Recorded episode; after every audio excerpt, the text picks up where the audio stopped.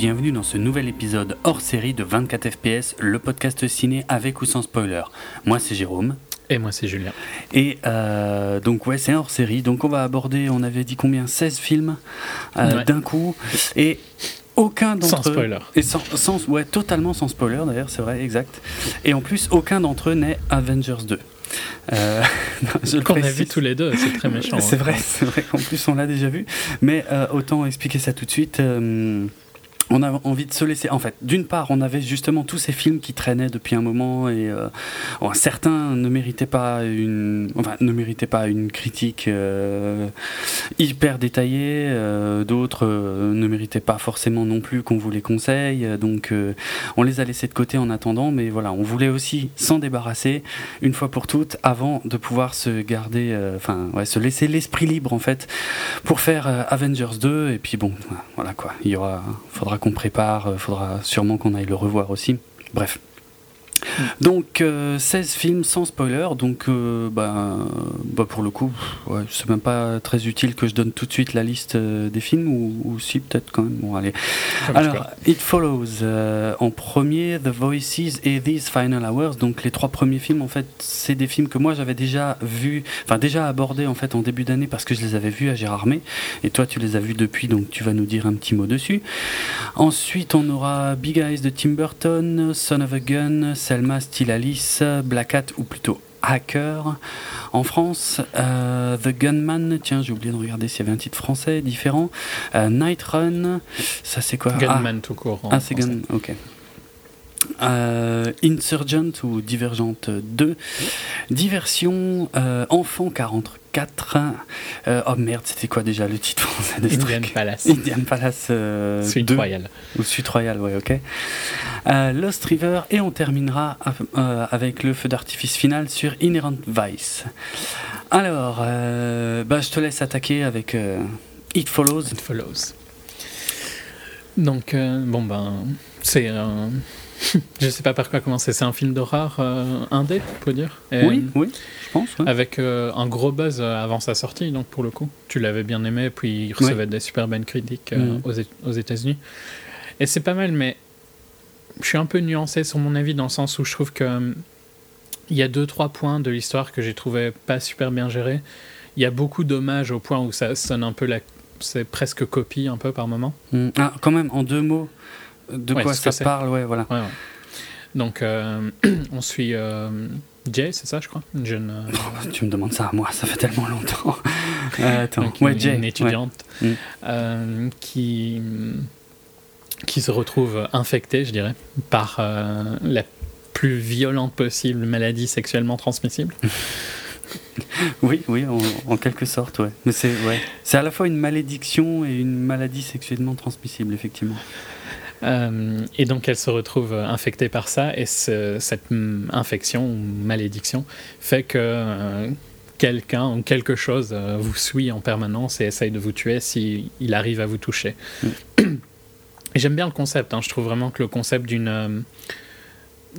tu vois, cette... je sais pas, la, personne ou la chose qui, qui la suit en permanence, le côté euh, irréductible, le fait, tu vois, que c'est continuel. C'est un peu comme des zombies sur euh, certains points. Tu vois, c'est pas très dangereux en soi parce que tu peux tout le temps. Euh, si tu marches, tu marcheras plus vite qu'elle. C'est facile à éviter, oui. Facile à éviter, mais c'est fatigant, quoi. C'est éreintant, je trouve. Oui, parce que ça, je trouve que le. C'est inéluctable, ça ne s'arrête jamais, par contre. Exactement. Et ça, je trouve que le film le gère super bien. C'est vraiment bien fait. Le début où le, mec lui explique, donc la personne la personne qui l'infecte euh, au début du film. Hmm. Je trouve que c'est bien de la manière dont il lui explique. Euh, c'est gentil au final, tu vois, malgré que c'est assez violent comme, euh, comme manière de faire. Bah, et tout ça, Il y, y, a un intérêt narratif aussi hein, du fait que, le, que le premier lui explique, c'est aussi pour l'expliquer au spectateur. Ouais, bien sûr, mais, c'est pas mal fait. Mais c'est bien géré, ouais, ouais, c'est pas trop mal.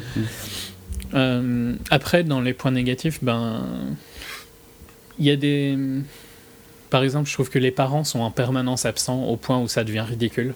alors, c'était un peu un cliché de certains films d'horreur de l'époque. Euh, ce qui s'inspire fort des films d'horreur des années 80, je dirais, 70-80. Ouais, ouais. Bah, euh, de toute façon, enfin, t'as parlé d'hommage, mais c'est vrai que c'est euh, c'est un énorme hommage au premier Halloween de, de John Carpenter, jusqu'à la musique, qui est très, très, très Carpenter dans, dans It Follows. Donc, Il y a même des scènes qui sont au-delà de l'hommage, je trouve, c'est un peu exagéré. la scène de l'école, euh, je t'avais dit, mais je crois que tu t'en rappelais plus trop. Quand elle regarde, euh, elle est en classe, ah, elle regarde par la fenêtre. Je vois le plan, oui. La créature mm. arrive vers elle. mais donc, euh, l'absence des parents, puis je trouve. malgré, tu vois, que la créature est. Je sais pas, ils font beaucoup de conneries aussi, quand même, globalement. Ouais, mais euh, euh, dans les deux cas, que ce soit l'absence des parents et le fait qu'ils fassent des bêtises, euh, c'est intéressant parce que c'est justement c'est un film sur des adolescents et on reste à la hauteur des adolescents tout le temps. On va mhm. pas on va pas leur mettre justement des trucs de film, on va dire des, qu'on verrait que dans des films, tu vois, avec tout d'un coup un, adulte qui débarque, qui sait tout, machin. Ou, ah mais c'est pas c'est pas ce côté-là que j'aurais voulu. C'est juste que je trouve vraiment que pour des ados les parents n'ont rien à foutre. Hein. Ils sont jamais dans le film. Et pas, mais je ne dis pas qu'ils devraient être là pour aider, mais juste être présent quand même. T'as l'impression qu'ils vivent sans parents. Moi, je pense que c'est volontaire. Si tu regardes la thématique du film, qui est donc euh, justement, il y a un parallèle avec le, le, sexe, hein, qui est plus qu'évident. Mm. Euh, c'est forcément des problématiques que les ados vont, vont aborder entre eux et que, qui vont pas forcément euh, mettre leurs parents dans la confidence. Tu vois, c'est pas quelque chose dont ils vont aller parler à leurs parents. Oui, je suis d'accord, mais ils sont quand même vraiment très absents. Ils sont Jamais là. Je pense que c'est volontaire. C'est possible. Hein. Mm. J'ai lu aussi que cette vision-là des choses. Mm. ben, par exemple, pour euh, se sortir de cette malédiction, il y a quand même quelques euh, solutions faciles, notamment euh, les prostituées. Mm. Et un des personnages en parle pas, mais tu vois, mais on le voit à un moment aller vers ça, mais ils utilisent jamais ça. Alors que tu vois, il est conscient que c'est une possibilité et il l'utilise. En fait, je trouve que malgré qu'elle est, elle, elle est dangereuse, cette menace, elle est aussi un peu trop facile à éviter et trop facile à transférer, tu vois. Bah oui. Même si elle peut revenir, hein, c'est expliqué dans le film, hein, mais je sais pas, je trouve qu'il se laisse un peu faire. Tu vois, par exemple, à un moment, euh, elle s'enfuit dans sa voiture et à la place de rester dans sa voiture, elle, elle, elle, dort dehors sur le capot ou sur le toit, je sais plus c'est très con, quoi. Oui, ça c'est un peu con. bon, après, disons, juste pour être clair, parce que euh, je crois que tu n'as pas été jusqu'au bout de l'explication, on peut se débarrasser de la, de la, malédiction en ayant une relation sexuelle avec quelqu'un, et donc mm. c'est la personne avec qui on a la relation qui euh, hérite, en quelque sorte, de, de, cette, de cette saloperie. Mais euh, oui, donc on connaît la solution, mais c'est ça que c'est là où je trouve que le film est intéressant. Effectivement, tu te dis, ouais, ce serait facile de s'en débarrasser, mais le film justement. Euh, Explique que tu ne t'en débarrasseras pas, je suis d'accord avec ça. Non, c'est pas ça. Le fait que si la personne meurt, euh, ça revient à toi, quoi. C'est ça que tu voulais dire. Non, non, non, c'est même pas ça. Euh, non, moi je trouve tout simplement que, encore une fois, on, est dans un point de vue que je qualifierais de réaliste, si on veut. C'est-à-dire, on a des jeunes qui, doivent faire face à une situation qui est très nouvelle pour eux, qui peuvent pas raconter à n'importe qui parce qu'on va pas forcément les croire, et mhm. mais en plus qui sont pas, euh, tu vois, euh, justement, ils sont, c'est pas des personnages de film dans le sens où ils en ont rien à foutre de ce qu'ils font et ils peuvent aller, euh, enfin, ils ont, ils ont une moralité tout simplement. Ils, ils, se, ils se posent des questions sur ce qui leur arrive, sur les conséquences de ce qui leur arrive, et c'est en ça que le film est intéressant, je trouve, parce que c'est c'est un bon petit film qui fait un peu, un peu froid dans le dos, euh, avec des codes qui changent un peu, des jumpscares, même s'il y en a peut-être un ou deux, mais c'est pas, euh, le film repose pas du tout là-dessus. Désolé euh, pour l'hélicoptère qui passe. Hein. Ah ouais, Il y a un hôpital tout près. Excellent. T'es jamais arrivé avant. Non, c'est vrai. Oh, c'est bien, ça donne du contexte. mais ouais, je trouve que c'est un film sur l'adolescence, quoi, et donc sur le, ben, sur le, fait de, se poser des questions sur les conséquences de ses actes et tout. Donc, euh, ça me choque pas. Bien sûr, tu te dirais, euh, je sais pas moi, ce serait un truc à la American Pie, un mec comme Stifler, euh, bon ben il la garde pas longtemps la malédiction, quoi. Mais, mais là, c'est pas, c'est pas des personnages comme ça, c'est des. Mais oui non, tu vois, parce qu'à un moment, elle, le fait quand même, hein, un peu ça. et ouais, enfin, je Je, je, pense que pour le coup, j'ai passé un très bon moment. Hein, c'est pas pour le critiquer, mais il, il, venait avec un buzz tellement positif, comme quoi c'était euh, un des meilleurs films d'horreur depuis euh, super longtemps et tout ça. Et je vais pas voir beaucoup de films d'horreur pour le coup. Mm. Et donc je pense que j'ai été peut-être un petit peu déçu par rapport à ça. Je trouve aussi d'un point de vue visuel que la scène du début, pour recentrer sur autre chose, tu vois, euh, la scène d'ouverture du film est sublime au niveau de de la photo, de, tout quoi. C'est vraiment Mais je trouve pas spécialement que le reste du film euh, lui ressemble beaucoup. Euh, je trouve qu'il y a. J'aurais presque l'impression que c'est deux personnes différentes qui se sont occupées de la scène d'intro, qui est superbe, hein, franchement. Euh, mm.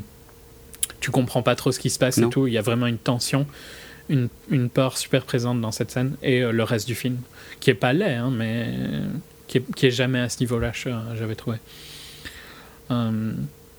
Mais, ouais, je sais plus où je. Ben, enfin, globalement, de toute façon, c'est pas pour le troller hein, que je disais j'ai bien, j'ai passé un bon moment et tout ça, mais c'est peut-être pas la claque que euh, tout le monde a voulu dire, quoi. C'est ça que je. Mhm.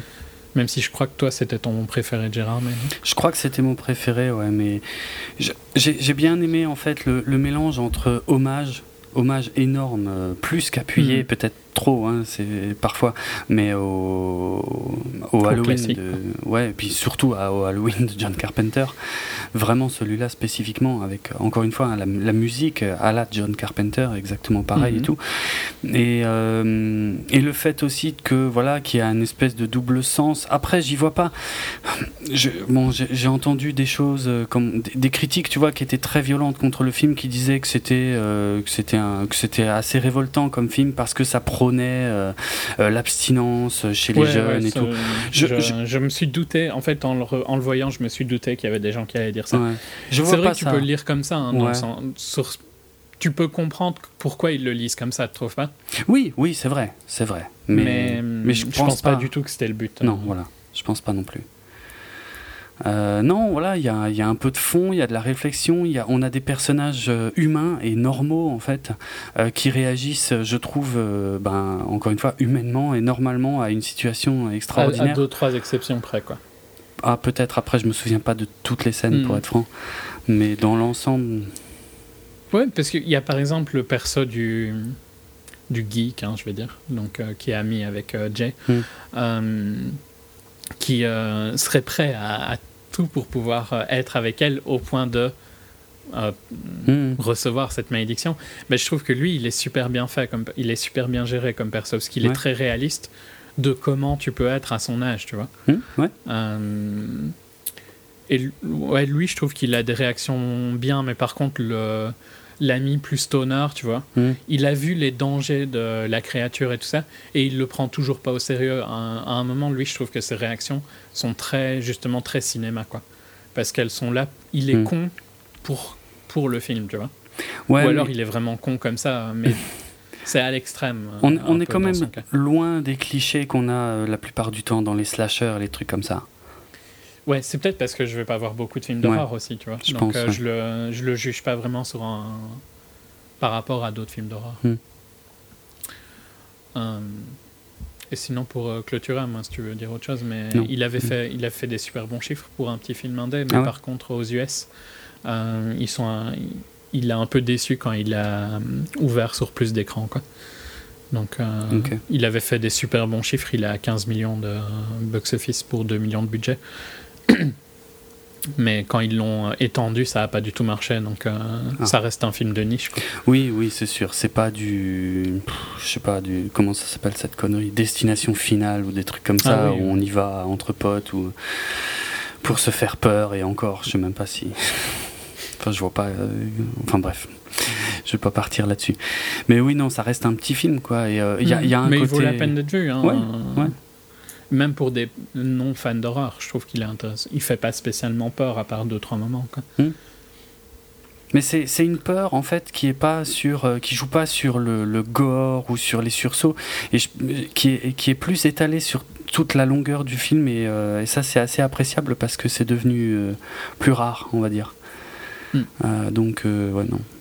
It Follows de David Robert Mitchell, moi je, je le conseille toujours. Je crois qu'il est toujours à l'affiche. Euh, ici, en tout cas, il est toujours, Alors, en France, il était sorti tout début euh, février au ciné. Euh, Donc euh, je sais pas, si, il, doit plus être loin de, de sortir en vidéo en fait. Mm. donc voilà, si vous avez l'occasion, It Follows. C'est pas trop mal. Donc on enchaîne sur un autre film qui était à Gérardmer, The Mm. Voices de Marjane Satrapi. Ouais. Pas facile hein, son nom. Mm. Avec euh, Ryan Reynolds, donc euh, Marjane Sa- Sa- Satrapi, Satrapi, euh, qui avait fait Persepolis notamment. C'est euh, Ouais. son plus connu, hein, il me semble. Oui, oui, bah c'est. Puis même, de toute façon, je crois qu'elle a pas fait grand chose d'autre. Enfin, au ciné, hein, je parle. Ouais. Mm. Donc ici, elle fait un film live action, quoi. Mhm. Euh, sur un genre de serial killer, je dirais. Mais c'est spé- c'est spécial de l'appeler comme ça. Mm. Euh, donc Ryan Reynolds qui joue euh, Jerry, qui est euh, sch- euh, schizophrène, qui a de multiples personnalités. Ok. Ouais, bah, Dis-moi si tu veux. Bah, j'aurais pas été aussi loin, mais euh, disons que. Euh, oui, oui, c'est. Oui, enfin, si, quelque part. C'est Jerry, en fait, qui est un, un mec euh, très gentil, euh, qui bosse à l'usine, qui est sympa avec tout le monde et qui, quand il rentre chez lui. Excessivement sympa. hein. Oui, c'est vrai. et quand il rentre chez lui, il raconte sa journée à son chien et à son chat qui lui répondent. Ça, on voyait dans le trailer. hein. Oui, oui, tout à fait. voilà. Après, ouais.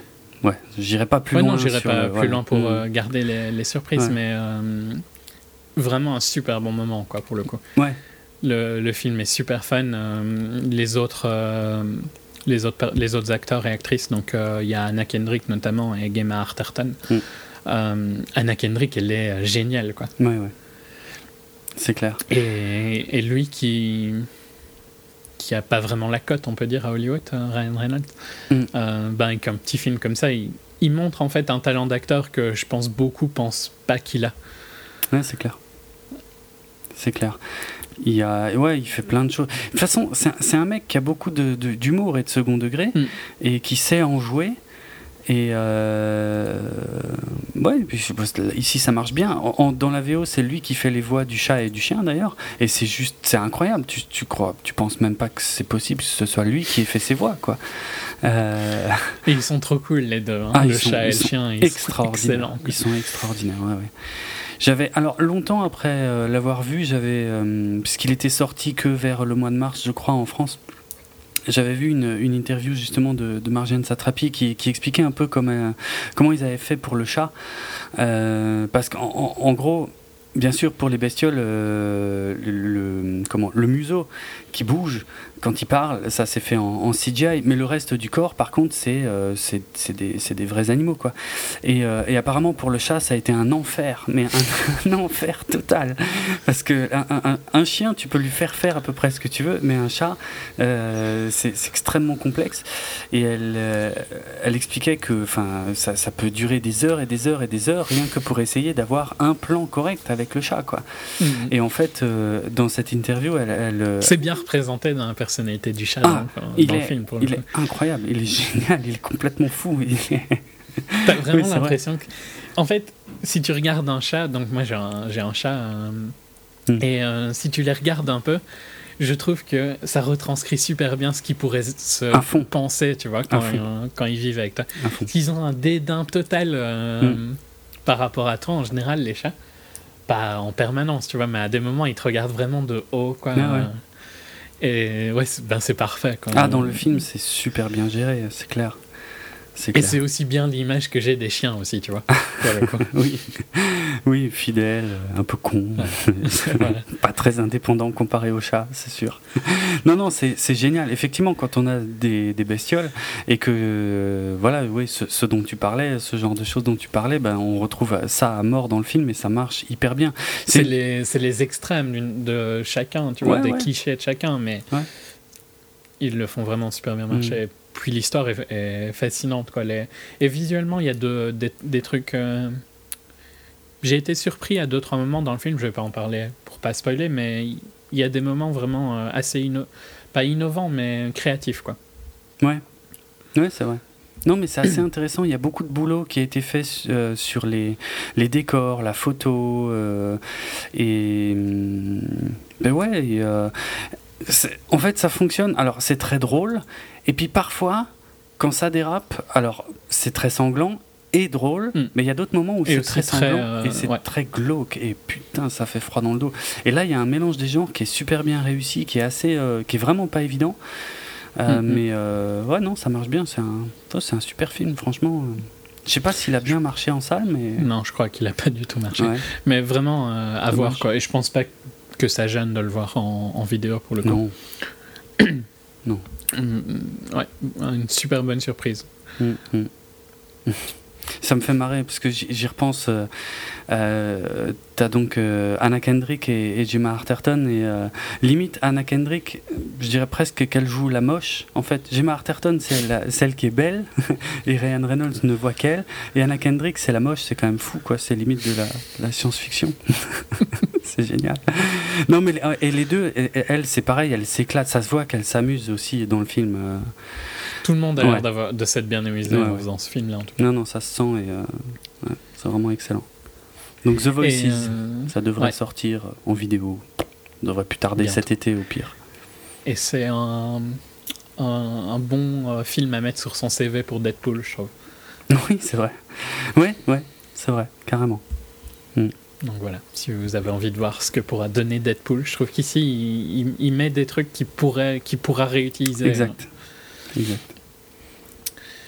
On enchaîne sur le dernier de Gérard May, These Final Hours. Mhm. Donc, euh, je dirais encore- peut-être pas plus petit budget, mais encore moins connu, je pense. Ouais, là c'est vraiment un tout Donc, petit truc. euh, hein. un film euh, apocalyptique australien de Zach Hilditch. Pas très connu, hein, le monsieur, je pense. Non. Avec des acteurs pas connus. Donc euh, Nathan Phillips euh, en premier rôle et euh, Angourie Rice euh, pour euh, le premier rôle féminin. Et donc euh, au début du film, ils nous disent que la fin du monde va arriver, euh, je sais pas, dans 10-12 heures, quelque chose comme Ouais. ça. Et euh, que c'est déjà, euh, c'est déjà en train de se passer dans, dans d'autres parties Dans du monde parties et que monde, donc ouais. Mm. ça va arriver en Australie et qu'ils vont tous mourir. Et c'est un peu ben, donc comment les gens et important je trouve, mais cette mort va être violente quoi et va faire mal. Ouais.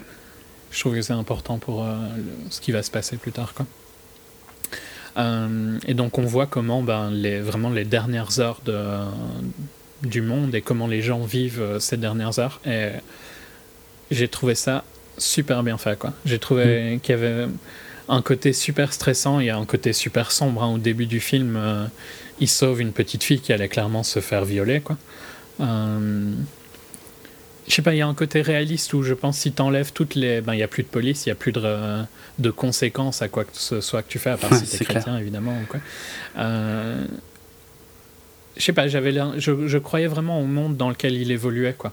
Mm. Il y, avait vraiment ce côté où ben, certains euh, vont se suicider pour pas faire face à la faim, certains vont hum, se défoncer, euh, d'autres vont faire des actes euh, atroces et tout ça. Mm. Et,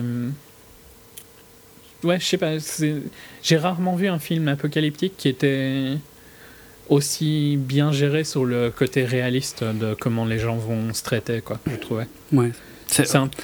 Tout, euh, tout- tout à l'heure, hors antenne, on parlait de, de Mad Max.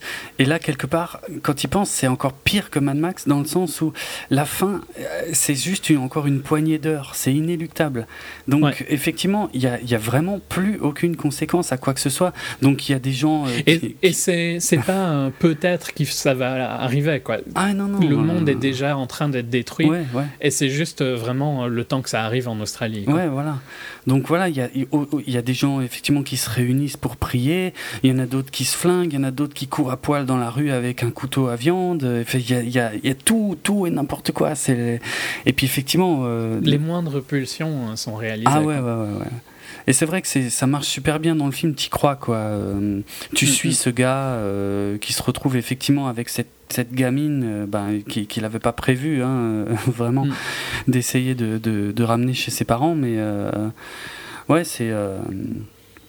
Et puis, autant, bon, les seconds rôles et tout ça, il y, a- il y a clairement des acteurs pas très doués hein, là-dedans. Je trouve notamment la copine du perso principal qui euh, surjoue en oui, permanence. souviens, oui, oui, c'est vrai. Euh, mais Louis et euh, la petite fille sont, sont vraiment assez justes Ouais. et on s'attache on s'attache fort à la petite fille on comprend pourquoi il veut l'aider on comprend Mm.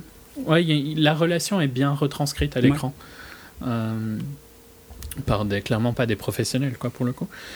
Et... Ouais, enfin, c'est- une bonne analyse de qu'est-ce qui se passerait euh, Mm. à ce moment-là, quoi. Et Je pense. ouais. Qu'est-ce que tu ferais, toi, tu vois, des, des choses comme ça, tu Ouais. peux penser. Ouais, Où est-ce que tu te, où est-ce que tu serais? J'ai vraiment beaucoup, beaucoup aimé ce film qui, à mon avis, euh, va pas. Enfin, il sort en France en juillet, non Ouais, je crois, que, j'avais dit, j'avais regardé avant le 22 juillet, il me semble, et euh, ce sera sûrement sous un autre titre. euh, alors peut-être These Final Hours. Moi, je me souviens quand je l'ai vu à Gérard Armé, il y avait, euh, il était sous-titré et le sous-titre c'était Nos dernières heures. Donc peut-être qu'il sortira sous le titre Nos dernières heures en France, je ne sais pas. Mais euh, si la thématique vous intéresse, c'est à voir, je pense, ouais. Hum, hum. Mm. Vraiment, j'ai beaucoup, beaucoup aimé. C'était très juste. Et... Bon, c'est pas, c'est pas joyeux du tout. Hein. C'est plutôt, euh, Non. plutôt glauque, mais Ouais, mais bon. très intéressant. C'est dans les dans les films post-apo. euh, Bon, je crois que t'aimes pas trop. Ou je sais pas si tu l'as vu ou si t'aimes pas trop, mais euh, j'adore The Road. Ah, j'aime pas. hein. Je me suis Ouais, emmerdé. et, euh, Il y a un côté très euh, violent aussi dans The Road, et ici, je- il y, a, il y a aussi ce côté très violent, quoi. Qui, qui, je pense, est la réalité, tu vois. Hmm. Les gens euh, sans conséquence. En fait, je- après, c'est en fonction de comment tu vois le monde, mais Ouais. je suis plutôt du style à penser que s'il n'y avait pas de conséquences, le monde serait excessivement violent. Et donc, euh, c'est ce qui me retranscrit le film, là, tu vois. Avec des gens gentils, hein, et, euh, au milieu, mais globalement, tu vois, un monde violent. Mm. Et c'est un peu ça, quoi, ici. Ouais. Non, on, on le conseille tous les deux. Oui, je oui, pense. oui. Bon, faut euh, pouvoir le trouver, hein, mais il doit être sorti en vidéo, à mon avis, en VOD quel- quelque part. Peut-être aussi, ouais. Hmm.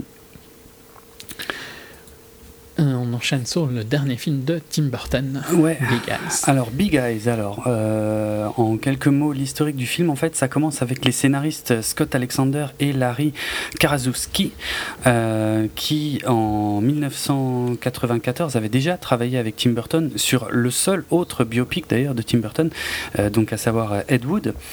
Et hum, en fait, donc, ces deux scénaristes, en fait, il y, y a quelques années de ça, voulaient bosser donc sur un biopic de Margaret Keane, donc une peintre euh, américaine euh, qui euh, est très célèbre, enfin qui a été en tout cas extrêmement célèbre aux États-Unis pour ses portraits d'enfants avec de grands yeux tout ronds. Euh, donc à la base, en fait, c'était les scénaristes qui devaient réaliser le film eux-mêmes et avec euh, dans les rôles principaux euh, Kate Hudson et Thomas Haden Church. Et puis bon, il y, y a des retards, des délais, enfin bref, un peu comme ça arrive souvent. En 2010, euh, Tim Burton arrive seulement sur le projet en fait en tant que producteur. Et le film devait commencer à se tourner en 2012 avec finalement Reese Witherspoon et Ryan Reynolds dans les rôles principaux. Et finalement, ça ne s'est pas fait, je ne sais pas pourquoi. Et en 2013, finalement, Burton devient plus que producteur, il devient carrément le réalisateur du film, euh, avec donc dans les rôles principaux Amy Adams et Christophe euh, Waltz. Donc euh, le comment on peut dire l'acteur euh, fétiche maintenant, même s'il en a fait que deux, finalement, euh, je me rends compte de, de, Tarantino. Euh, mais bon, dans les deux, il faut dire qu'il était particulièrement euh, génial. Ouais, ouais. C'est un, excellent acteur. Moi, je, Mm. je crois que je te l'avais déjà conseillé, mais et, euh, il me semble qu'il est sur Twitter. C'est Carnage. euh, de, Ah oui, vrai. Polanski. Oui, il faudrait que je le voie. ouais. Euh, Et je trouve que tu retrouves un peu ce même perso, tu vois, cette Ah oui folie sous-jacente un peu. Mm. Et il, il joue super bien ça, quoi. Alors, l'histoire de Big Eyes, en fait, c'est le, fait que Margaret Keane, donc, qui dessine ses, euh, ses portraits d'enfants, euh, s'est mariée donc avec, euh, avec Walter. Et, euh, et en fait, ce mec-là, qui était soi-disant peintre, euh, s'est attribué euh, les, les toiles de sa femme sous prétexte que c'était plus facile à vendre euh, si ça venait d'un homme et puis qu'en plus euh, vu la manière dont il les vendait c'était plus facile pour lui de, de, de, de faire comme si c'était lui qu'ils avaient peint enfin bref Mm. et euh, mais en, en gros bon au début bien sûr elle était totalement d'accord enfin elle s'était laissée convaincre que c'était la, la bonne chose à faire et puis puis bon bah au bout d'un moment au bout d'un moment ça a commencé à déraper notamment dans le couple mais euh, et bref, euh, voilà, on suit, on suit toute cette histoire. Je vais pas trop en raconter euh, parce que, disons, l'histoire en elle-même est, sympa et, elle valait peut-être le coup d'être racontée. après, le film, bah, le film n'est pas exempt de défauts. Non, mais il n'est pas du tout Tim Burtonesque pour le coup. C'est vrai, c'est vrai. Donc, c'est je dis ça comme étant une qualité. Hein. Mhm. Non, mais j'ai lu que c'était le premier film de Tim Burton depuis Mars Attacks, donc depuis 1996, euh, dans lequel ne figure ni Johnny Depp ni Helena Bonham Carter. Et c'est vrai quand tu y penses que ouais, ça fait un moment qu'on devait se cogner. Alors bon, Helena Bonham Carter, j'ai pas trop de problème. Johnny Depp, par contre, c'était devenu euh, juste euh, insupportable ces dernières années. Un de mes préférés de, de l'époque, euh, je dirais plus Burton-esque, et déjà un des moins Burton-esque, c'est Big Fish, mhm. où il n'y avait pas Johnny Depp. Euh, mais par contre, il y avait Lena Bonham Carter. Mhm. Ouais, ici, bon, donc, euh, le film a des problèmes, mais globalement, j'ai passé quand même un bon moment. C'était assez sympa de découvrir cette histoire, tu vois, que je connaissais pas trop. J'avais mhm. déjà vu ce portrait-là, je pense, vite fait, tu vois, comme ça. Mais oui, parce que elle, elle, enfin non, plutôt ses portraits ont, eu un succès apparemment énorme aux États-Unis. Et en voyant le film, je me demandais si c'était pas exagéré, mais a priori j'ai fait quelques recherches. Non, non, c'est. Mais je pense que c'était une période par contre. Hein, ça vite, c'est vite tombé. Ah, c'est possible, mais bon, c'est déjà pas mal quand on est artiste. C'est sûr. mais euh, Disons, bon, j'ai plusieurs choses à reprocher au film, on va, on va commencer par ça. Mhm.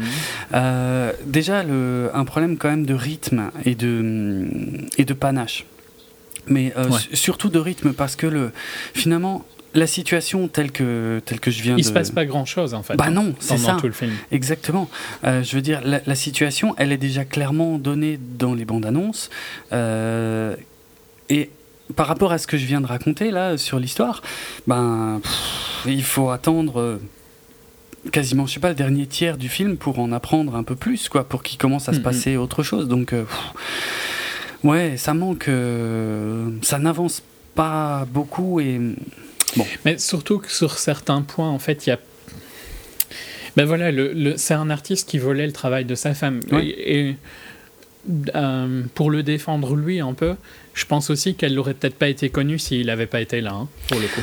Euh, oui, oui, euh, je pense. Oui. Le film le dit à un moment, mais je trouve hmm. que c'est un peu. Hmm, en fait, je crois qu'une de tes critiques, notamment, c'est que euh, tu trouves qu'il est trop appréciable par rapport au personnage qu'il est. Oui, parce Et moi, que... je le trouve pas spécialement. Enfin, vas-y, si tu veux, mais bah, je dirai après. Le, le, fait que ce soit euh, Christophe Waltz, en fait, dans le rôle de, de Keane, Walter Keane, euh, ça le rend. Enfin.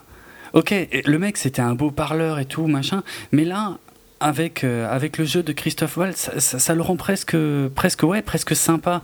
Et euh, et t'en viens presque à, à, trouver qu'il a raison de faire ce qu'il fait. Or, euh, Bon, c'est le cas, on va dire, dans, dans, une première partie du film, mais au bout d'un moment, quand elle, effectivement, elle, elle, elle, est toujours en vie, Margaret Keane, et, et, elle avoue qu'elle était extrêmement timide, très très réservée, qu'elle aurait jamais osé faire, faire tout ça. Et Déjà, ben, c'est ce que le film dit à un moment, mais je trouve que c'est pas assez euh, mis en avant. Tu vois, c'est qu'il faut quelqu'un comme lui pour arriver à être connu. Dans le sens où ça prend quelque chose d'être euh, connu. Enfin, tu vois, il faut quelque chose en toi qui fait que tu aimes bien d'être sur le devant de la scène et tout ça. Oui, okay. Et c'est pas donné à tout le monde. Et tu peux être le meilleur artiste si t'as pas ça aussi. Hmm. Tu vas pas vraiment être connu ou alors euh, post-mortem ou des choses comme ça. Quoi. Hmm. et à mon sens, tu vois, pour le style d'art qu'elle vendait, qui était euh, de l'art pop culture, on peut, je dirais. Euh, un pop culture qui est un peu né à cette époque. Euh. Oui, enfin, tu vois, c'est pas de. Non, mais c'est intéressant. C'est un des, c'est un des sujets intéressants du film. Justement, il est. Je crois que le film commence par une citation d'Andy Warhol, si ma mémoire est bonne. Ouais. alors, je me souviens. c'est un truc du style. X millions de personnes ne peuvent pas avoir tort, tu vois. voilà. Que c'est forcément lui qui, qui a peint. Euh, euh, qu'il n'y a pas de doute là-dessus. Et puis c'est forcément bien, sinon autant de personnes ne pourraient pas aimer. Oui, c'est vrai, c'était ça aussi le sens de la citation. Et le parallèle avec Warhol, si tu veux, il est intéressant parce que effectivement, euh, ils ont fait, euh, lui et Walter Keane, en quelque sorte, ils ont fait sortir l'art des galeries d'art. Mhm. Et, ils en ont fait des produits de consommation via des produits dérivés. C'est Walter Keane fait des, des reproductions. voilà des reproductions. Euh, Walter Keane fait partie des premiers qui s'est rendu compte qu'il pouvait se faire beaucoup plus de fric en vendant des cartes postales ou des posters, des peintures plutôt qu'en vendant les peintures elles-mêmes. Effectivement, ça c'était euh, et, ça c'est un, des aspects du film qui est, super sympa, je trouve, qui est, vraiment intéressant. Mon problème. Après, enfin, je dis, je finis juste. Après, mm. je, comprends, tu vois, ta critique dans le sens où il est trop euh, peut-être trop euh, appréciable par rapport à la personne qu'il est. Mais je pense aussi que euh, il faut pas non plus euh, tout lui mettre sur le dos. Tu vois, il y a une, grosse partie de leur réussite vient de, du fait de qui il était. Ça, Je dis pas que ça justifie qu'il ait volé, surtout. J'ai pas de souci avec ça. ça. descendait mm. de plus, enfin, tu vois que ça devenait de plus en plus sombre, quoi. Mm. Mais ouais, moi je trouve justement que il joue super bien. C'était un des points positifs du film pour moi, c'est que à mon sens, il fallait quelqu'un, tu vois, comme lui, qui, est, qui a ce petit côté un peu sombre euh, et qui, qui, est bien retranscrit chez Christophe Waltz, tout en étant super charmeur, quoi. Justement, c'est peut-être là où, j'ai un problème d'équilibre, parce que je suis d'accord avec toi que de toute façon, sans quelqu'un comme Christophe Waltz, le, film serait, serait beaucoup moins bien. Ce serait chiant, euh, parce que c'est pas elle qui porte le film. Hein. Non, bien sûr, mais bon, encore une fois, elle, son personnage, c'est d'être justement hyper effacée, hyper euh, timide, enfin comme. Ouais, comme, je sais, enfin, c'est pas une actrice que j'adore. Ah oui, en plus, c'est vrai. Mais. Euh, non, le, problème, si tu veux, c'est qu'à un moment, il y a comme un, basculement où elle, elle aimerait bien retrouver la paternité de ses œuvres, que lui veut rien savoir. Donc, il y, a, un moment dans le film où lui, ça devient vraiment un salaud, tu vois. C'est, mhm. On est largement au-delà du fait qu'il ait lancé le, truc et tout. Et euh, je trouve que malgré ça, il continue de faire l'idiot, enfin Christophe Valls pour le coup, et et le film continue de, de, tenir presque que sur ça, tu vois. Les moments sombres, vraiment, il y en a, en a quasiment pas. Euh, je veux dire, euh, on comprend bien la volonté de, de, Tim Burton, effectivement, d'essayer de communiquer ça, qu'en fait, le mec, euh, ok, il fait le show et tout machin, mais en vrai, enfin, c'est une pourriture, ok. Mais mais le problème, c'est que l'histoire telle qu'elle continue de se développer, euh, les, moments les plus intéressants qu'on continue de voir, c'est quand il fait l'idiot. Et donc du coup, ça marche, ça marche pas bien parce que, enfin, ça marche pas bien dans le sens où la celle qui a raison, qui est dans son bon droit, elle est tellement effacée qu'elle n'est pas intéressante. Et, celui qui est, pourri, c'est lui, c'est celui qui nous divertit le plus. Je suis d'accord avec toi, mais dans un sens, je trouve que c'est réaliste. Parce que pourquoi est-ce que euh, il ne... enfin, tu vois, son côté charmeur, il n'a pas disparu à partir du moment où tu t'es rendu compte que c'était un connard? Non, c'est sûr. Il est toujours charmeur, tu vois. Donc, je trouve que justement, enfin, et j'avais ça en tête. C'est peut-être aussi pour ça que j'y ai fait plus attention, tu vois, parce que tu m'avais dit que tu n'avais pas aimé cet mmh, aspect-là du film. Et donc, quand je l'ai vu, moi, justement, je trouvais que c'était que son personnage était assez réaliste parce que il avait gardé euh, son équilibre.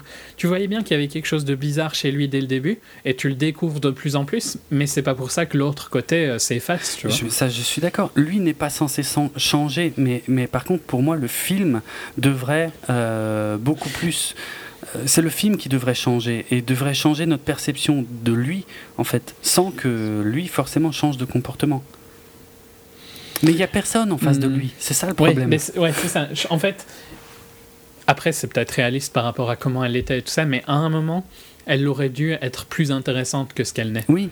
Même quand elle. Euh, quand elle euh, Oui, quand elle a envie de retrouver la paternité de, son œuvre. Elle, reste quand même toujours très faible. Ben oui. Et c'est un peu problématique, je trouve. Et notamment dans le dénouement. Mais c'est pas de sa faute, tu vois. C'est pas euh, de la faute de Waltz, quoi.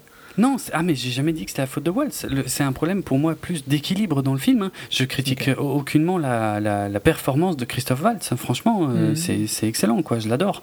Mais c'est peut-être aussi bêtement euh, comme ça, tu vois. Dans la réalité, c'est peut-être euh, fort proche de ce qu'on voit, quoi. Ouais. Bon, a priori, c'est vrai, j'avais fait des recherches et à, peu près tout ce qu'on voit est très proche de ce qui s'est réellement passé, à l'exception quand même de deux trois trucs. Euh, il y a quand même quelques personnages secondaires qui sont pas interprétés par des inconnus complets, puisqu'on a euh, un un journaliste euh, slash narrateur d'ailleurs et ça j'ai toujours pas compris pourquoi ce film avait un narrateur il en a absolument pas besoin. Ce narrateur ne nous apprend strictement rien du tout donc qui est interprété par Danny Houston. On a euh, un critique d'art euh, interprété par Terence Stamp mais qui finalement ne sert que pour une ou deux scènes. À quasiment à rien ouais. Jason Schwartzman qui représente on va dire justement les les, les hum, comment les les, les artistes enfin ouais Ouais, enfin lui il est pas C'est même pas les artistes, quoi. non, c'est plutôt. Euh, il, a, il a une galerie d'art. Les amateurs d'art arrogants, quoi. Ouais, voilà. Et franchement, enfin, je comprends, tu vois, ce que, ce que ce personnage symbolise dans cette histoire. Est-ce que c'était vraiment la peine d'avoir Jason Schwartzman pour faire quelque chose d'aussi quasiment de la figuration? Anecdotique. Ouais, anecdotique. Et Kristen Ritter, bon, elle, elle est pas très connue, euh, puisque a priori euh, son truc principal à l'heure actuelle, c'est euh, le fait qu'elle ait joué dans, dans Breaking Bad. Par contre, en Elle la était voyant, dans Véronica Mars aussi, il y a longtemps. ah bon, d'accord.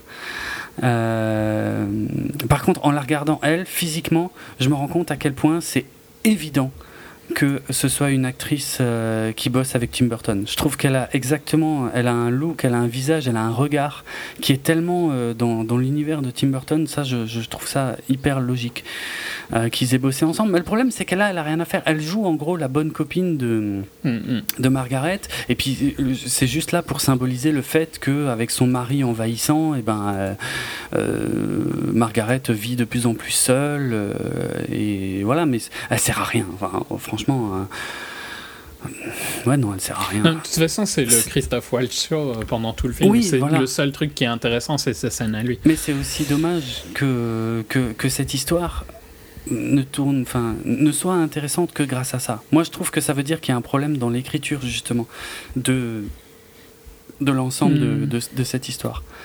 Et le, C'est possible, mais c'est. Enfin, au final, vu que ça a l'air assez réaliste sur l'histoire, globalement, ben, c'est peut-être juste, tu vois, que l'histoire est pas beaucoup plus intéressante que ça, quoi. C'était. bah oui, Parce que fondamentalement, c'est juste un quelqu'un qui a pris le l'art de sa femme, qui était d'accord hein, avec, Mhm.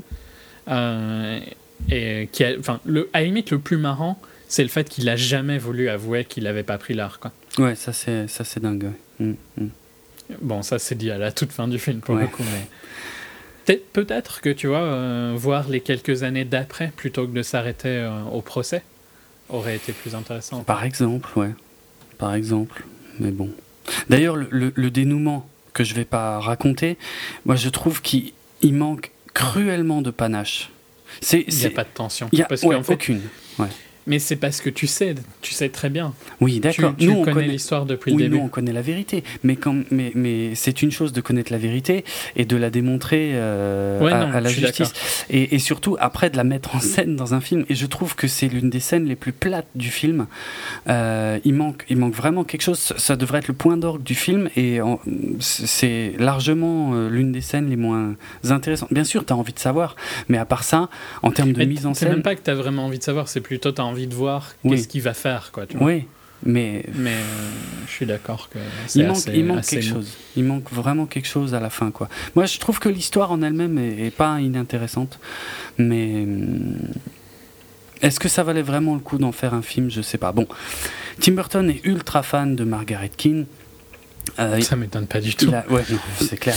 Il avait fait, alors attends, euh, enfin de, de mémoire, euh, il avait fait, un, il avait fait faire au début des années 90 un portrait de sa petite amie de l'époque. Euh, je sais plus comment elle s'appelait, mais après, quand il était avec Helena Bonham Carter, il avait évidemment fait aussi un, un portrait d'Helena Bonham Carter par Margaret Keane. Il collectionne hein, les, les peintures de Margaret Keane et je crois même qu'il avait fait peindre son chihuahua par Margaret Keane. Euh, donc ouais, lui, si tu veux, lui, il est tellement fan qu'il s'est peut-être pas posé la question de, de- de est-ce que ça valait le coup de raconter l'histoire, mais et puis même encore une fois, l'histoire est, est- est sympa, mais je sais pas, il aurait peut-être fallu quand même articuler ça un peu différemment. Le film n'est pas particulièrement long non plus, il me semble, mais euh, je sais pas. il- Non, non, 1h40. Il y a quand même, ouais, mais il y a quand même un problème de, un gros problème de rythme dans ce film, quoi. Je pense que j'y allais avec tellement d'a priori négatifs qu'au final j'ai été quand même surpris assez positivement, Ouais. tu vois, du fait. Ouais. C'est- quand même, on est quand même euh, sur un, un bien meilleur chemin que ce qu'il avait fait dernièrement. Ah oui, oui, oui, oui, clairement. Bon, on verra ce qu'il fait ensuite. Enfin, je suis même pas sûr d'aller le voir, puisque son prochain film, tu sais ce que c'est? Non. C'est euh, c'est Dumbo en live action pour Disney. Ok. Donc, euh, je sais pas. Euh, alors qu'il arrête pas de parler de Beetlejuice 2, ça revient euh, tous les un ou deux ans. Il arrête pas de dire oui, oui, oui, on va le faire, je suis motivé, machin truc. Enfin, en même temps, je suis pas sûr d'avoir envie qu'il le fasse euh, non plus. Hein. Non, non, je trouve pas franc. qu'il devrait le faire. Ouais, non, mais bon. Bref. Il n'a plus du tout un côté alternatif qu'il avait avant, je trouve, Non. tu vois. C'est clair. Parce que dans ben, Édouard Romain d'Argent, c'était quand même excellent, tu vois, à l'époque. Mm. Euh, Ed Wood, euh, Mars Attack, c'était super fun, Ouais, je ouais. trouvais. Mais il y avait vraiment de- une, cri- une critique qui est plus du tout présente dans aucun de ses films. Non. c'est clair. Il est devenu ultra commercial, en fait, pour un mec alternatif. Ah oui, bah euh, clairement. Depuis. euh, Puisque ces deux derniers films, enfin non, je, je parle déjà pour Dumbo qui est même pas sorti, mais son dernier film qui a, qui a marché, c'était euh, merde, c'était quoi d'ailleurs C'était Charlie euh, ou bien il y en non, a- il y a non, eu après c'est La Belle au Bois dormant ou mais non, c'est Euh, non, l'autre. c'est Alice. Comment Alice, voilà, ouais. Ça, je savais que je me gourais de compte. Ah, voilà, c'est son seul film qui a, qui, a, qui a fait un gros carton, quoi. Alors que c'est un. Enfin, tu me diras, l'univers euh, peut-être lui parle, hein, mais euh, à part ça, euh, ah, il n'y a rien d'inédit, il n'y a, y a pas de. Mhm. Je sais pas. Ouais. Je- Bof. À Ouais. voir. Ouais. Euh, bon, déjà, ils travaillent plus avec euh, Johnny Depp, c'est déjà ça. hein. Ouais. Parce qu'ils se, ils se sont bien tués l'un et l'autre. Ouais, c'est vrai, carrément. Passons sur quelque chose qui n'a rien à voir. Son of a Gun de euh, Julius Avery, un autre film euh, australien avec Edward, Ewan McGregor plutôt, pas Edward Norton, je sais pas pourquoi. Euh, bon, je, je vais être assez court, hein. donc c'est sur euh, un jeune, euh, un jeune délinquant, donc joué par Brenton Thwaites, que je pense j'avais jamais vu avant. Apparemment, il était, il sera dans le prochain Pirates des Caraïbes. Mais bon, pas un acteur connu, quoi. Mm. Qui est envoyé en, en prison et pour un, c'est pas dit ce qu'il a fait, mais enfin rien de rien de très gros, tu vois. C'est c'est pour six mois, quoi. Donc et euh, en prison, euh, bon, il, se lie d'amitié, enfin entre guillemets, quoi. Il y a des, deals qui se passent avec euh, Ewan McGregor, donc qui joue lui plutôt un criminel de carrière, quoi. Et Ewan McGregor choisit de protéger donc Brandon, Brenton pour que quand Brenton sort, il l'aide à s'échapper et va s'en suivre. C'est un film au final, donc ça c'est le début du film, et puis ensuite ce sera sur un braquage, un braquage d'une mine euh, d'or euh, en Australie. Euh, toute la, séquence braquage est vraiment très sympa. Il y a beaucoup de tension et tout ça. Par contre, bon, il y a des, des, subplots avec. il tombe amoureux d'une euh, d'une fille qui. d'une stripteaseuse liée à un gangster et tout ça. Enfin, tu vois vraiment les, les clichés des films de Mm. gangsters, Ouais. quoi. Donc, euh, je crois que c'est elle qui joue dans Ex Machina que tu, as, tu Ah oui, dit tout oui, à l'heure. exact. Euh, mais bon, j'ai passé un bon moment, mais c'est peut-être parce que j'aime beaucoup Ewan McGregor, donc je suis pas très objectif, tu vois. Ça fait un peu partie de ces acteurs euh, où j'ai un petit crush, quoi, tu vois, style Mm. Tom Hardy et tout ça. Ils ont vraiment un style masculin et badass qui transpire à l'écran, quoi, tu trouves pas? Je sais Euh. pas si t'aimes bien Ewan McGregor euh, en dehors de Star Wars. Ah mais j'adore euh, Ewan McGregor en dehors de Star Wars, particulièrement même en dehors de Star Wars. Oui, non, mais c'est pour- parce que je, je sors Ouais, Star. Wars. hein, Non mais euh, par il, contre, a, il a vraiment une masculinité, je, Bah, je, mais je trouve justement- fascinante à regarder. quoi. badass, c'est pas le premier mot qui me serait venu pour euh, Ewan McGregor par contre. Mais c'est, Moi, je le trouve c'est- C'est sympa, pas en fait. badass dans le sens. euh, c'est pas badass dans le. Ben, tu trouves pas qu'il y a un petit peu comme Tom Hardy, où t'as l'impression que si il se passe quelque chose, ils sont capables de gérer la situation, mais ils sont pas euh, excessivement violents comme Jason Statham, quoi, ouais, par exemple. ok, ouais, alors ok, comme ça, ouais, ouais, le, le, le bon pote quoi, mais qui se démerde. Mais capable, tu Ouais, vois, genre un, un Mm. des jeunes Liam Neeson, je dirais un peu. Ouais, tu trouves pas? Ouais. Je sais pas si c'est une bonne euh, retranscription, mais. euh, Disons ouais, que donc, euh, Tom Hardy a quand même commencé euh, tout de suite avec des avec rôles des euh, plus, physiques euh, que Ewan McGregor dans c'était quoi Petit meurtre entre amis ou Trainspotting, c'était c'était quand même plus le ouais le, bon pote quoi. Mais pas forcément le mec qui va prendre une balle pour toi quoi. Ouais non, puis il a, il a des genre j'adore la comédie avec comment il s'appelle Jim Carrey, I Love You Philip Morris où il mhm. joue deux deux homosexuels. Deux hommes, ouais. Qui est excellente, quoi. Je sais pas si tu as déjà ah, vu. oui, oui, je l'ai vu au ciné, c'était génial, ouais, ouais. Mais il, je sais pas, il y a quand même euh, ce côté à l'écran, je trouve, où. Bon, peut-être pas dans tous ses films, tu vois, mais où il est capable de gérer une situation, quoi. Ok. Euh, bah, c'est vrai mm. qu'après, dans... il était dans Jack Giant Slayer, maintenant je viens de me rappeler. Bon, il n'était pas passionnant. Ouais, non, non. Mais même dans Perfect Sense, tu vois, qui était un film plus doux. Ouais il avait quand même un côté. Euh, j'avais vraiment adoré sa performance. Donc, je suis hmm. peut-être pas super objectif sur, sur sa performance dans Son of Gun, mais j'ai passé un bon moment. C'était un bon film de gangster, de heist, quoi. Tu vois, si tu enlèves les subplots un peu, euh, un peu plus médiocres. Ouais.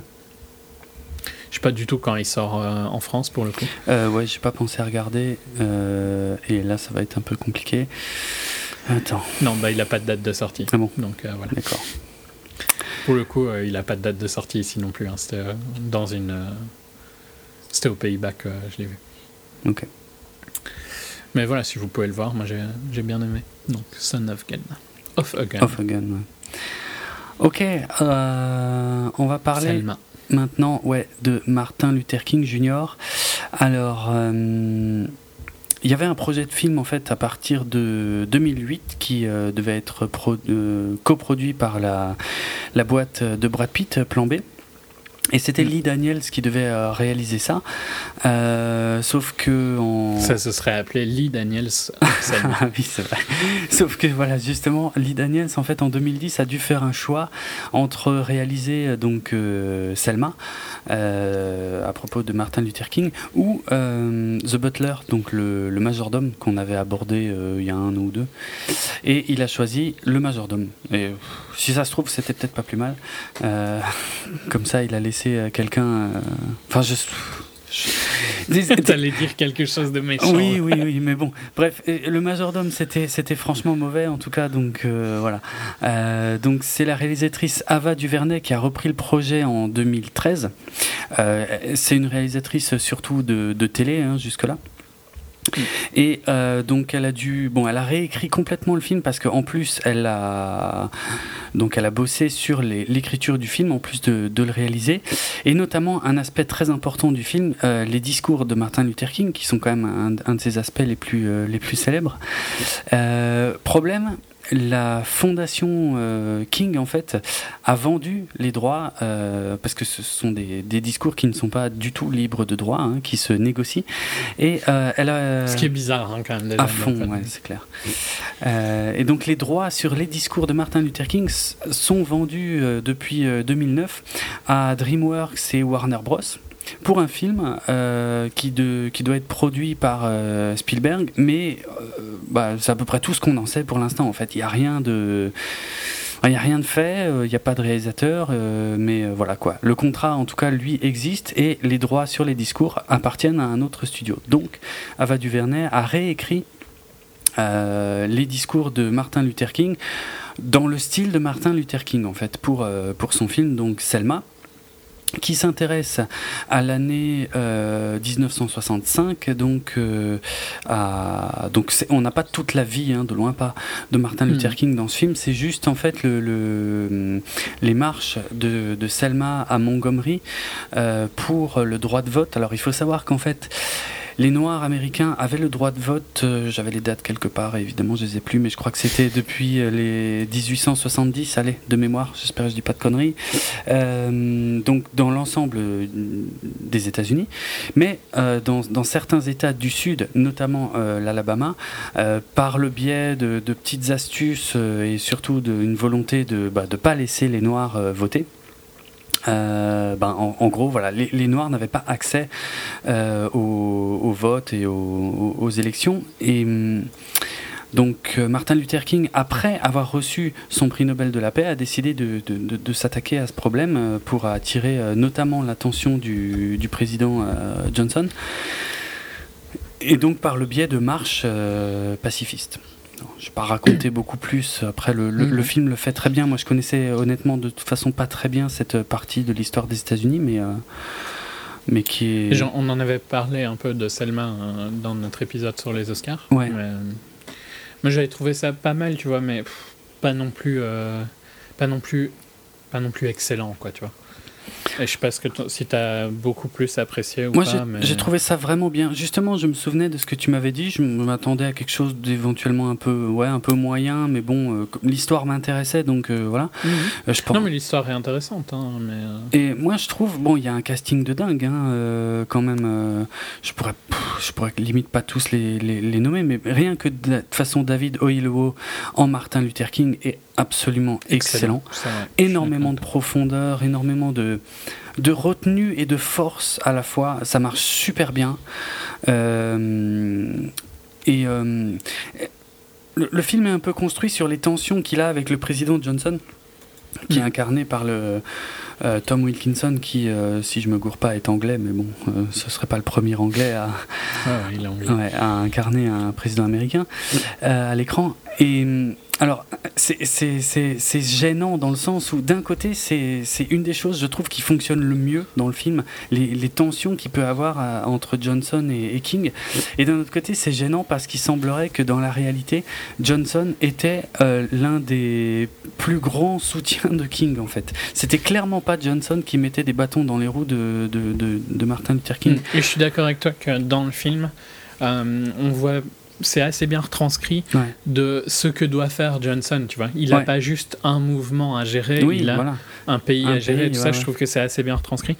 Après, c'est vrai que bon, si c'est pas très juste ou pas, Non, après. C'est dommage que l'un des points forts du film soit quelque chose qui n'est pas juste dans la réalité, mais bon. Ouais. Euh, ça ne change pas, disons, euh, la, la finalité. euh.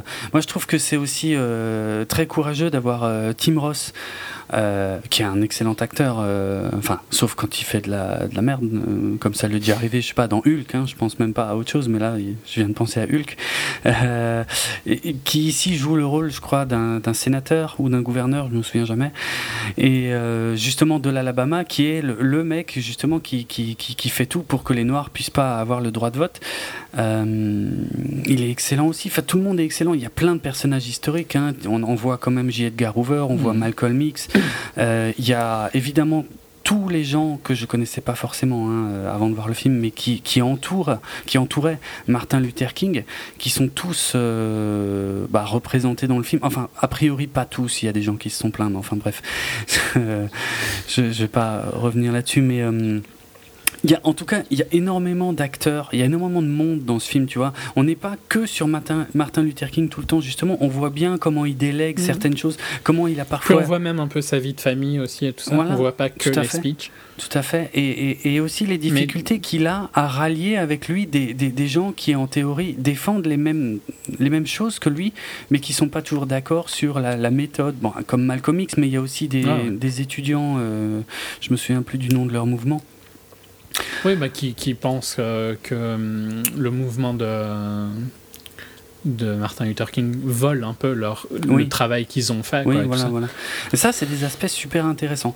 Il y a, y a quelques petites longueurs, je dis pas, tu vois, ici et là Ouais, dans mais c'est ça, hein, moi mon problème, c'est Mm. que je trouve qu'il y a- il est pas très rythmé, il est un peu chiant par moment. Mhm.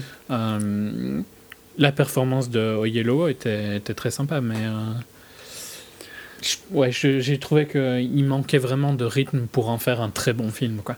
Ben, je- ouais, je quelque part, je suis assez, je suis assez d'accord. Il manque vraiment pas grand chose pour que ce soit un, un, un- un grand film, quasiment, ouais.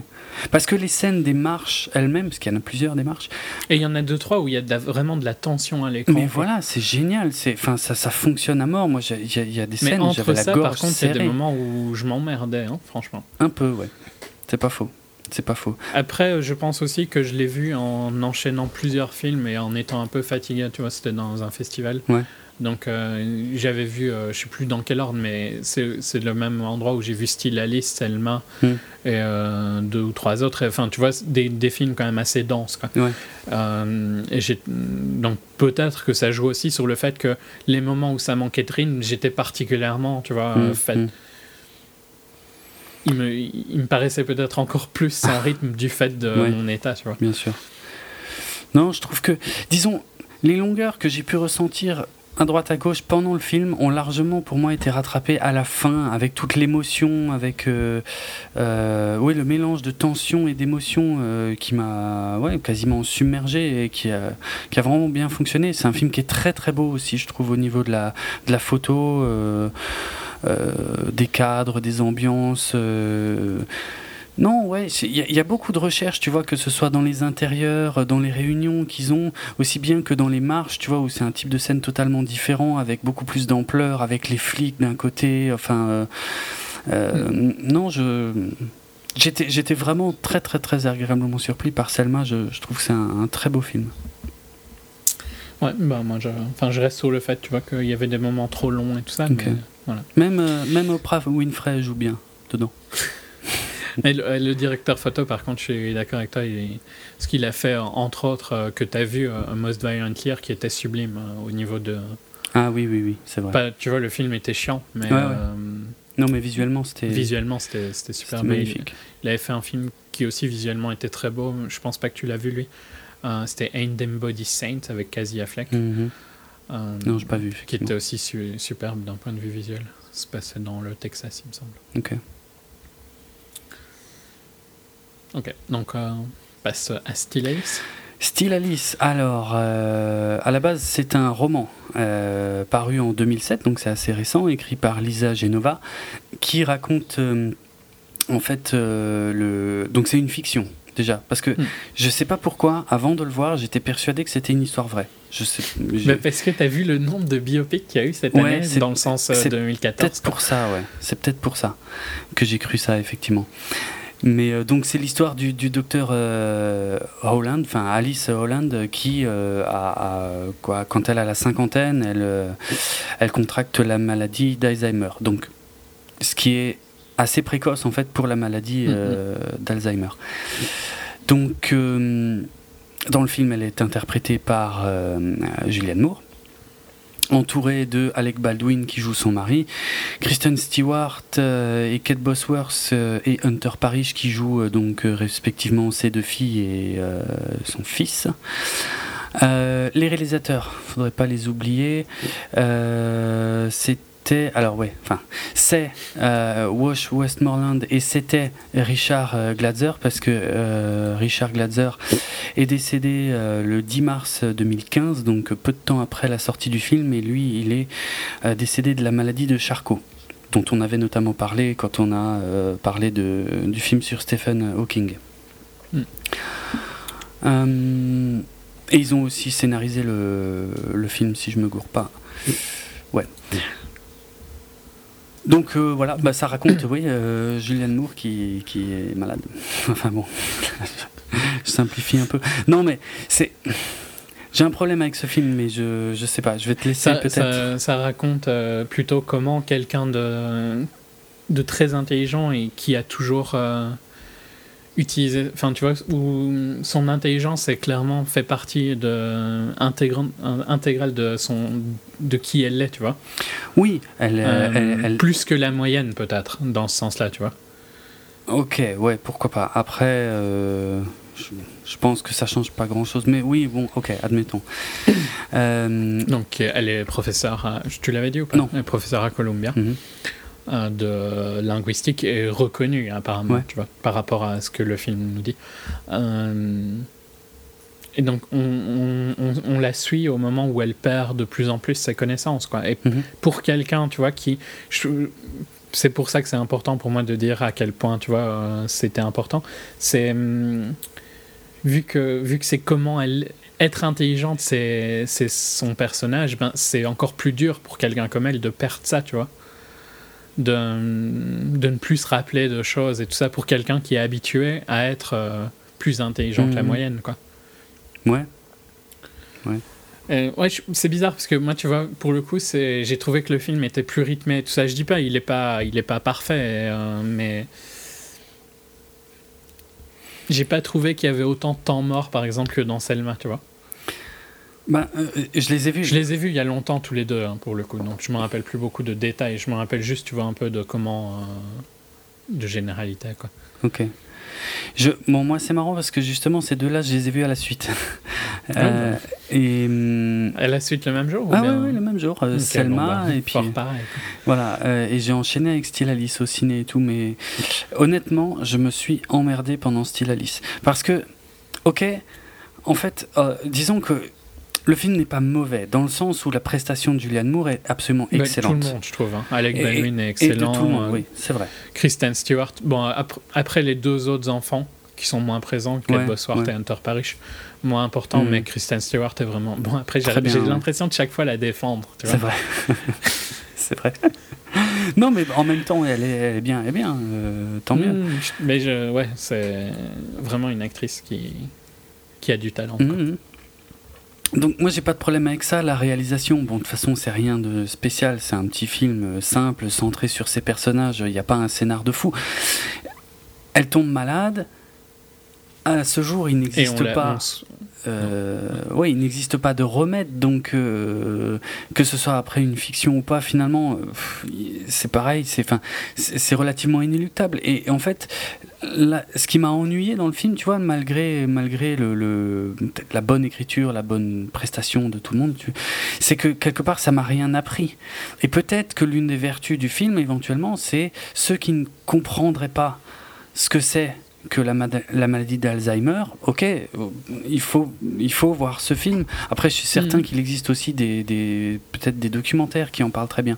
Mais bon, pourquoi pas, c'est peut-être plus facile avec un film. Mais, disons, enfin, pour avoir déjà euh, côtoyé quelqu'un qui souffrait, euh, bon, pas, au même âge évidemment, mais euh, ma grand-mère, hein, pour faire simple, qui souffrait un peu de la même manière, ben, le film, qu'est-ce que tu veux que le film m'apporte ou m'apprenne, quoi? Je veux dire, il n'y a rien pour moi. Enfin, c'est. C'est pas. Il n'y a rien, quoi. Il Y a, elle est malade. Qu'est-ce que tu veux faire? Ouais, C'est bah tout. ouais. Il n'y a, y pas de remède de toute façon, donc c'est pas non, une fiction. bah, c'est la descente de comment. hein, Oui. Et il y a des moments quand même forts, je trouve, tu vois, genre la vidéo et tout ça. Euh, Ouais, ça, ouais, bah, ça c'est un peu les moments où je me suis un peu réveillé, si tu veux. Mais sinon, C'est bizarre parce que tu vois, vraiment, moi j'ai trouvé qu'il était plus rythmé. Quoi. ah, moi pas du Et tout. je saurais pas te dire exactement pourquoi, mais j'ai pas eu de moment vraiment mort en fait dans Style Alice que je trouvais qui était présent dans Selma. Hmm. Après, j'ai plus euh, le film en super détail dans ma tête. Tu vois, c'est pas, je dis pas que c'est euh, le film de l'année ou quoi. hein, c'est un film qui sera vite oublié, je pense. Euh, même si elle a eu l'Oscar pour sa performance. Mérité, tu vois, j'ai pas de problème avec Ouais, ça. non, elle joue super bien. Je- mais ouais, vraiment, moi, ce que j'ai bien aimé, c'est que je trouvais que c'était. Tu, tu, tu la vois vraiment essayer de combattre ça, tu vois, alors que c'est un combat qu'elle peut pas gagner, quoi, mais que. Hmm. Tu vois ses tactiques et tout ça, et. C'est- mais c'est intéressant. c'est pour ça qu'au final, le fait que que- qu'elle soit professeure, euh, euh, en plus en linguistique, donc un peu, un peu dans les fonctionnements euh, de certaines parties du cerveau, des choses comme ça, ça paraît intéressant de prime abord, mais et, finalement, je trouve que ça n'apporte rien, puisque la maladie étant ce qu'elle est, qui que tu sois au départ, tu t'es malade pareil au final. Donc, est-ce que c'était vraiment la peine d'aller chercher euh, le fait qu'elle soit professeure et tout? Bon, c'est peut-être plus parlant, ouais, tu me diras à la limite, mais je sais pas. Bon, ça m'a pas, voilà, ça m'a pas touché, ça m'a pas, ça m'a pas plu, ça m'a pas intéressé en fait, parce que je suis persuadé qu'un qu'un bon documentaire pourrait raconter exactement la même chose et, et mieux en plus, parce que parce que ce serait un. Il est un peu filmé comme un biopic hein, aussi, pour le coup. Ben oui, ouais, ouais, je trouve, ouais. Bon. Je pensais qu'il y aurait quelque chose de, de spécial dans cette histoire. Or, c'est pas le cas. Non, c'est. Il n'y a rien, il n'y a pas de choc et tout ça. il y a- Mhm. Donc. euh, Mais en même temps, euh, je trouve pas que le film, euh, tu vois, se prêtait à avoir ça, quoi. Il raconte une histoire où c'est difficile de. À la limite, je te dirais, c'est un peu comme. Pourtant, t'avais bien aimé Theory of Everything, et pourtant, euh, pareil, tu savais très bien euh, comment ça allait se passer et tout ça, tu vois. Ouais, mais c'est. Ouais, mais on, on parle d'un mec qui a une personnalité hors norme. Et donc, euh, ça, ça, ça aide à maintenir mon intérêt, si tu veux. Ici, j'aime beaucoup Julianne Moore, mais à un moment. C'est trop classique, c'est trop ça suffit famille, pas. quoi. Oui, voilà, à un moment. Euh, Moi, ça me dérange moins que toi, je Mm. pense, ce côté-là. Donc, euh. Mais je suis d'accord qu'il n'y a rien de. il n'y a rien d'innovant ou quoi. Bah, hein, dans ce film, non, il n'y a rien de spécial. C'est touchant, hein, je dis pas, c'est, c'est, ça marche même émotionnellement, mais franchement, quand je suis sorti de la salle, j'étais soulagé que ce soit terminé parce que je, je voyais, je voyais plus l'intérêt depuis un moment, quoi. Euh, tu la regardes être malade, hein, si tu, c'est, tout. Il n'y a, pas d'autre Et histoire. il y a un côté assez. et Peut-être qu'il y a un côté euh, difficile pour les gens qui euh, ont vécu avec cette maladie-là. Enfin, qui ont de la famille ou quoi, qui avait. Peut-être. Mm. Parce que c'est vraiment une descente aux enfers, quoi. Ouais, ouais. Soit. On passe à hum, plus léger. Euh, Beaucoup léger.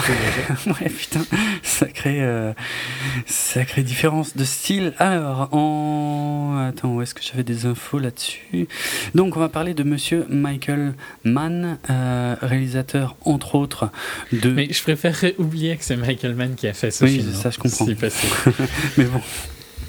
Histoire justement de quand même remuer un peu le couteau dans la plaie. Euh, Quand même réalisateur de euh, Public Enemies. Euh, Ouais, c'était pas qui était pas bon. très bon, ouais, d'accord. Miami Vice en 2006, euh, par contre, c'est un film qui est ultra critiqué. où J'avais entendu que c'était la pire des merdes et ça fait très longtemps que je l'ai pas vu, mais j'ai énormément envie de le revoir. J'ai adoré ce film. Je sais plus pourquoi, ça fait un peu longtemps maintenant, mais franchement, Miami Vice. euh, je serais incapable de dire si c'était fidèle à la série parce que j'étais un peu jeune quand la série euh, passait à la télé, puis c'était pas trop. euh, Ouais, j'étais pas trop dans le public cible, on va dire. non, mais c'est vrai, c'était quand même plus pour adultes, tu vois, c'était pas fun Mhm. comme Starsky Hutch ou des trucs comme ça, donc euh, Ouais, ça m'emmerdait. euh, ah, ça me plaisait pas. Mais en tout cas, le film, euh, putain, moi je l'avais trouvé extraordinaire, quoi. Euh, Collateral, euh, Collateral, Que j'ai beaucoup aimé que je, je crois que je t'ai Ouais. déjà conseillé plusieurs Ouais, fois. Je l'ai, pour le je coup. l'ai toujours pas vu. Faudrait, ok, faudrait que j'y jette un œil. Euh, Ali, pareil, j'en ai entendu. Excellent. Bah, je sais pas, moi j'en ai entendu tellement de mal de Ali. Ah non, vraiment excellent, Ali. Ouais. Ouais, ouais. Peut-être que j'essaie. Bah, après, euh, ça raconte euh, l'histoire d'Ali, Ouais, quoi, tu vois. Mais...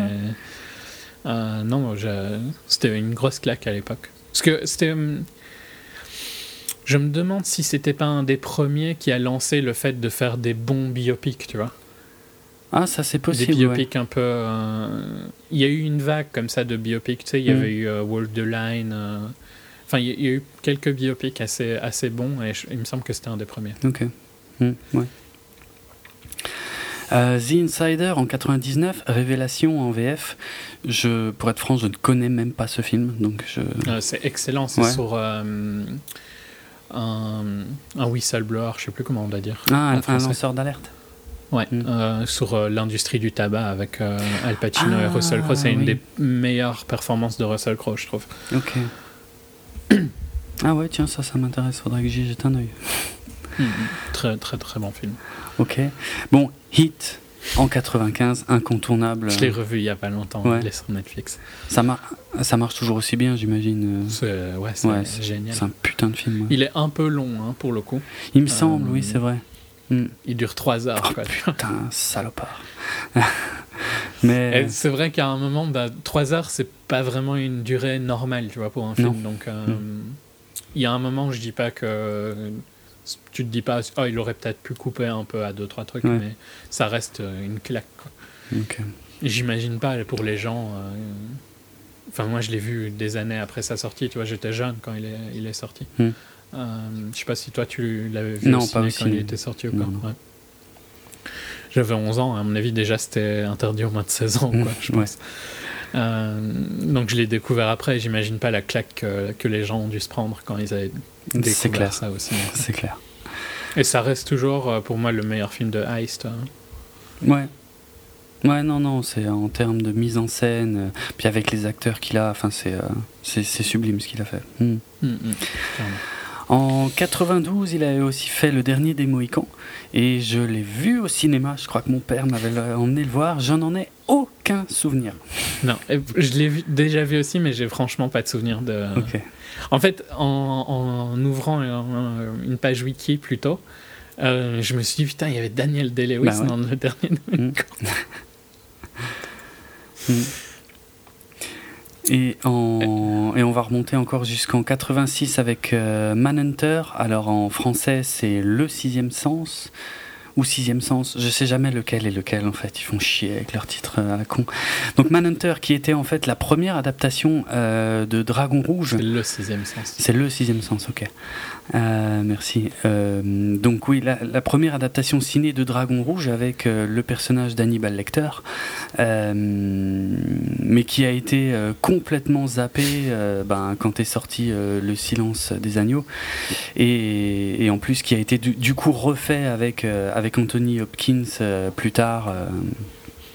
par, par le glorieux Brett Ratner d'ailleurs. Bref. Oui, c'est vrai. Eh oui. Euh, bref, donc voilà, ça c'était. Et puis je sais pas, il y avait encore deux films euh, au tout début de Michael Mann, mais euh, je ne sais pas si ce sont des choses notables ou pas. Je les ai pas vus, je pense. Ok, donc en tout cas, Michael Mann avait envie. Il a eu une très bonne période, hein, en tout cas. Heat, The Insider, Ali, Collateral. Miami Vice, on pourrait. Moi, j'ai bien. De souvenirs, j'ai bien aimé Miami Vice, mais c'est un peu la descente, quoi, tu vois, en, en soi. Ok. Bon. Public Enemy, j'avais trouvé ça un peu chiant. Non, ouais, c'était vraiment pas, pas, pas, extra, quoi. Et alors là, Black Hat, euh, bah, je l'avais déjà trollé hein, pour le coup, euh, quand je l'avais vu moi. Mais c'est un des pires films de 2015. Euh, je suis sûr que sera, il sera quasi sûr qu'il sera dans ma liste. Je vois pas en fait comment est-ce qu'il va y avoir assez de films pour le, le sortir de mon pire film de l'année, hmm. Putain. Parce qu'il n'y a pas de Hobbit cette année. il n'y a, pas, il a pas de Transformers, il me semble. Hmm. Non.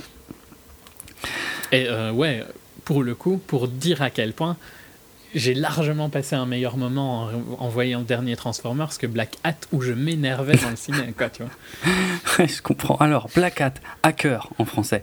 Donc, un film sur les hackers, enfin, euh, disons là où ça devient drôle, c'est quand, c'est quand en faisant des recherches sur le film, tu vois, quand tu te rends compte que Michael Mann a beaucoup travaillé euh, pour euh, avoir un, comment, un film, un scénario, tu vois, le plus authentique possible par rapport à la réalité, qui s'est entouré de conseillers et tout pour, pour travailler sur cet univers, et qu'au final, quand je vois le scénar du film, donc en gros, le scénar du film, c'est il y a une centrale nucléaire qui est piratée en Chine, qui qui, explose à cause de ça. Et euh, très peu de temps après, il y a euh, un marché, euh, marché boursier qui est piraté également.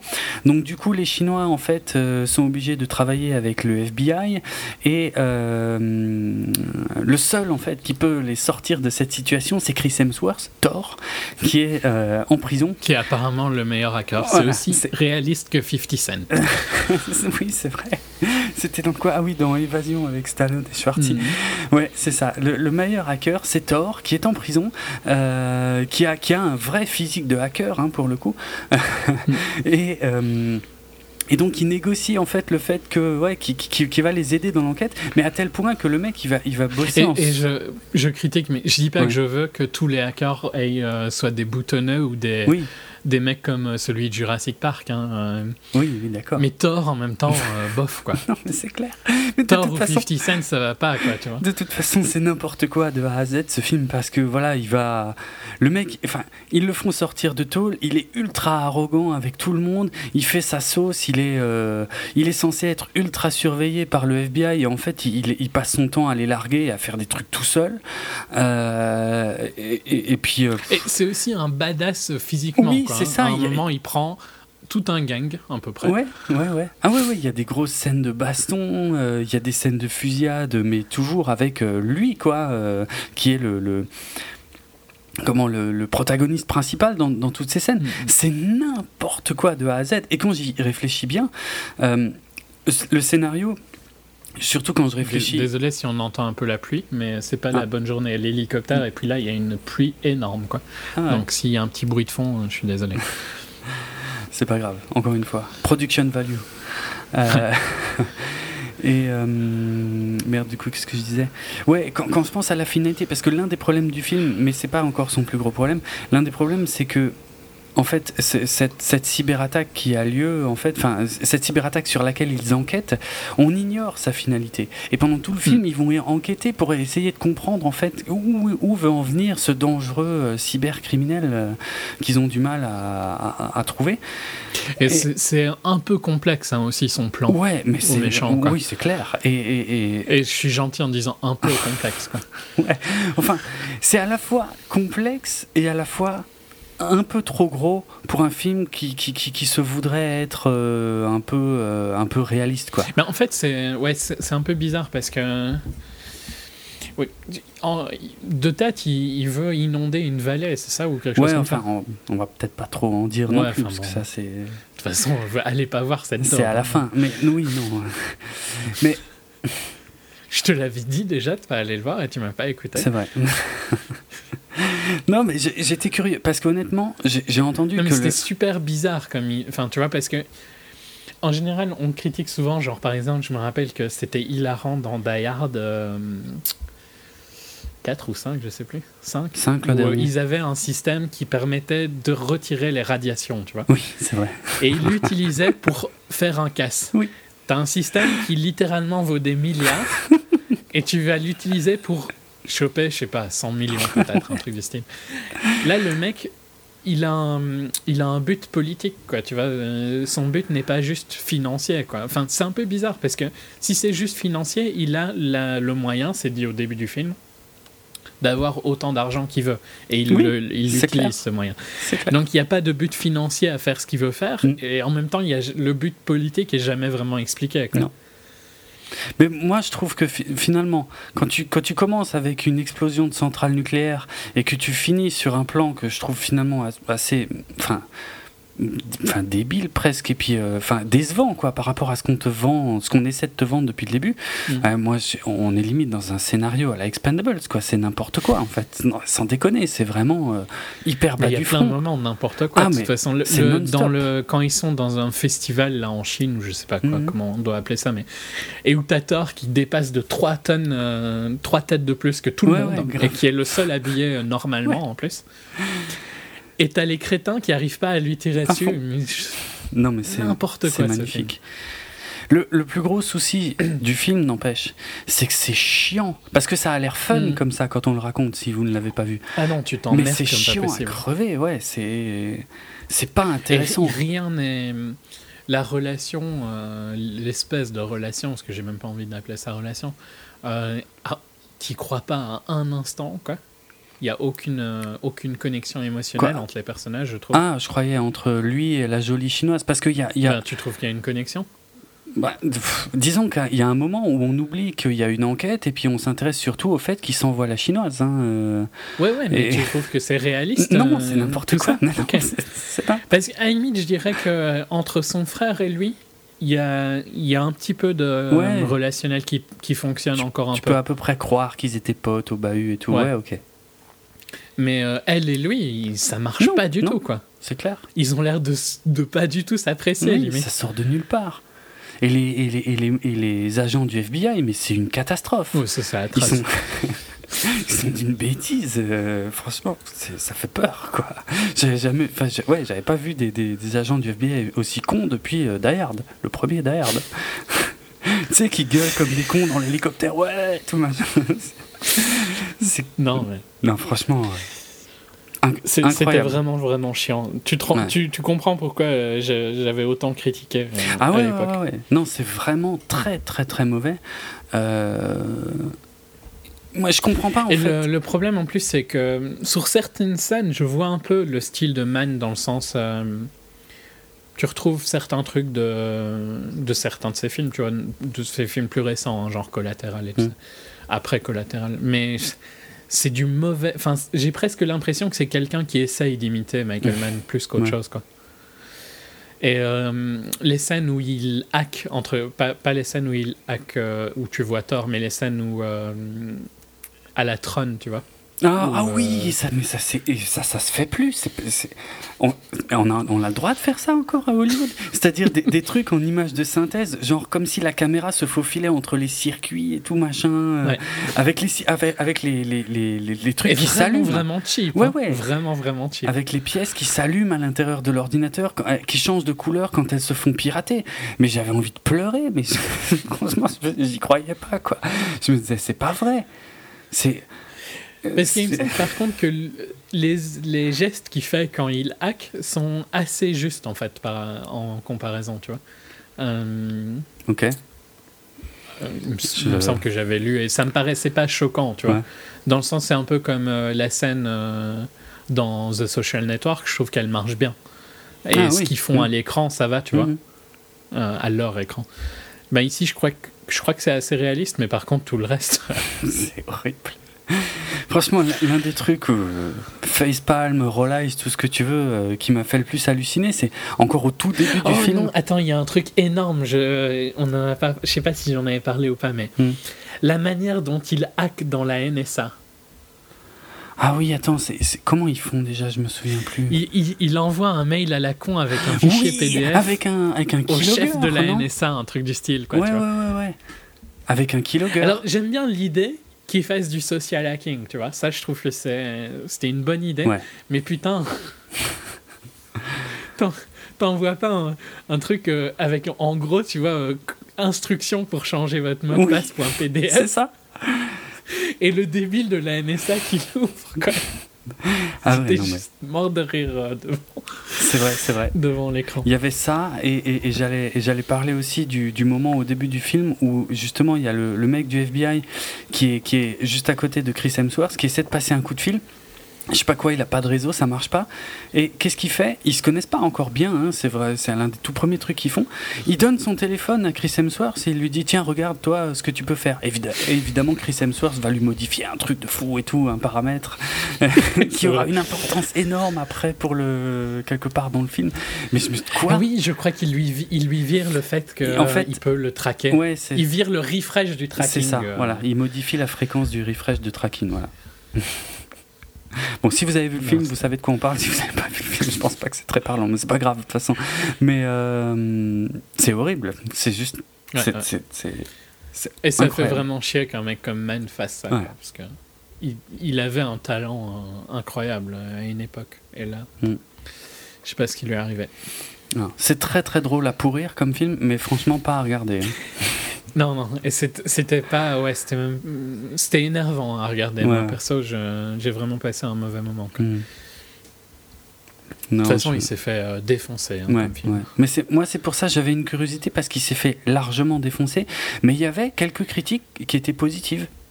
Et je me disais Ouais, mais je, veux, comment je ça parlais se fait? financièrement. Ah oui oui aussi financièrement oui ça c'est oui c'est méchamment planté 70 millions de budget 17 millions au box office. euh. Mais de toute façon il est il, il- il s'est largement vautré aux États-Unis et après quand il est sorti Mm. en Europe Et il a euh, été abandonné ouais, ouais. ici. il est- ils l'ont pas du tout euh, poussé euh, ici quoi. Ils savaient que ça marcherait pas de toute façon. Ouais. Alors, hacker, à ne pas voir, clairement. Ok. Donc un duo de films euh, The Gunman de Pierre Morel, le scénariste de Transporteur, je crois. Non, le directeur photo de Transporteur Ah ouais. et le réalisateur de Taken, le, premi- le premier Taken, et aussi de District 14 apparemment. Donc euh, banlieue 13. quoi. Ah oui, oui. Mm. Euh, La bande à Besson, quoi. Pour faire simple. Ouais, un peu. Donc ici, euh, bon pour le coup, c'est pas la première fois qu'il travaille avec des, des acteurs, mais c'est un film américain, quoi, pas produit par. euh, C'est pas une production Europa euh, Il me Gunman semble pas que c'est une production Europa. Ok. Je me trompe peut-être, je mais je pense pas que c'est une production Europa.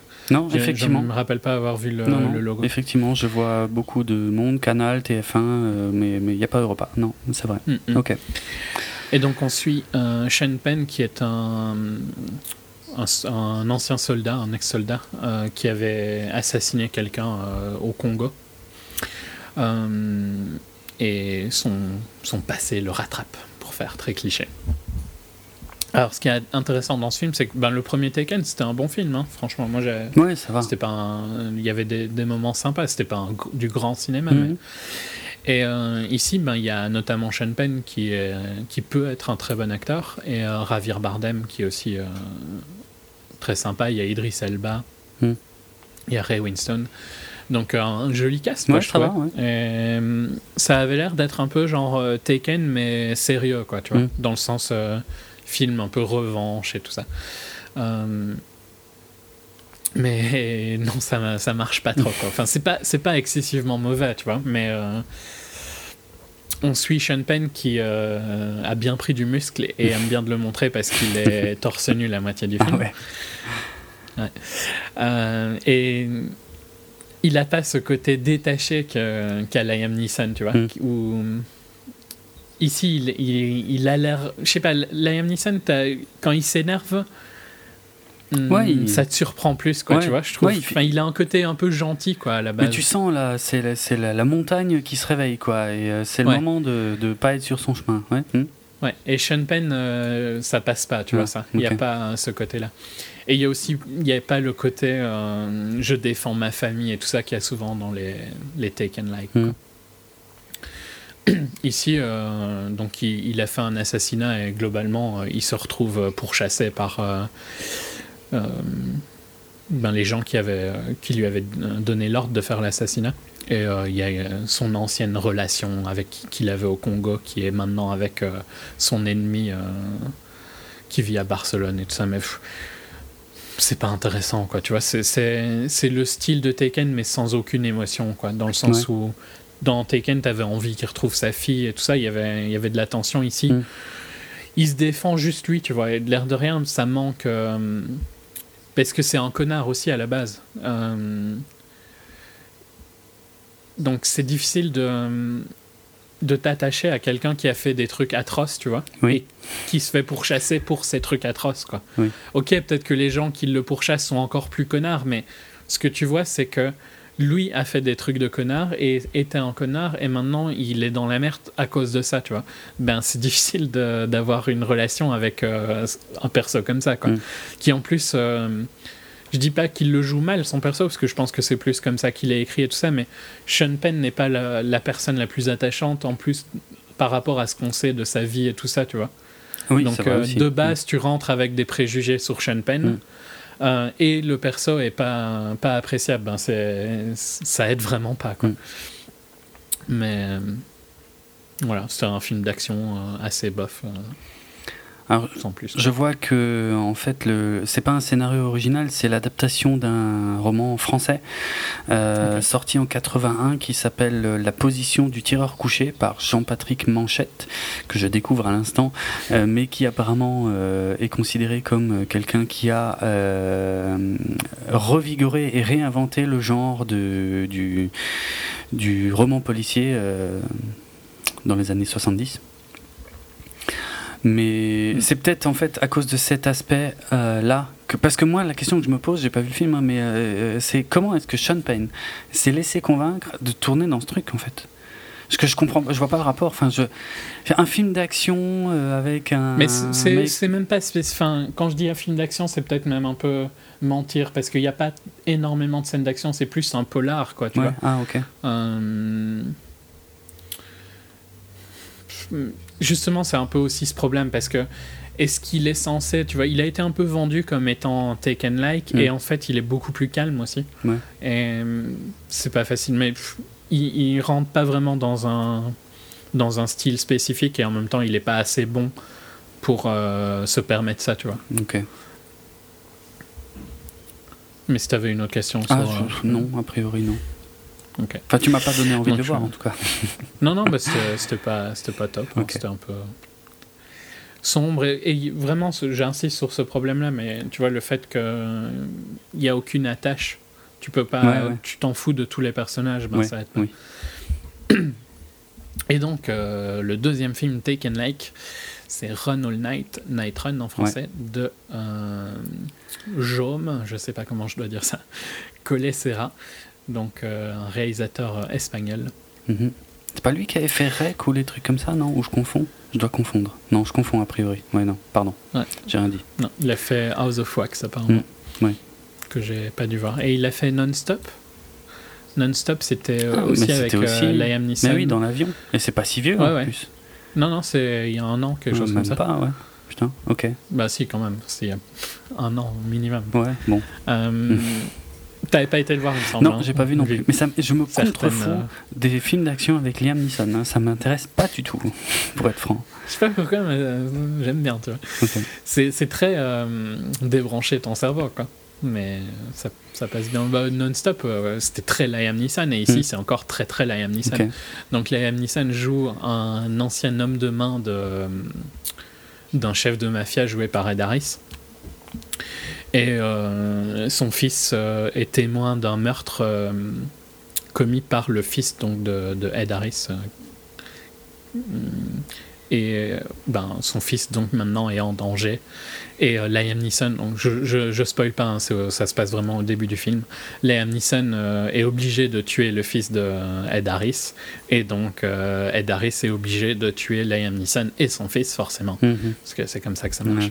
Et s'ensuit une euh, un genre de de poursuite, euh, chasse à l'homme euh, pendant toute une nuit dans, dans New York, donc euh, où euh, Liam Neeson essaye de se défendre et de tuer des gens.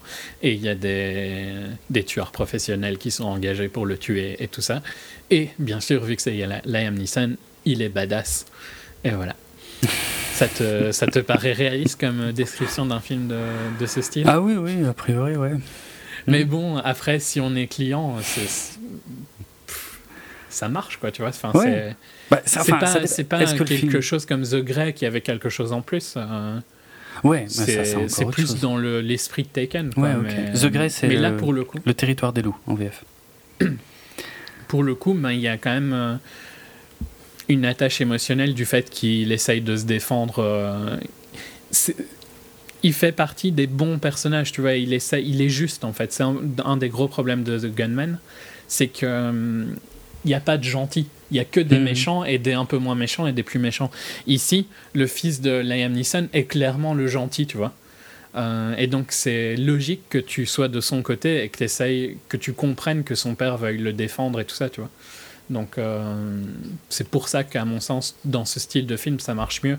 Et c'est indispensable d'avoir cette, euh, ce- cet attrait-là, quoi, tu vois. C'est c'est vraiment un élément clé de ce style de film pour moi.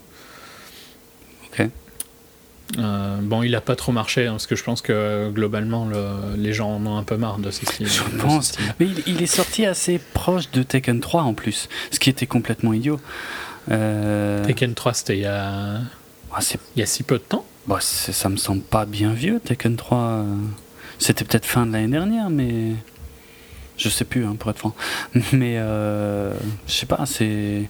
Enfin, c'est trop proche, tu vois. C'est le même. Enfin, le même. Pas le même, pas le même film, mais le, le même style de film. Donc, à un moment. euh, Et encore. J'avais en tête que c'était vraiment euh, 2014, quoi. Taken 3. il- Je suis, en, je suis en train de chercher, hein, mais euh, enfin, si tu trouves avant moi, je t'en prie. Mais Non, mais tu vois, dans. dans... c'est trop proche quand même, moi je trouve. Ça fait pas un Le- an. le- plein, en fait, je pense que le problème, c'est que ce style de film n'arrive pas à se différencier l'un de l'autre. bah non. Par exemple, tu vois, Walk Among the Tombstones, j'avais vraiment beaucoup aimé, Ah oui. aussi avec Liam Neeson. Euh, Et c'était pas du tout un Taken-like pour le coup. ouais. Mais je pense que euh, Liam Neeson, film un peu sombre, polar, ben tout se regroupe, tu vois. Oui, bah oui. Et euh, à force d'en faire trop, parce qu'il y en a quoi, deux ou trois par an presque, hein, hein, Oui. sans exagérer, je pense qu'il y a deux films de Liam Neeson par an dans ce style-là, quoi. Ouais. Euh, ouais, à force, ben il y en a trop, quoi. Mais c'était pas, c'était pas un des plus mauvais, c'était largement meilleur que Taken et tout ça. Taken 3, c'est sorti le 21 janvier en France. C'est pas si vieux. Là, ce... Cette année, ce- oui. C'est bizarre, je, je me rappelle pas du tout de Taken 3, tu vois. Genre, j'ai l'impression que c'était il y a super longtemps. À mon avis, je confonds avec Taken 2, tu vois. Possible. Je sais pas. On n'avait pas fait d'épisode sur le 3. Ouais, Ah non, non, j'ai- dû le- Je, je l'ai vu, hein, mais euh, je m'en rappelle pas. J'ai pas été le voir, moi, le 3, je, Ah, je m'en fous. Euh, tu vas pas pouvoir m'aider sur euh, l'histoire. Non. Donc, tu vois, avec Non-Stop, l'année dernière, je vais peut-être voir. C'était il y a plus longtemps, hein, non-stop. Ouais, C'était il y a plus, plus d'un an, quoi. il me semble. ok, je vais regarder. Mais euh, plus d'un an, non. Non, ça, je pense pas. Bah, un an, quoi, à peu près. Je vais regarder. Mais avec Tekken 3 au début de l'année et euh, Night Run euh, qui suit euh, assez vite, c'est trop près, c'est trop près. Je veux dire, ça, c'est complètement idiot. Tu, tu, tu peux pas, enfin. euh, tu Oui, peux puis pas je pense aussi, tu vois, qu'un comme truc ça. comme Gunman rentre aussi dans ce, ça. Et ça fait vraiment trop de films de ce style-là, quoi. Non-stop, bon, t'as raison, non-stop, c'était en février. Février 2014. Ok, donc ça fait effectivement plus d'un an. Je pensais que c'était plus dans le milieu, voire fin d'année, mais je l'ai pas vu de toute façon. Mais c'est- j'ai pas passé un mauvais moment. hein. Si Mhm. on est client de ce style de film, je trouve que ça se laisse largement regarder. Ok. Après, c'est pas du grand cinéma non plus, comme l'était euh, Taken ne l'était pas non plus, et pourtant plein de gens ont bien aimé, tu vois. Donc, c'est juste que je pense que son, son, succès, son, son manque de succès est vraiment dû à ça. Trop de films comme ça sur le marché en même Mm. temps, quoi. Tiens, vu, que- vu qu'on n'avait pas du tout parlé de Te- Taken 3, vu que je ne l'ai pas vu, euh, j'ai entendu dire que c'était largement pire que le deuxième, ce qui me paraît quand même quasi non, pour moi, c'est à impossible. peu près le même niveau. Ah, hein. Mais bon, franchement, tu vois, il m'a pas, ma- il m'a pas beaucoup marqué. Ouais, non, ouais, je sais. On n'en a jamais parlé en fait. Mm. Ah oui, maintenant je me rappelle de Tekken 3. Ouais, ouais, ok, je me rappelle un peu de l'histoire. Non, c'était à peu près le même niveau que le 2, Mm. mais le 2, il était déjà très très mauvais. hein, je trouve. Ah, c'est rien de le dire. Puis la- l'actrice principale euh, de. Enfin, sa fille, quoi. Ouais. Je l'ai toujours trouvée, mais. Mm. conne comme pas possible. Maggie Grace, euh, si ma mémoire est bonne, dans les Taken, ouais.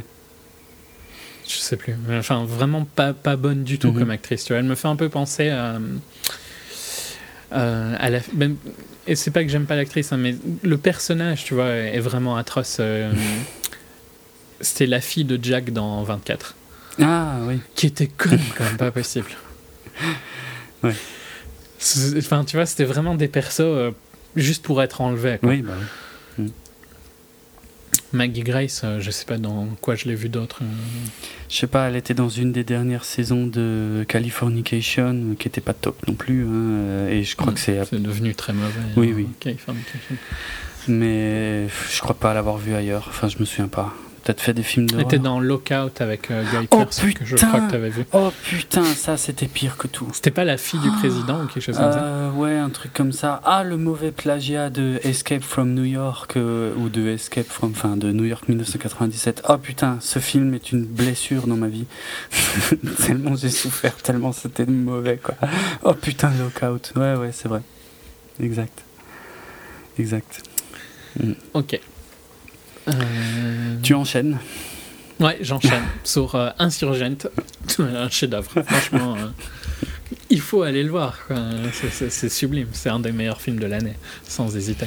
C'est largement aussi bon que euh, probablement Twilight. Ah, je sais pas, j'ai jamais vu Twilight. Moi, je je- je m'épargne tous ces trucs, vraiment, tu vois. je- J'ai du mal à imaginer que Twilight est vraiment pire en fait, tu vois, parce que c'était tellement pourri.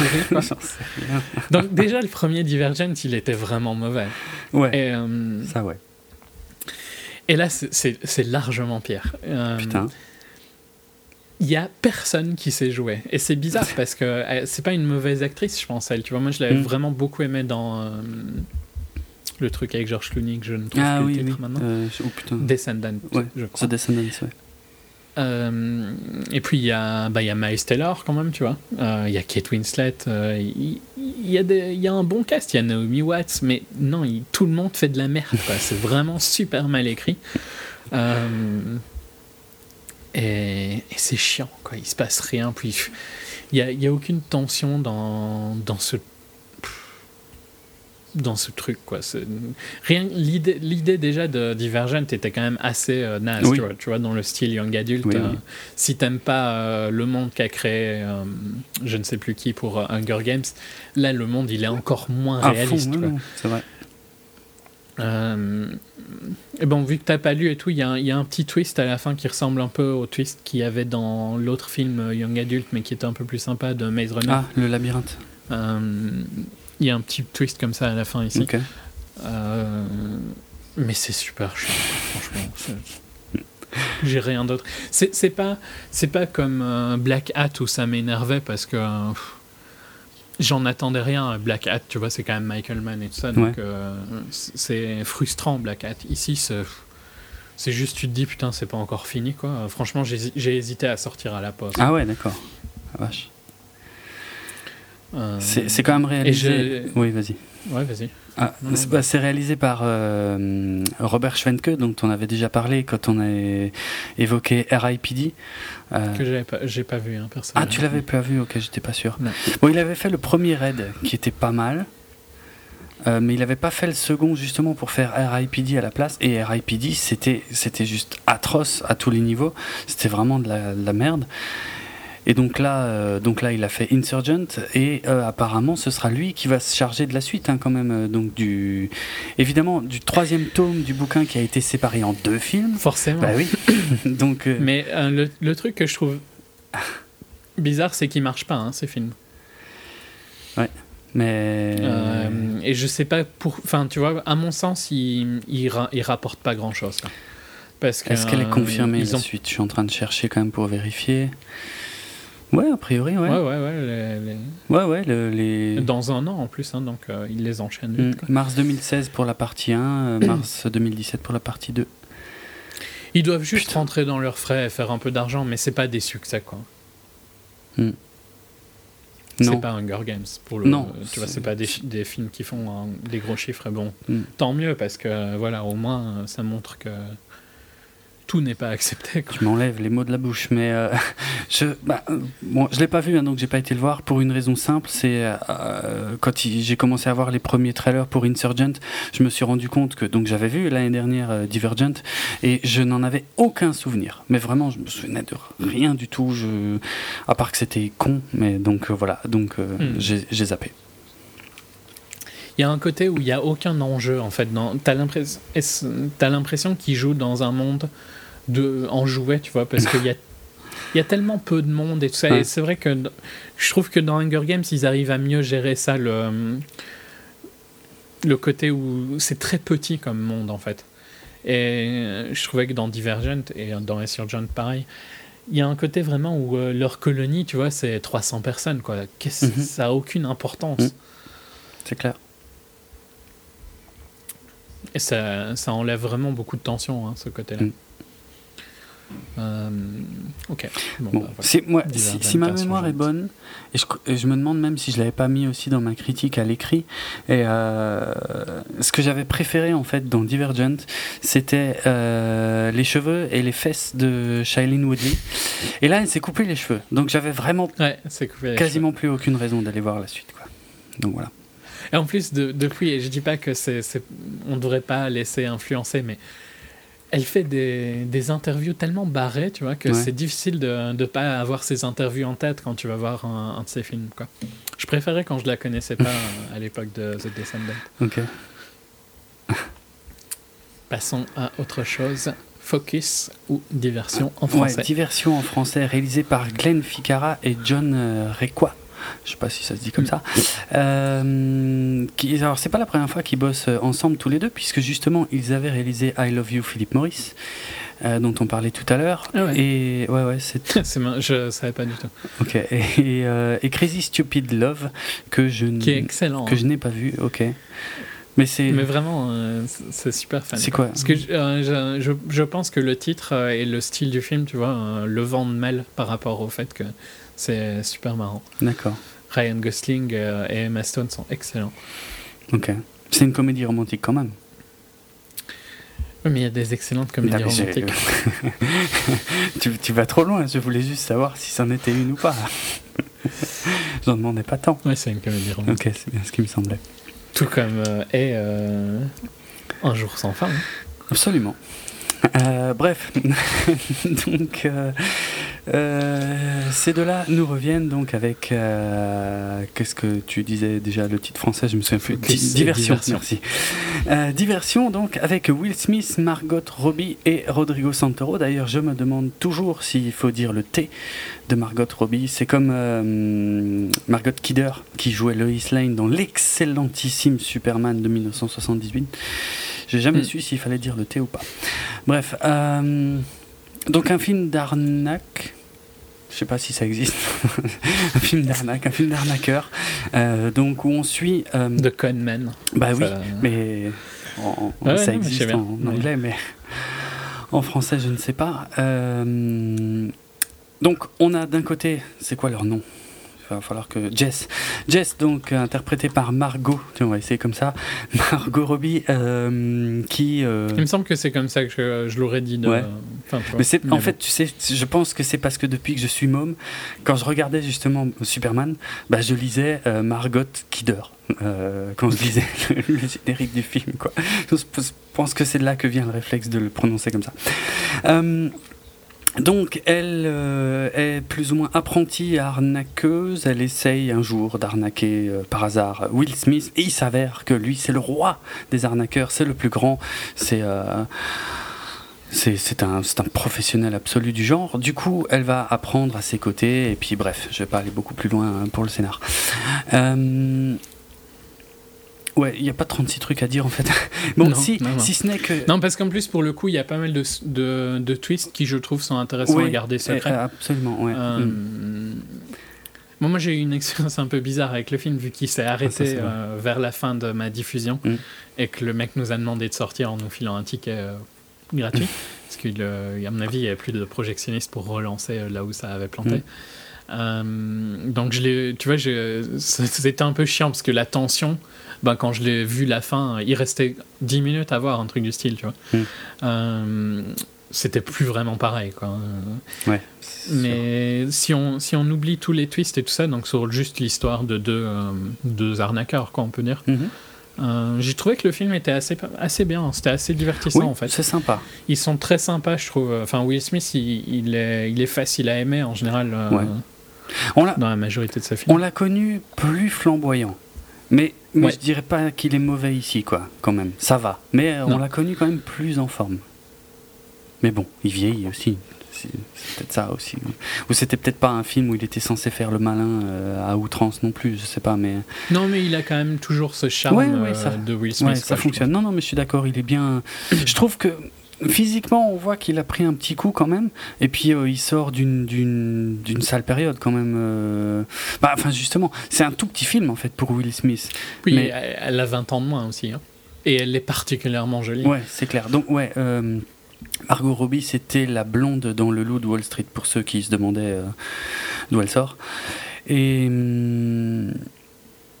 Ouais, oui, c'est vrai que ouais, il y a une sacrée différence d'âge. C'est peut-être aussi pour ça que je l'ai trouvé un peu marqué lui euh, dans le visage. Mais bon, euh, moi je trouve ça intéressant que, que, voilà que Will Smith finalement revienne par la petite porte parce que il est mm. clairement allé trop loin, euh, notamment avec son fils et avec toute l'histoire de comment s'appelait cette daube After, After Earth. Merci.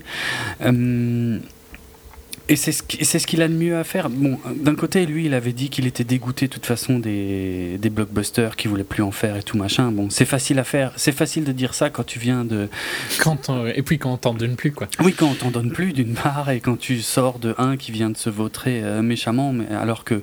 Mais pour le coup, euh, si on reprend, enfin, ouais, Men in Black, c'est bof, hein, mais hmm. euh, I'm Legend, moi j'avais bien aimé I'm Legend et c'était quand même assez.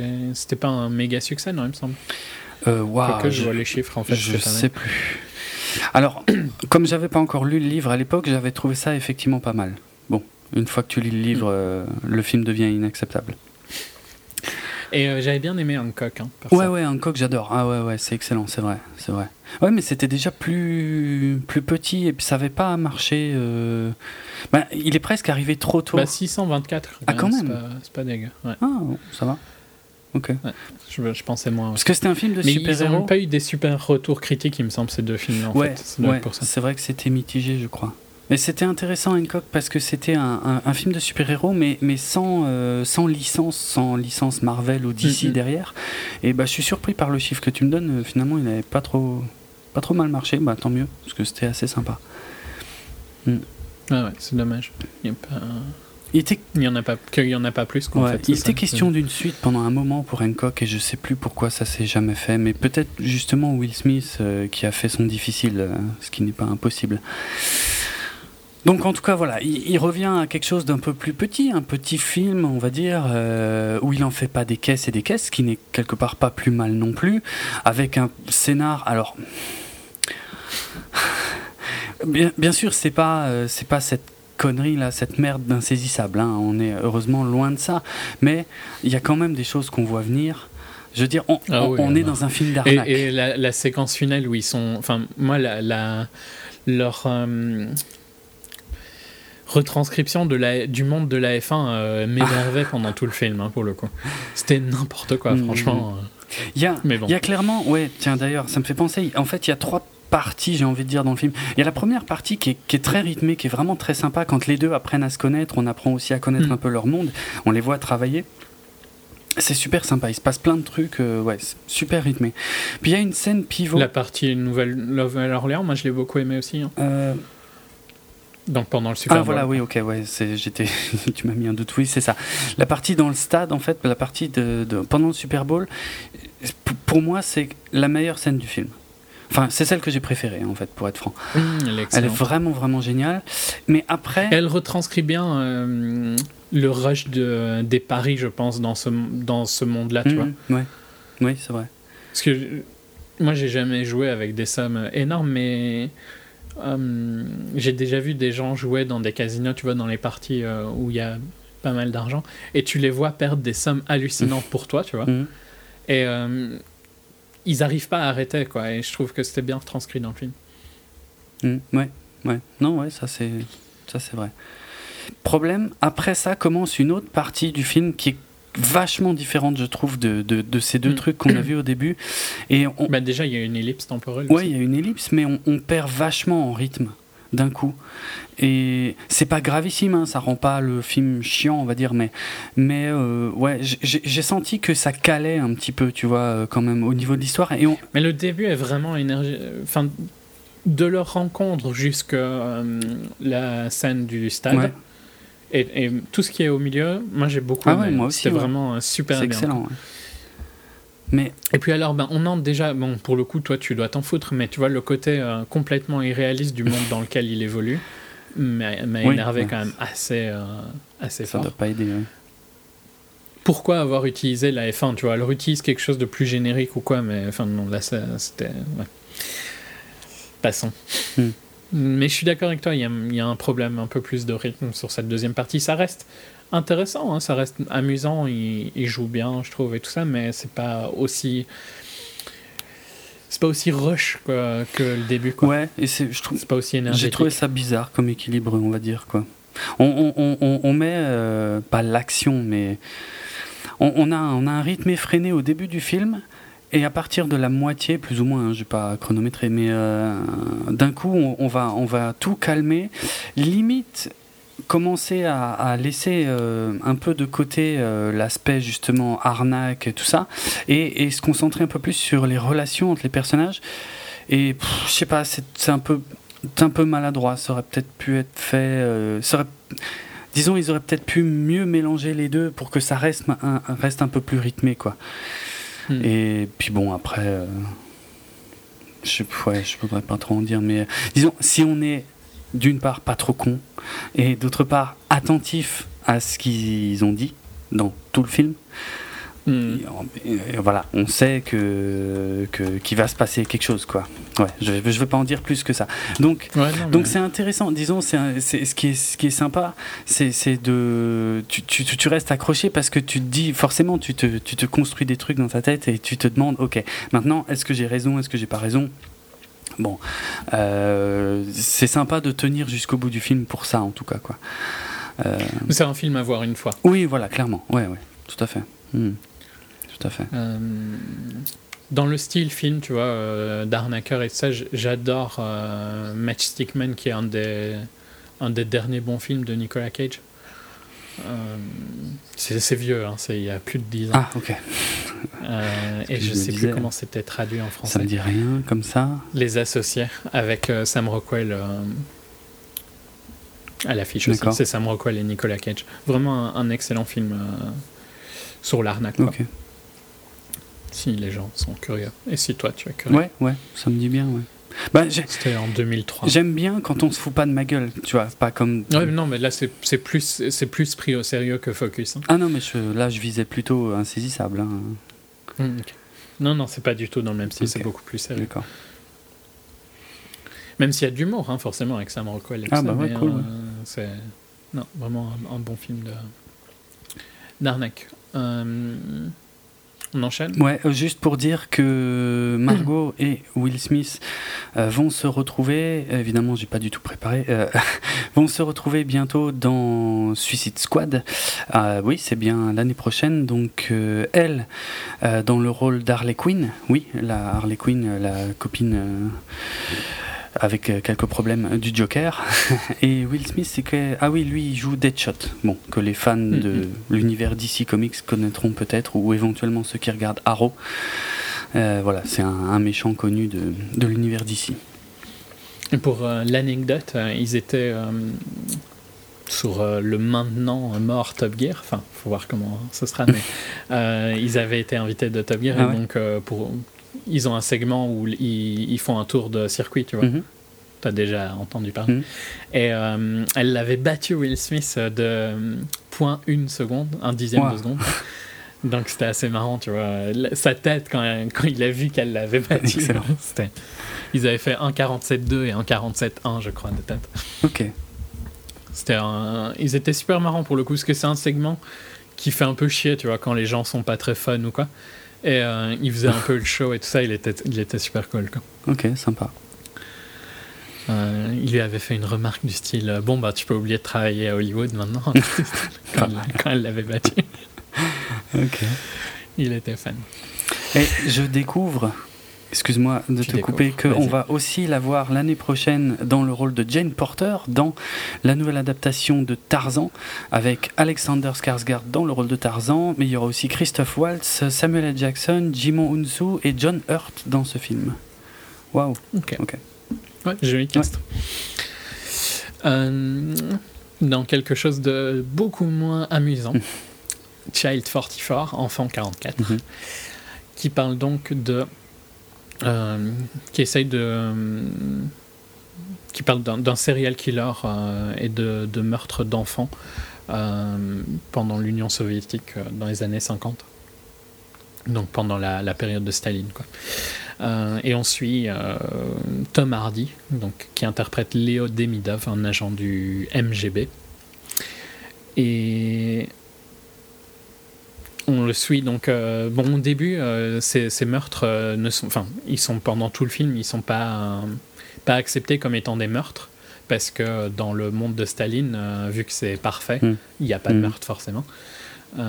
Et que le c'est le capitalisme qui crée des serial killers, c'est pas le...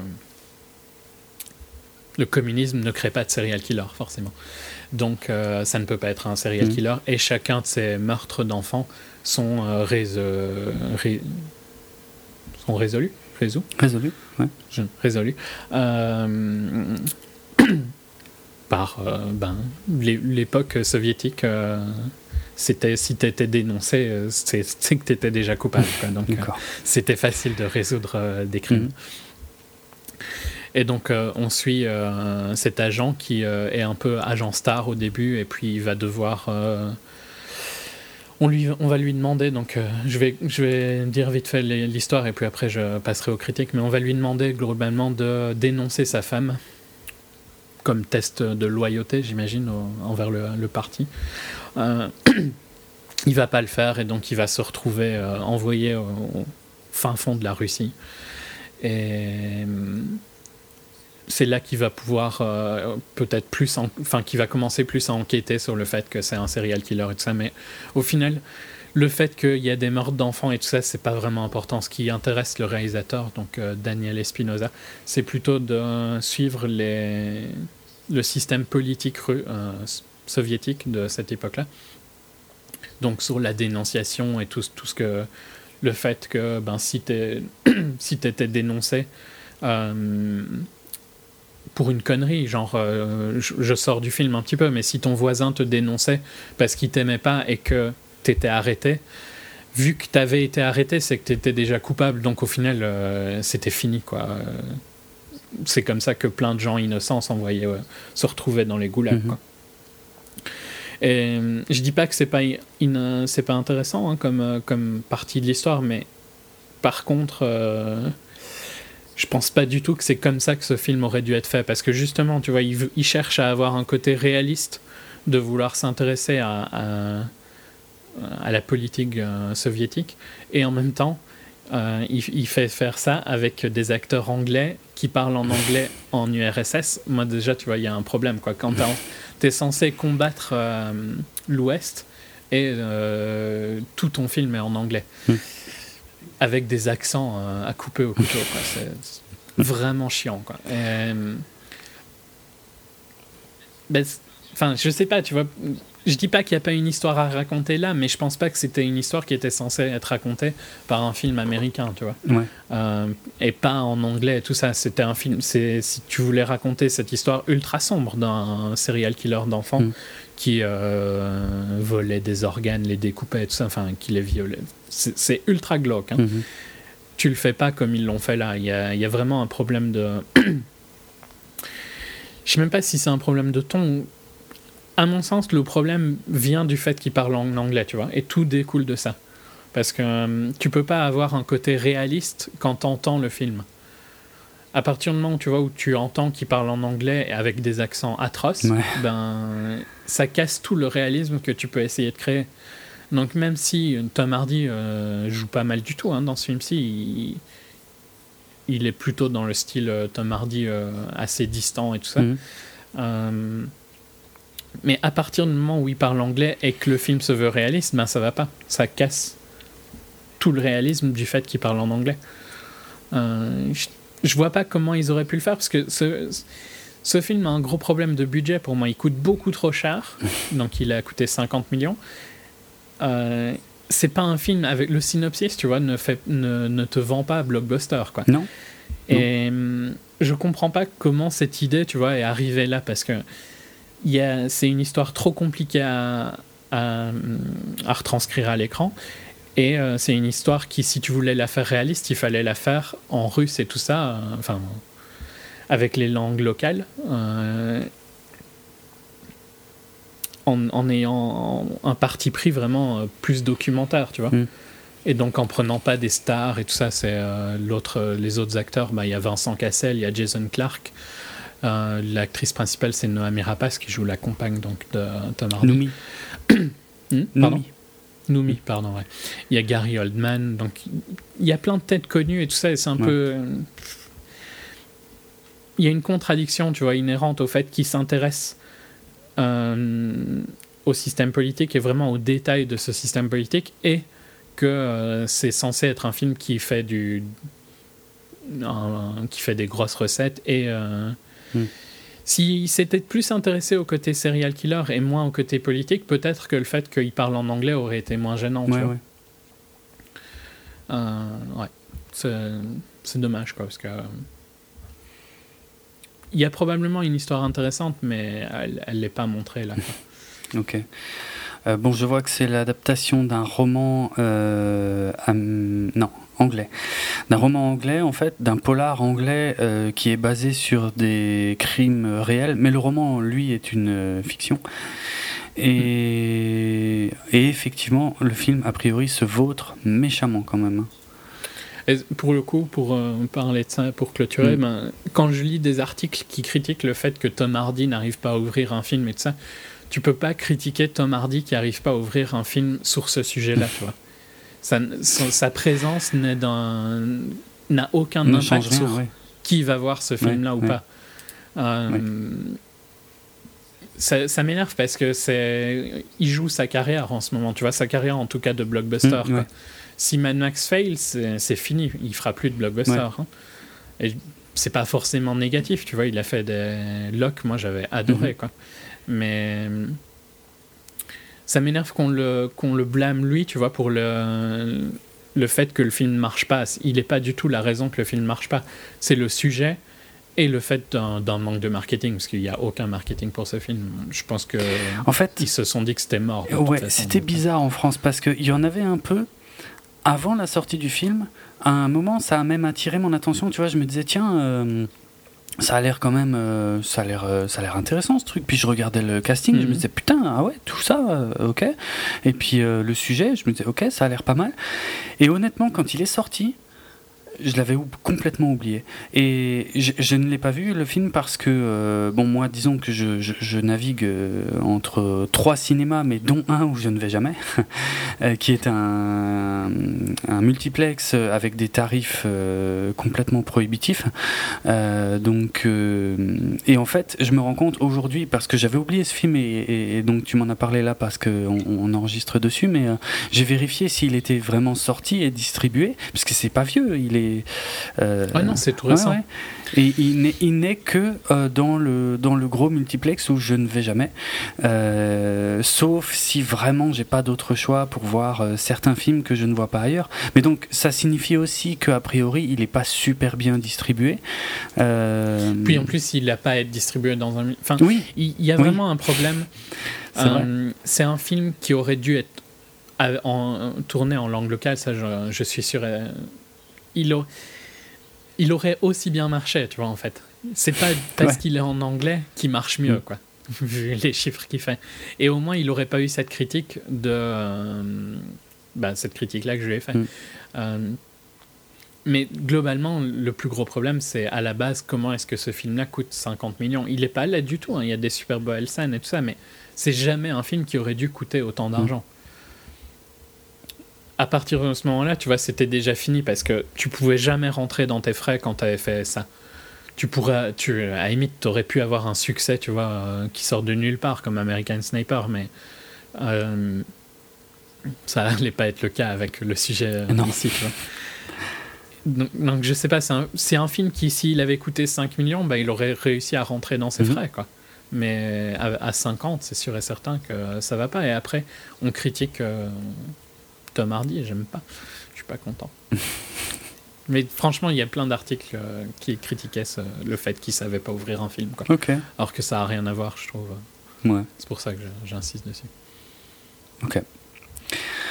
Donc tu ne le conseilles pas, Enfant 44 qui est peut-être hmm, qui est peut-être encore à l'affiche au moment où ce oui, je pense que cet épisode va sortir. Je le conseille pas vraiment à cause de, de l'anglais et de son l'anglais casse tout le réalisme que le film essaye de, de après, mettre en place, je veux dire, moi, si maintenant j'étais ultra motivé pour aller le voir, de toute façon, j'aurais pas le choix. Tu le verras il serait en français.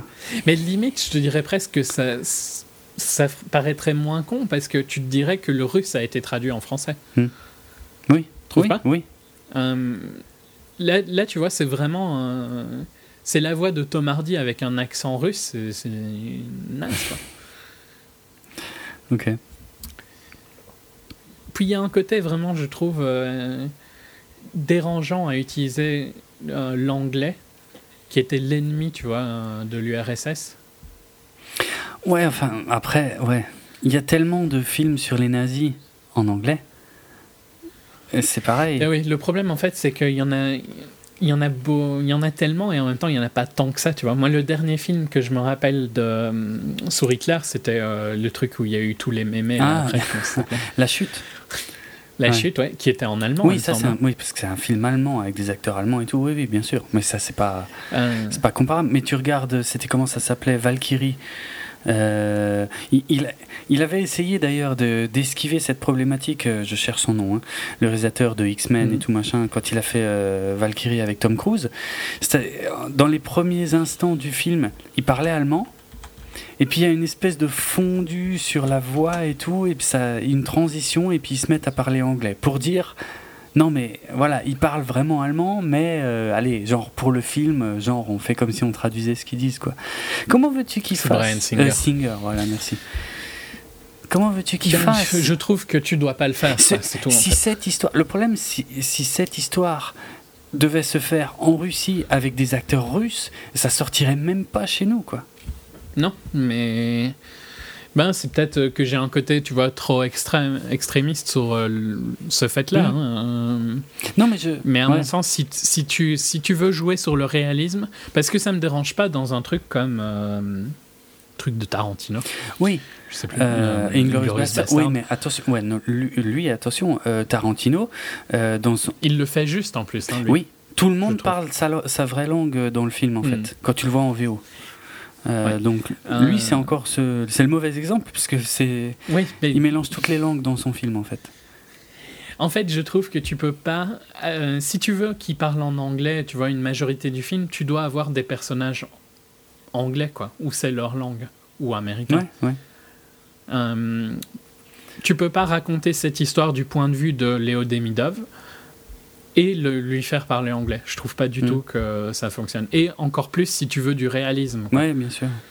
Oui, il n'y a aucun acteur russe dans les rôles principaux. Je, euh, non. A priori, dans les rôles principaux en tout cas, parce que les autres je connais pas, mais. Euh, Peut-être qu'il y a. peut-être que justement, avec un peu plus d'acteurs russes ou d'ascendance russe dans les rôles principaux, la pilule serait un peu mieux passée, même en anglais. Non? C'est possible, tu vois, mais il aurait fallu quand même. Euh, si tu, je, je comprends que c'est plus difficile de vendre un film qui n'est pas en anglais, bah ouais. mais euh, le fais pas alors. ok. Et si tu vois, si l'histoire est si importante à raconter que ça, trouve un moyen pour la raconter. Peut-être rajoute des personnages, tu vois, change, change un petit peu l'histoire pour avoir des personnages que le public peut se, se rattacher.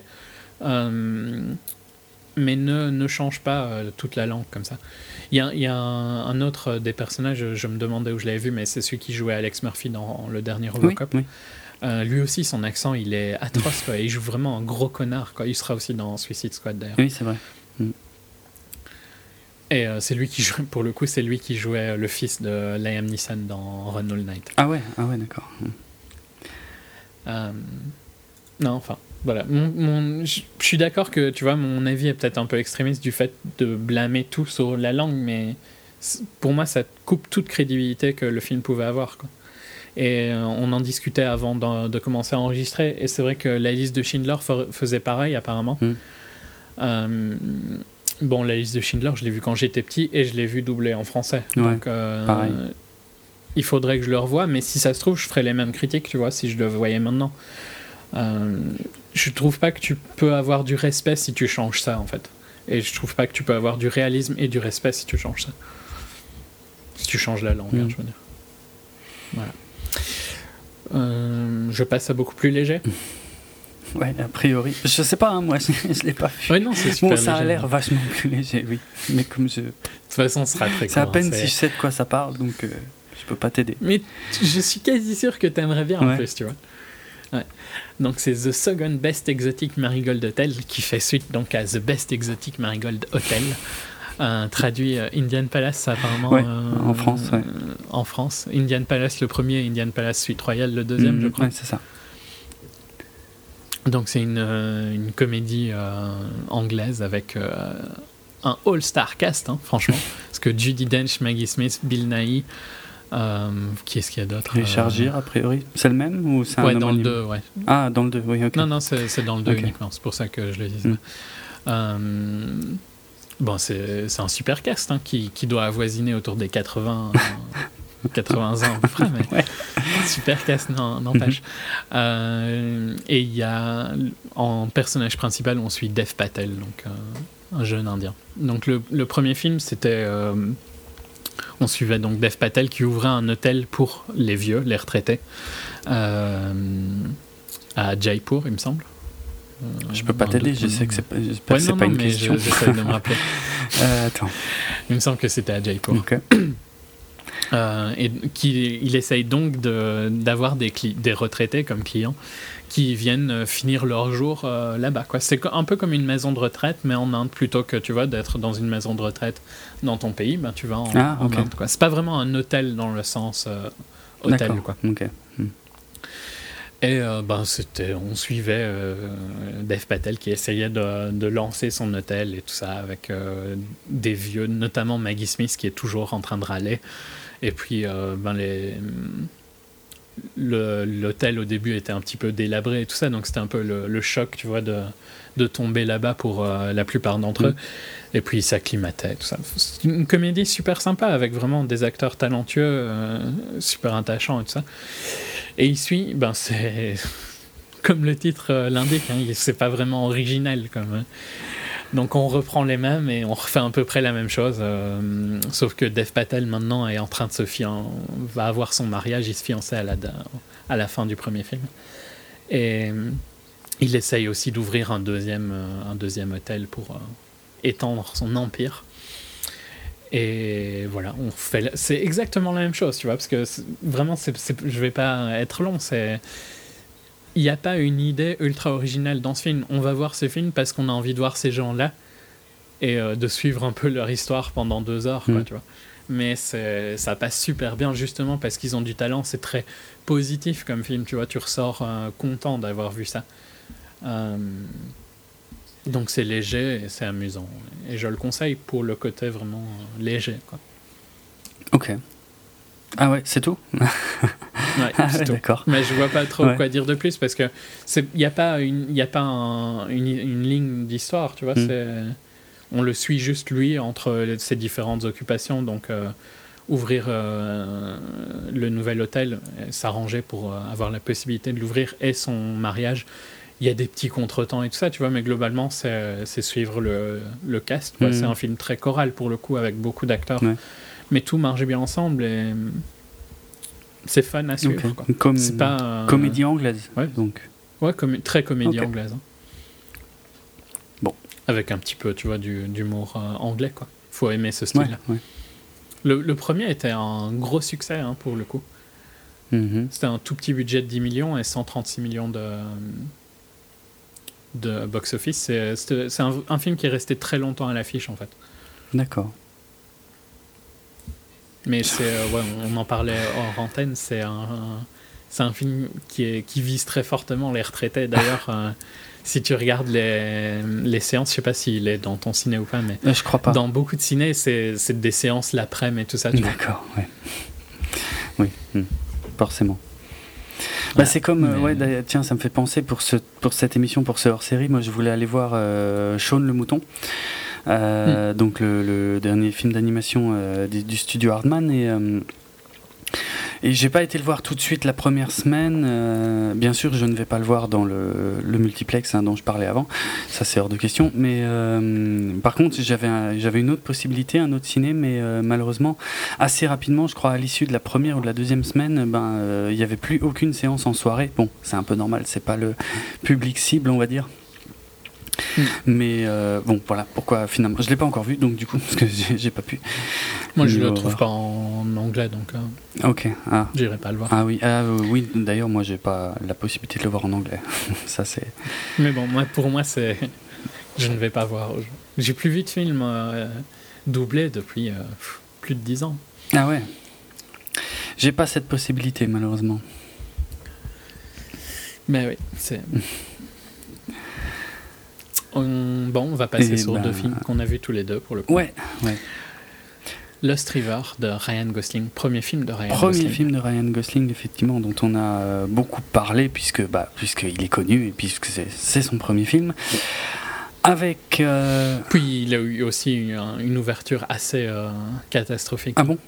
Bah, tu. À- à- il il s'était fait huer, il me semble. Ah oui, c'est vrai, j'ai lu ça. À sa première. euh, À. Cannes, non? Il me semble que c'était à Cannes, Ouais, mais ouais. j'arrive plus à. Je suis plus sûr Je à crois 100%. que j'ai lu ça, donc, ouais, euh, que c'était à Cannes en 2014. Effectivement.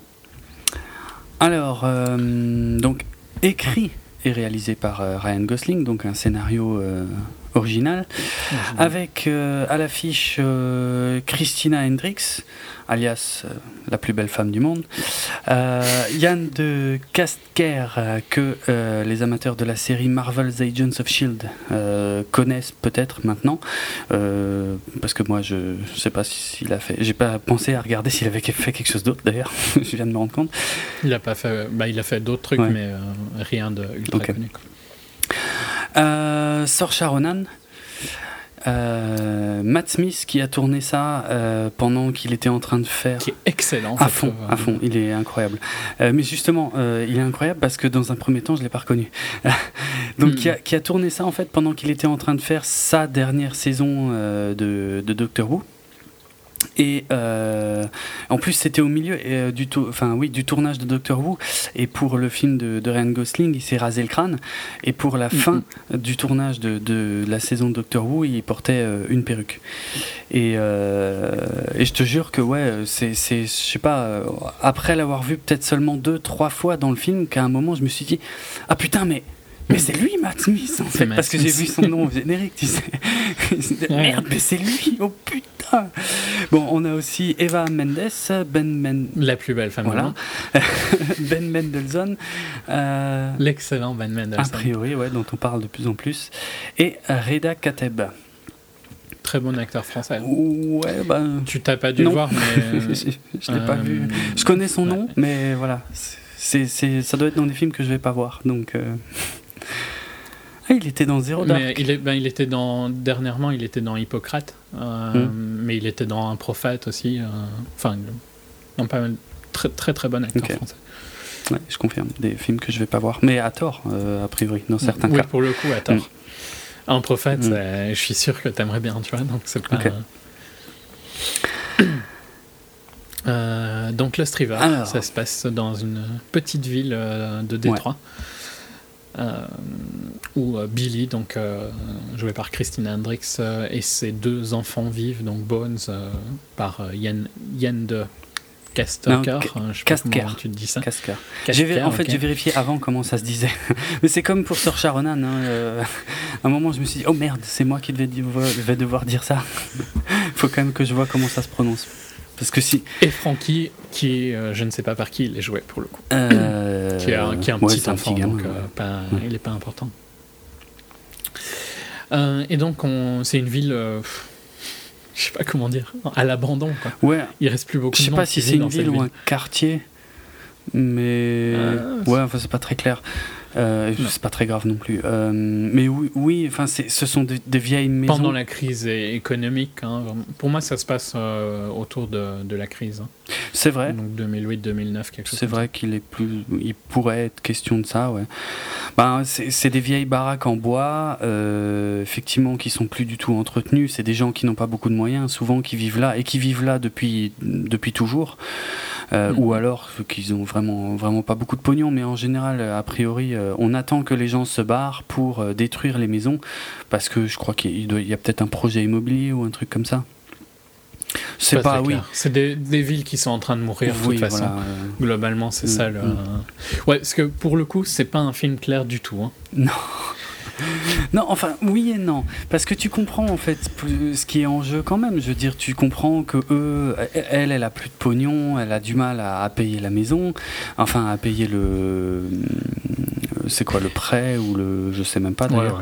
ouais. Ouais, le prêt. Ouais, Euh, donc elle a la banque sur le dos, euh, donc elle va essayer de trouver autre chose. Lui, donc Bones, son fils, euh, il, il revend du cuivre et puis il va s'attirer un peu les foudres de, de, de, de Matt Smith, le bien nommé Bully.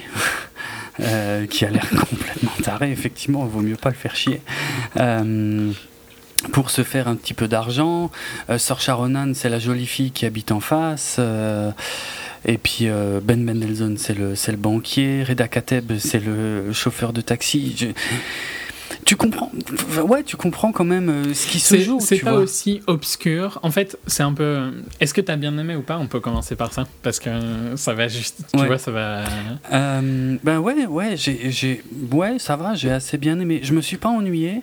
Euh, je sais plus, ça, il me semble, c'est pas trop long. C'est euh, ouais, c'est 1h35. 1h30, quelque chose comme ça. C'est nickel, tu vois, pour ce genre de film. Euh, Il aurait pas fallu que ça fasse deux heures. hein. Non, ouais, ouais, c'est vrai, c'est vrai. Donc, euh, en fait, c'est bizarre parce que l'histoire en elle-même n'est pas très importante. Finalement, on va suivre les personnages euh, presque chacun de leur côté Mhm. dans, dans, dans, dans, dans leur petit destin. Et puis, j'ai trouvé qu'ils étaient suffisamment intéressants en eux-mêmes pour, pour maintenir l'intérêt du film. Donc, ça fait, va. Je te demande.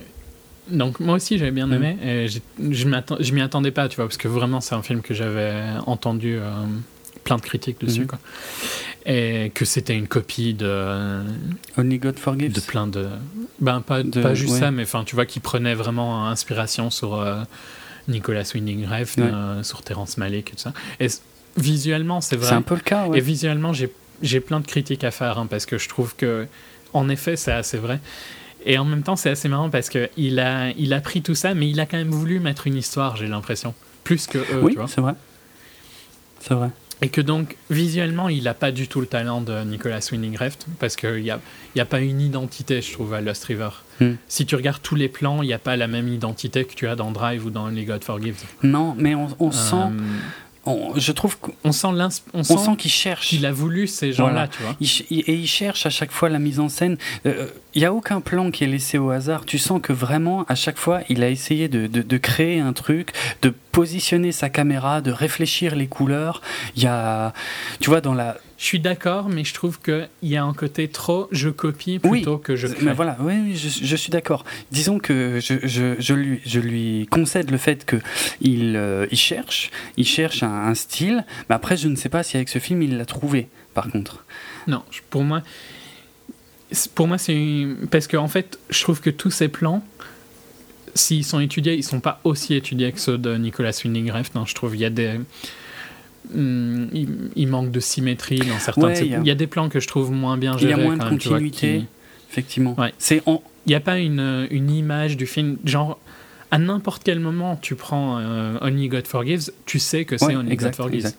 Si tu me montres n'importe quel des plans, hmm. je saurais dire que c'est Only God Forgives. Dans le Striver, ça pourrait être dix réalisateurs différents qui aiment bien Nicolas Winding Refn, qui aiment bien Terrence Malick et qui ont essayé d'imiter ça. Hmm. Et euh, ça, je trouve que c'est quand même globalement un problème. Par contre, à sa défense, je trouve que le film est largement plus facile à suivre qu'un Only Carrément, ouais, c'est clair. Ouais, il y a même, y a même un, un, petit côté un peu lynchien, euh, je dirais, dans, dans, la, dans la boîte. Euh, je vais pas trop en dire. Ouais, la boîte, elle est excessivement. C'est très Lynch, hein, ça. Donc euh, mm. voilà, on sent qu'il a été tapé. Mais là, ouais, là, là où je suis, je suis d'accord avec toi. Et pour le coup, si tu copies, autant copier les meilleurs. Hein, ça, c'est vrai. Pourquoi pas Mais par contre, euh, quand tu copies autant, bah, tu perds ton, ta propre identité. Quoi. Un peu. Mais le problème, c'est que là, il a rien à perdre, il en a pas encore, puisque c'est son premier film. Donc, euh, Bon, il y a des, des, gens très doués qui ont fait des chefs-d'œuvre. Oui, oui, bien sûr, bien sûr. Mais globalement, hmm. j'ai quand même l'impression qu'il a voulu faire un film un peu pour avoir. Euh, moi, ça va être très méchant hein, ce que je vais dire. J'aime beaucoup Ryan Gosling, mais un peu pour avoir euh, la cred, tu vois, d'être un réalisateur. Ah, peut-être. il est, il, il a évolué dans un monde qui est, à mon avis, assez arrogant, tu vois, parce que le, le monde de Nicolas Winding mm. Refn, ça doit pas être. Euh, tu regardes pas Transformers ce soir, à mon avis. Je pense pas. Mm, mm. Et je pense qu'il a voulu, tu vois, vraiment. Ben, si tu regardes son, ses derniers films, euh, Place Beyond the Pines, Only God Forgives, Lost River, euh, Drive, c'était quand même des trucs ultra sérieux, tout ça. ouais il, a un peu envie d'être pris au sérieux. J'ai l'impression que pour moi, c'était la dernière étape d'être pris au sérieux. Et je suis pas sûr qu'il a qu'il a autant le besoin d'être réalisateur que peut-être quelqu'un. Tu vois, il a, il a peut-être pas cette vision comme euh, Arefn ou euh, Lynch avait, parce que Lynch maintenant. Euh, oui, bon, il fait, il fait plus, fait plus grand chose de toute façon. Mm. Euh, tu vois, j'ai pas.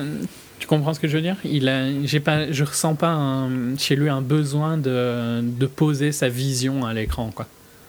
Non. Dans ce film, non, du fait qu'il n'a pas son, sa propre identité. Oui, mais, mais, je suis totalement d'accord parce que plutôt que de. Effectivement, contrairement à la plupart de ces autres réalisateurs qui ont certainement une vision et qui ont besoin de la transposer euh, en film, c'est vrai que quand tu regardes Lost River, tu as plutôt l'impression que Ryan Gosling, pour chaque plan, s'est demandé bon, comment je vais faire pour rendre ce plan intéressant. Mm. Et, et c'est vrai que la démarche est du coup pas du tout la même.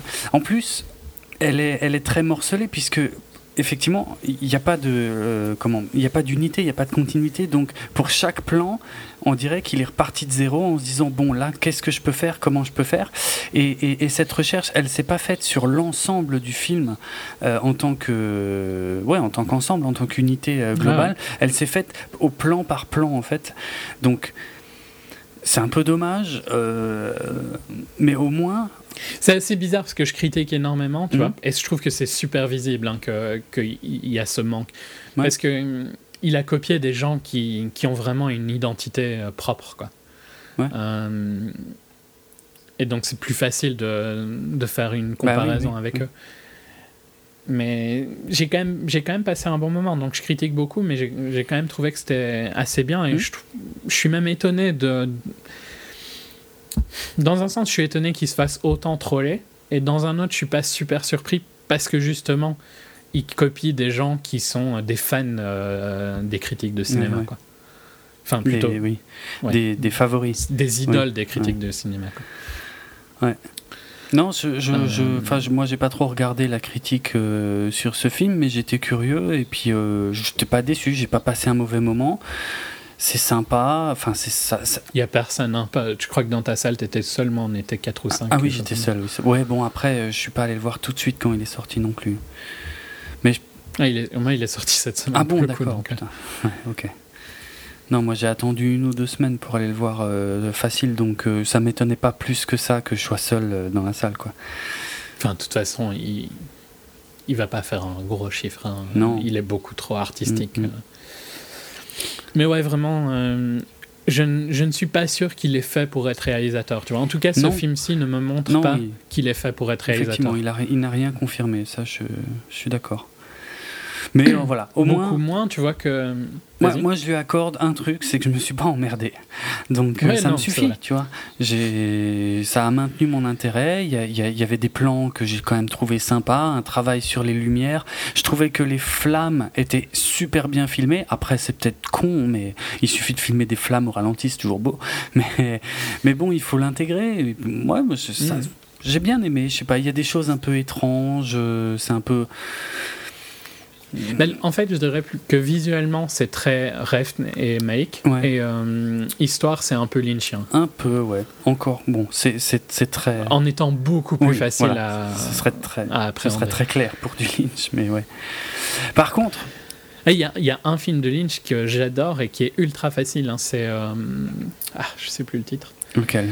Mais c'est. Ah, ah, celui Elephant où le- son frère Non, va. pas du tout. Non, non, pas Elephant, Elephant Man, tu comprends l'histoire. Ça, c'est vrai. Non, mais. euh, C'est c'est l'histoire d'une vieille personne qui veut aller voir son frère avant qu'il meure et sa seule manière d'y aller c'est sur sa tondeuse. Ah, Ça paraît très con comme ça mais c'est un sublime film de oui, c'est vrai, je l'ai jamais vu, mais c'est pas The Greatest Story Ever Told ou un truc. Non, c'est peut-être pas ça, mais c'est pas un titre dans ce genre-là? C'est un, un titre dans ce style-là mais moins euh, extrême. Mais euh, ouais, ouais, ouais, je l'ai jamais vu, mais j'avais vu la bande-annonce. euh, C'est Lynch, ça J'avais complètement zappé que c'était. euh, Mais c'est pas du tout dans le style de Lynch. Après, j'adore euh, Mulholland Drive, hein, euh, j'adore plein de films de Mhm. Lynch, mais ça, a- ça a peut-être été, tu vois, un des réalisateurs euh, qui m'a intrigué le plus quand j'étais jeune, quoi. Ouais. Dans le sens, tu vois, c'est c'est lui qui m'a ouvert à un autre style de cinéma, en fait, hum, je hum. dirais. C'est The Straight Story euh, en anglais, Je suis en train de chercher. euh, une histoire vraie. Ah, une histoire vraie, voilà, c'était ça. Une histoire vraie, ouais. J'avais été surpris par ce titre très, très simple à l'époque. Ouais, faudrait que je le voie quand même une fois. Mm, Mm. Vraiment sublime. Euh, et pour le coup, facile par rapport à un truc comme Mulholland Drive Ouais. ou Lost Highway. Eraserhead, qui reste quand même, euh, je pense, l'un des films les plus difficiles que j'ai regardé et que j'ai aimé, en fait. Mais dans le sens, tu vois, euh, l'histoire de Bully et l'histoire de, de Cat et du club, Mm. c'est un petit peu bizarre, quoi. Euh, c'est pas très réaliste tout en ayant. C'est pour ça que sur ces côtés-là, je trouve que c'est un peu Ouais. Lynch. Et visuellement, c'est plus Make et, et Refn. Il y a, bon, moi, il y a juste une, un truc quand même euh, où je suis pas très content, c'est avant d'aller voir le film, euh, disons, je me suis pas trop renseigné, euh, je sais même pas si j'avais vu un trailer, je crois pas. Et, et- et d'ailleurs, Non, d'ailleurs, je. J'avais, j'ai- en fait, le seul truc, c'est que je savais qu'il avait eu une, une exécrable ouverture et euh, qu'il avait eu des critiques très positives et des critiques très négatives. D'accord. Et euh, Mais beaucoup de, de négatives. Pour dire à quel point j'étais au courant de, de rien, j'ai même découvert le casting en, en regardant le générique au début, quoi. Donc j'étais ah Mm. Christina Hendricks, ah bah cool, je suis pas venu pour rien. Matt Smith, ah bah cool. Saoirse Ronan, ok. Eva Mendes, ah bah excellent. C'était vraiment comme ça, quoi. Non, par contre là où je suis pas content, c'est euh, j'ai vu à droite à gauche qu'il était catalogué comme film fantastique. Et je sais pas qui a, a collé une étiquette fantastique à ce film parce que ça par contre euh, bah, je peux pas dire que j'ai- été déçu mais parce que je m'attendais un peu à ça quand même enfin j'allais le voir moi comme un, un film un peu fantastique mais euh, mais dans un sens, il n'est pas réaliste. Bah, si- donc comment est-ce que si c'est fantastique dans le sens euh, de Lynch ouais mais C'est, bah, ce fantastique-là. ouais pour moi. ok mais ouais bon bizarre j'aurais pas quand même ouais j'aurais pas mis fantastique j'aurais mis autre chose je sais pas quoi je, je, regardais comment euh, Mulholland Drive était euh, Mhm. classé, mais c'est un néo-noir euh, mystère. Ouais. Ouais, c'est pas fantastique. plus, plus juste, euh, Mhm. je sais pas. Soit. Bon. Donc, tu veux parler un peu du film? Parce que là, on a vraiment parlé pour le coup que de. Bah, je vois pas parce que, Parce comme que dit, C'est pas très c'est difficile à mais- raconter, ouais. euh, Et j'ai pas envie de spoiler Non. des trucs qui sont quand même vraiment super Pareil. fun à découvrir. pareil. Mais le personnage de, de Bully est le point fort du film. Quoi. Ah, le point fort, je sais pas, mais il est, euh, il est surprenant, putain. Ah, c'est les, scènes les plus hallucinantes du film. Ouais. Dans, dans ce, Mm. dans ce sens-là, Mm. tu vois, c'est pas, tu trouves pas que c'est le personnage le plus fascinant à suivre? Moi, c'est pas celui qui m'a le plus intéressé parce que, dans le sens où euh, il est dangereux. Donc, je préférerais qu'on le voit pas parce que les, autres personnages auxquels je Ah oui, il m'attache. fait peur. pour oui, coup. voilà, il me fait un peu Et peur. lui, il fait vraiment peur. ouais, hein, ouais. pour un film qui est pas d'horreur, quand tu vois de quoi il est capable et tout ça, Ouais, euh, il, il est il est inquiétant. taré, ouais. Franchement. Ben Mendelssohn aussi, hein, bon, lui, c'est, Il est très étrange. il est et- excellent cet acteur, mais il est excellent, il, il est parfait quoi ici. Et au niveau euh, malaise, dès, dès sa première scène, hein, il y a quelque chose de bizarre. Ouais, ouais, clairement. Euh, Mais il joue super Il bien est ça. excellent, ouais. Non. hmm. Euh, il était euh, génial dans The Place Beyond the Pines. Si tu te rappelles, c'était chez lui que Ryan Gosling allait un. Ah, ouais, ok, ouais, ouais. C'est vrai. Putain, j'avais oublié, ouais. Hmm. Euh, Ok, ouais. Je l'avais adoré dans. C'était comment encore ce film-là? C'était pas lui? Dans le film avec Jennifer Lawrence? Je me trompe Jennifer Lawrence. Hmm. Ah non, c'était pas lui, je pense. Euh, Winter's Bone, mais c'était Non, pas a lui. priori, c'était pas lui. Ouais, ouais. C'est, je sais plus, c'est un autre acteur qui lui ressemble un peu. Mais il est, il est très bon dans la série de Netflix aussi, hein, Bloodline, A priori, ouais. quand on aura plus le temps. Carrément. Carrément. Je passe plus de temps à mettre des films dans ma liste sur Netflix qu'à en Mhm. regarder. Donc c'est pour dire. Et ce, ce que je trouve pas pratique, une petite euh, anecdote, mais je trouve pas pratique qu'ils ne virent pas les films de ta liste euh, quand tu les as vus. Ah bah il faut le faire, il faut être un petit peu ordonné. Moi. bah ouais, faut Moi, le je faire. fais. bah ouais, mais bon, moi je suis pas ordonné, alors de temps en temps je dois passer un 10 minutes à virer les films de la liste. Excellent. Anecdote. Mm. Mais Bloodline, euh, je conseille aussi, même si le début est très lent, tu vois, faut, faut rester un peu, faut s'impliquer Ouais. dans Bloodline. Mais vraiment très bon. Et il, est génial. Et coach est génial. Ah oui, c'est vrai. pour les fans de Friday Night Lights. Ouais. Euh, Non, mais euh, Ouais, pour je euh, clôturer sur Ouais. Lost River, bonne surprise, franchement. euh, tout le cast est bon, Bah hein, tous les persos jouent bien, j'ai mm, trouvé. mm. Et euh, question subsidiaire, est-ce que tu as vu la scène post-générique? Non, je crois pas. Ah Ah, quoique, attends. Non, non, je crois pas. Et ben voilà J'essaie de Eh ben, me il fallait. ça. Et je vais te dire un truc. Même sous la torture, jamais je ne te révélerai ce qui est dans la scène post-générique. Jamais Jamais. Tous ceux qui avaient vu ce film et qui n'êtes pas restés jusqu'à la scène post-générique, qui explique absolument tout, qui rend le film clair comme de l'eau. Bon, là, j'exagère un peu. Mais mais il y a une scène post-générique, hein, ça, je, je le promets. Je, je ne révélerai jamais ce que c'était. Tant pis pour vous. Bon, mais tu sais, Internet me le Eh ben, très oui. Tant mieux. Mais tu l'auras pas vu au cinéma. C'est pas pareil. Non, mais j'avoue que. J'avoue que pour le coup, par contre, euh, en parlant de scène post-générique, les gens n'étaient pas contents à la fin d'Avengers dans ma Quelle salle. connerie ça. Ouais, enfin, on en reparlera, mais ça m'énerve. Ça m'énerve que maintenant, d'un côté, il y a des news pour dire il n'y aura pas de scène post-générique, et que et malgré ça, il y a encore des gens qui ratent la news et qui en plus se plaignent. N'importe quoi. N'importe. On vit dans un monde qui va très mal. Je le dis franchement. Et à ce sujet, euh, la nouvelle réalisation de Paul Thomas Anderson est enfin sortie. Euh, Ouais, ça fait un petit temps maintenant. oui, bon, oui, je sais. C'est le, c'est le hors sujet, euh, hors sujet. Oui, c'est notre HS euh, hors série plutôt euh, mars-avril, donc c'est pas Mhm. non plus si vieux. c'était début mars, donc. Ok. Euh, Paul Donc, le dernier film de PTA. Thomas Anderson. Le, alors, on, on a déjà parlé de lui parce qu'on a déjà fait un épisode sur. Enfin, c'était dans un HS aussi, je crois, euh, du coup, hein, The Master. Parce que tu n'aimes pas les, les films de PTA. Ouais, attends. Euh, Donc, en, non, mais je sens que je vais 80, En 96, il avait sorti Hard Eight, qui est a priori maintenant, à ce jour, son seul film que je n'ai pas vu. Et je m'en félicite. Euh, je sais pas, tu l'as vu euh Oui, euh, je l'avais vu après The Master. Je crois que je ne ah, l'avais pas vu quand on avait vu The Master. Ok. non, mais c'est pas mal. On voit un, Ben pour le coup, tu vois, on voit que c'est quelqu'un qui doit raconter quelque chose qui a besoin de réaliser. Euh, ok. Oui, oui, oui. oui. J'étais en train de réfléchir à ce que tu viens de dire, qui est en totale contradiction avec ce que je pense de cette personne, mais ok. Mais tu, tu sais que je pense que c'est le meilleur réalisateur non, vivant. Je, non, je peux non. non, ça commence mal. Attends, on finit déjà le film. Euh, en 80. Mais non, mais voilà, tout de suite, ça comprend pourquoi j'ai dit ça, quoi. Oui. Oui, ça n'a pas plus de sens, mais oui, ok. Euh, en 97, Boogie Nights, donc celui-là, je pense que c'est plus ou moins le plus connu. Euh, et je... Avec Mark Wahlberg.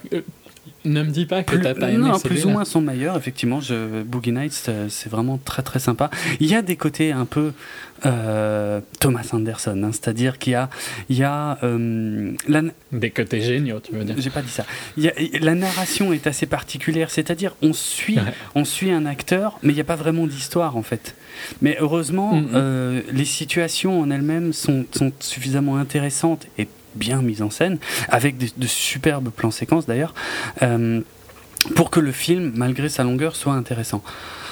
Euh, Magnolia en 99, donc euh, celui-là je l'ai vu il y a longtemps et honnêtement, je crois que je te l'avais déjà dit plus ou moins, mais quand euh, on, l'avait loué, la VHS ou peut-être le DVD, à l'époque avec un pote, et euh, quand on a regardé. Alors, la, euh, ouais, la toute première séquence du film qui parle des coïncidences, si ma mémoire est bonne, est absolument géniale. je crois même qu'on se l'était rematé une ou deux fois après avoir fini de voir le film. Mais par contre, après, quand le film commence vraiment, on s'était demandé si on n'avait pas fait une connerie. Euh, et, non, finalement, ça va. Non, finalement, franchement, Magnolia. Non, non, j'adore. Euh, c'était pas mal. Pour moi, Magnolia euh, et Boogie Nights, c'est ce film le plus facile, hein, pour le coup. Ah oui, bon, ça expliquerait effectivement certaines choses. en 2002, Punch Drunk Love. Moi j'aime beaucoup Punch Drunk Love. Je comprends pas. Et en fait, un Punch Drunk Love, si tu regardes Boogie Nights, il, euh, il montre que Mark Wahlberg peut être un excellent mmh, acteur.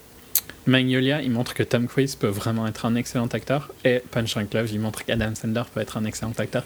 Il y a une blague comme ça dans BoJack Horseman, tu vois, la série d'animation de Netflix où euh, je crois que c'est un truc du style euh, bon c'est pas euh, PTA mais dans le sens tu vois pour relancer une carrière ou pour ouais pour relancer une carrière ou pour qu'une carrière soit prise au sérieux c'est un des meilleurs réalisateurs. Et sur ces trois films là je trouve que c'est ultra flagrant quoi tu vois. Parce que personne n'aurait pensé enfin Adam Sandler a été à Cannes tu vois grâce mm. à Paul Thomas Anderson. C'est pas les films typiques d'Adam Sandler qui vont aller à Cannes et euh, bon, moi j'aime bien euh, Tom Cruise, mais euh, dans Magnolia, il est vraiment à un autre niveau, je trouve. Hmm. Je, ouais. Et Magnolia. C'est trop vieux, Magnolia, je peux vraiment pas argumenter, mais je, je me souviens que c'était sympa, hein, mais je ne sais pas mhm. quoi te dire. et je suis pas sûr d'avoir envie de le revoir, surtout, en fait. Surtout maintenant. Euh, Bones Love, tu vois, c'était un peu la première comédie euh, en plus, comédie romantique, donc euh, vraiment tout pour plaire, euh, de, de Pitié. Et j'ai vraiment pas accroché, franchement. Et, pourtant, j'aime beaucoup Adam Sandler, mais là, il fait pas du Adam Sandler. non, pour le coup, il fait pas du tout du Adam Sandler. Mais je, je sais pas. J'ai rien compris à ce film. Je, franchement, je, ne sais. non. J'ai pas trouvé ça intéressant une seule seconde. J'ai trouvé que l'humour était foireux totalement, donc non, pas pour moi. En 2007, euh, There Will Be Blood. Mon préféré de lui, hein, juste pour placer. Euh, non, mais oh, je, vais être franc, je ne sais toujours pas aujourd'hui, donc euh, on est combien? Putain, ça fait quand même un moment maintenant qu'il est sorti. Je ne sais toujours pas ce que je dois penser de ce film. Je sais pas. J'ai été. C'est un pote. D'ailleurs, c'est le même avec qui on avait loué Magnolia. Maintenant que j'y pense, c'est un pote qui m'avait dit ouais, va le voir. Tu vas voir, c'est hallucinant et tout machin. C'est un truc de fou. Ok. J'ai été le voir.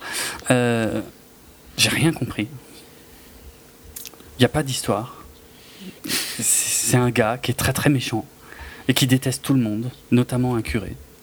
Et bah, c'est tout, en fait, ce que je serais capable de raconter. Et il boit du milkshake. Ok, je m'en souvenais même pas. tu te rappelles pas de la scène où il lui, il lui dit, je crois que c'est vers la fin, I will drink your milkshake, hein, quand il s'énerve, euh, vraiment dans, la, dans une des scènes finales du film, il me mm. semble. Bon, c'est une scène euh, un peu clé, mais je sais pas, tu l'as vu en anglais ou en français vu en VO au ciné et tout. bizarre que tu te rappelles pas de. Mais je me souviens de rien de ce film. Et attends, je me souviens qu'il y a du pétrole et qu'il y a une histoire avec son gamin, plus ou moins. Je sais pas, je, je me souviens plus. Et le, truc, si tu veux, c'est que on, m'avait tellement dit que c'était génial que, si tu veux, pendant tout le film, j'étais très concentré. Je me suis dit, ok, ok. Euh, ça doit être moi. je sais pas, mais pour l'instant, je comprends pas trop. non, mais c'est pas c'est pas un film euh, facile. Hein. Je, je, je comprends complètement qu'on peut ne pas aimer There Will Be Blood. Hmm. Mais j'ai pas détesté, tu vois. Mais je trouve qu'il est fascinant, tu vois. Les performances sont hallucinantes, que ce soit Paul Dano ou Daniel Day-Lewis. Pas de problème avec ça, effectivement.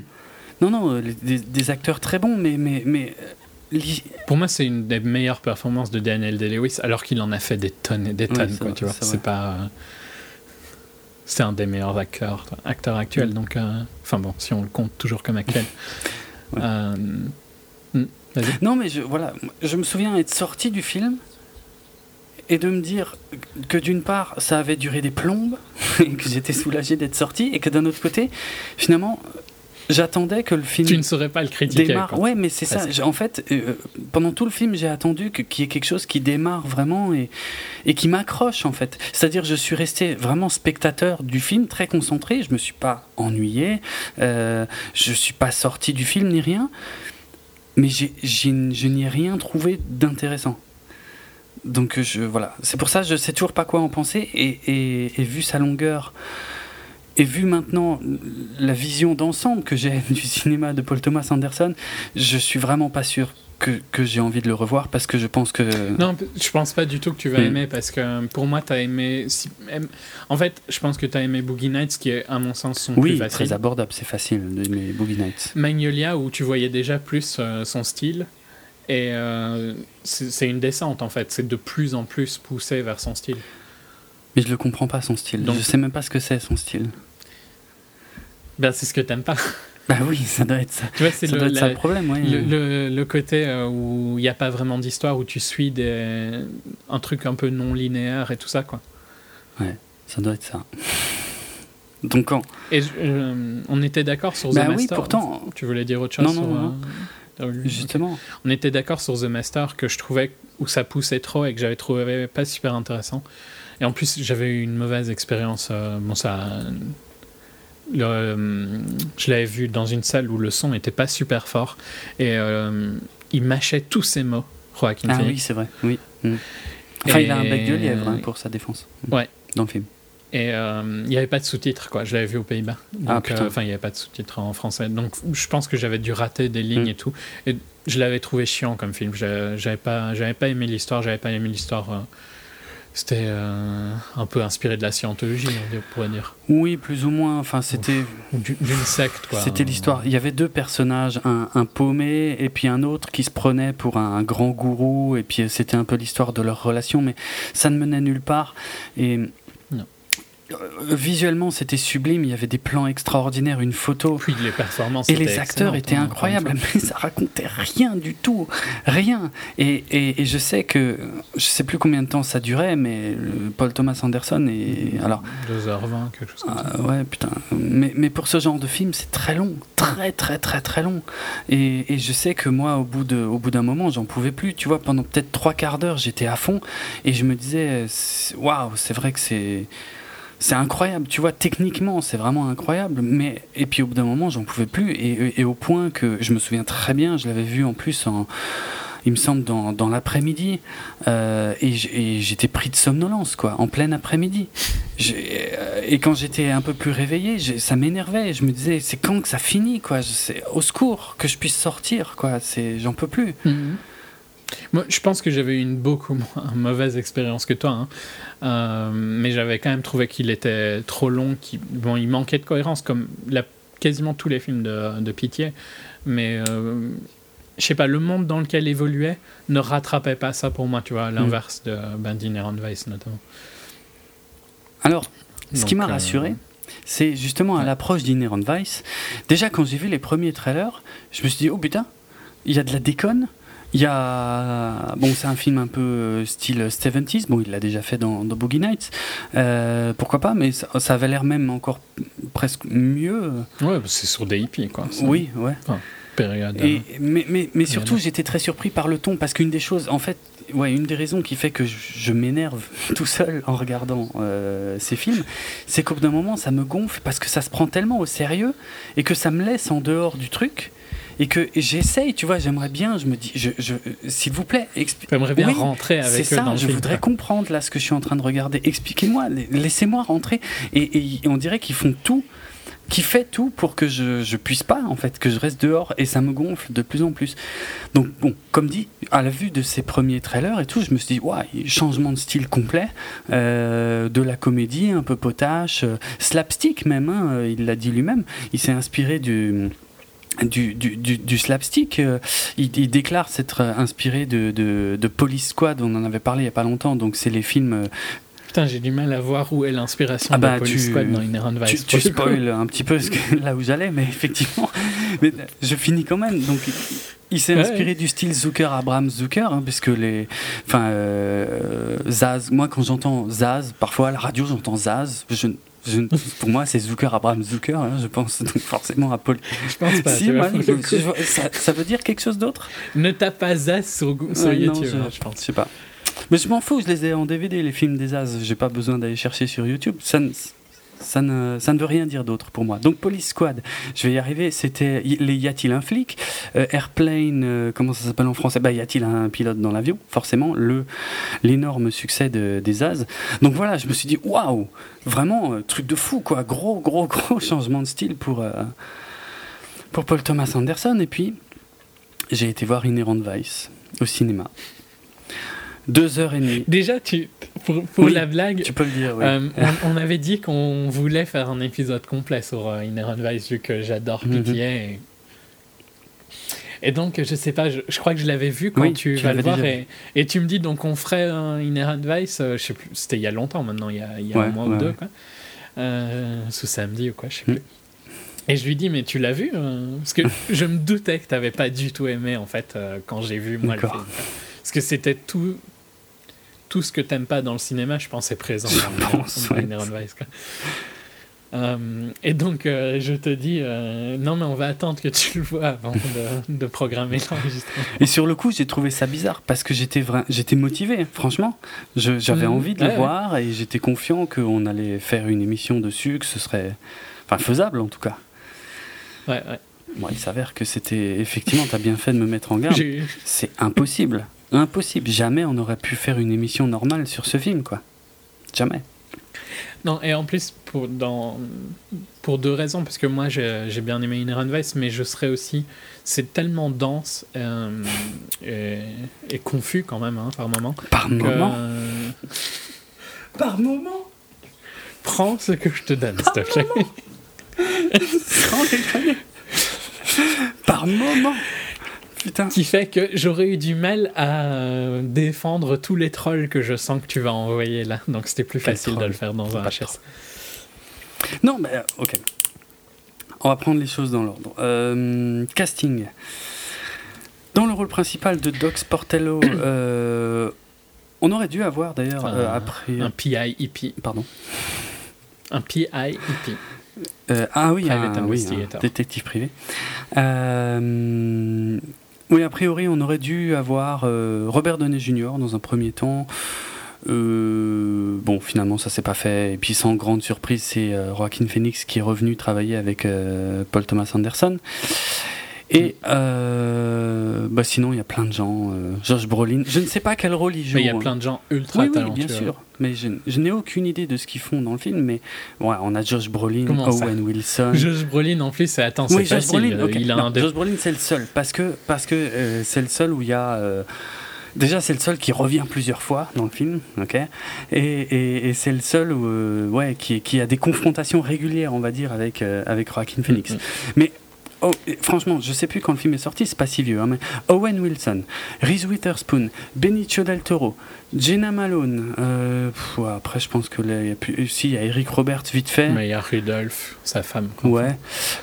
Je te jure que tous ces gens, au jour. Non, on dit pas au jour d'aujourd'hui. Tous ces gens, je ne sais pas quel rôle ils jouent dans ce film. J'en ai aucune idée. Je m'en souviens de rien.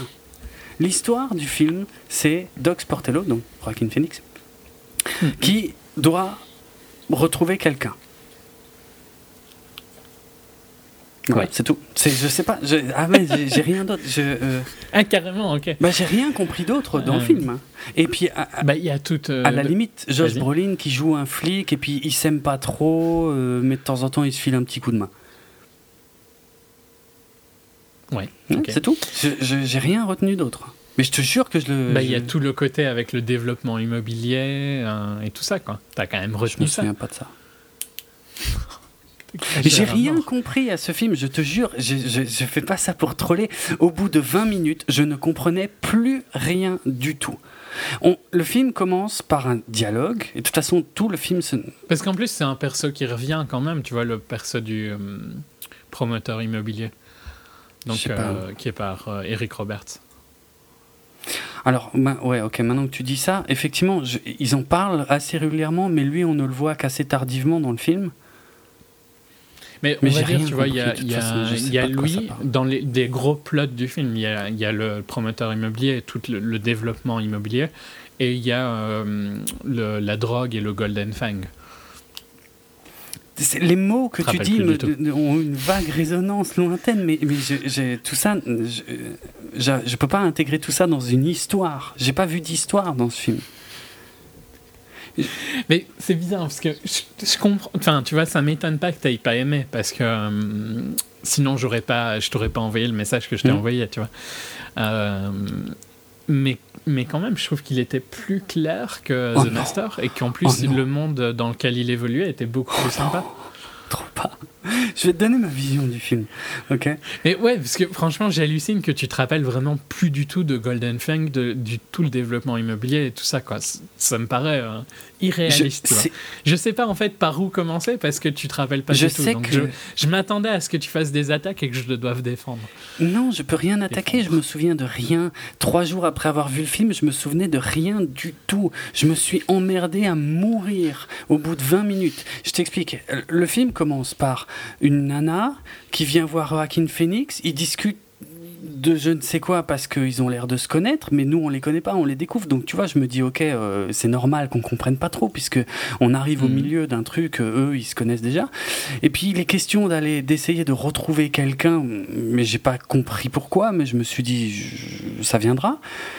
Et donc Joaquin Phoenix va parler avec quelqu'un d'autre, quelqu'un d'autre qui, qui, qui va lui parler de d'autres gens et, et, et de et d'une surcouche en fait qui va se rajouter à, à- à la première couche de l'histoire que j'avais déjà pas compris. Ah ouais, non, mais c'est tout le temps. Et, euh, voilà, et- exactement. Et le film c'est que ça, c'est-à-dire il va voir quelqu'un, il discute et cette Et ça cette rajoute discussion- euh, de la complexité voilà, rajoute des situations dont on n'avait jamais entendu parler jusque-là et des personnages.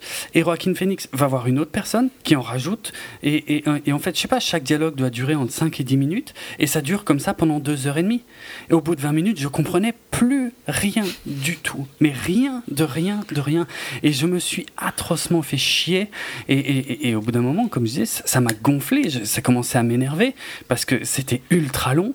Je, je comprenais pas un mot de ce qu'il racontait. C'est pour le coup, si t'aimes pas un film de PTA, t'es en- t'es bloqué pendant atroce. 2h30 à pas aimer un film de monstrueux. Je, je, je- franchement, c'est- hum, je comprends qu'on peut ne pas aimer Inherent Vice ou There Will Be Blood.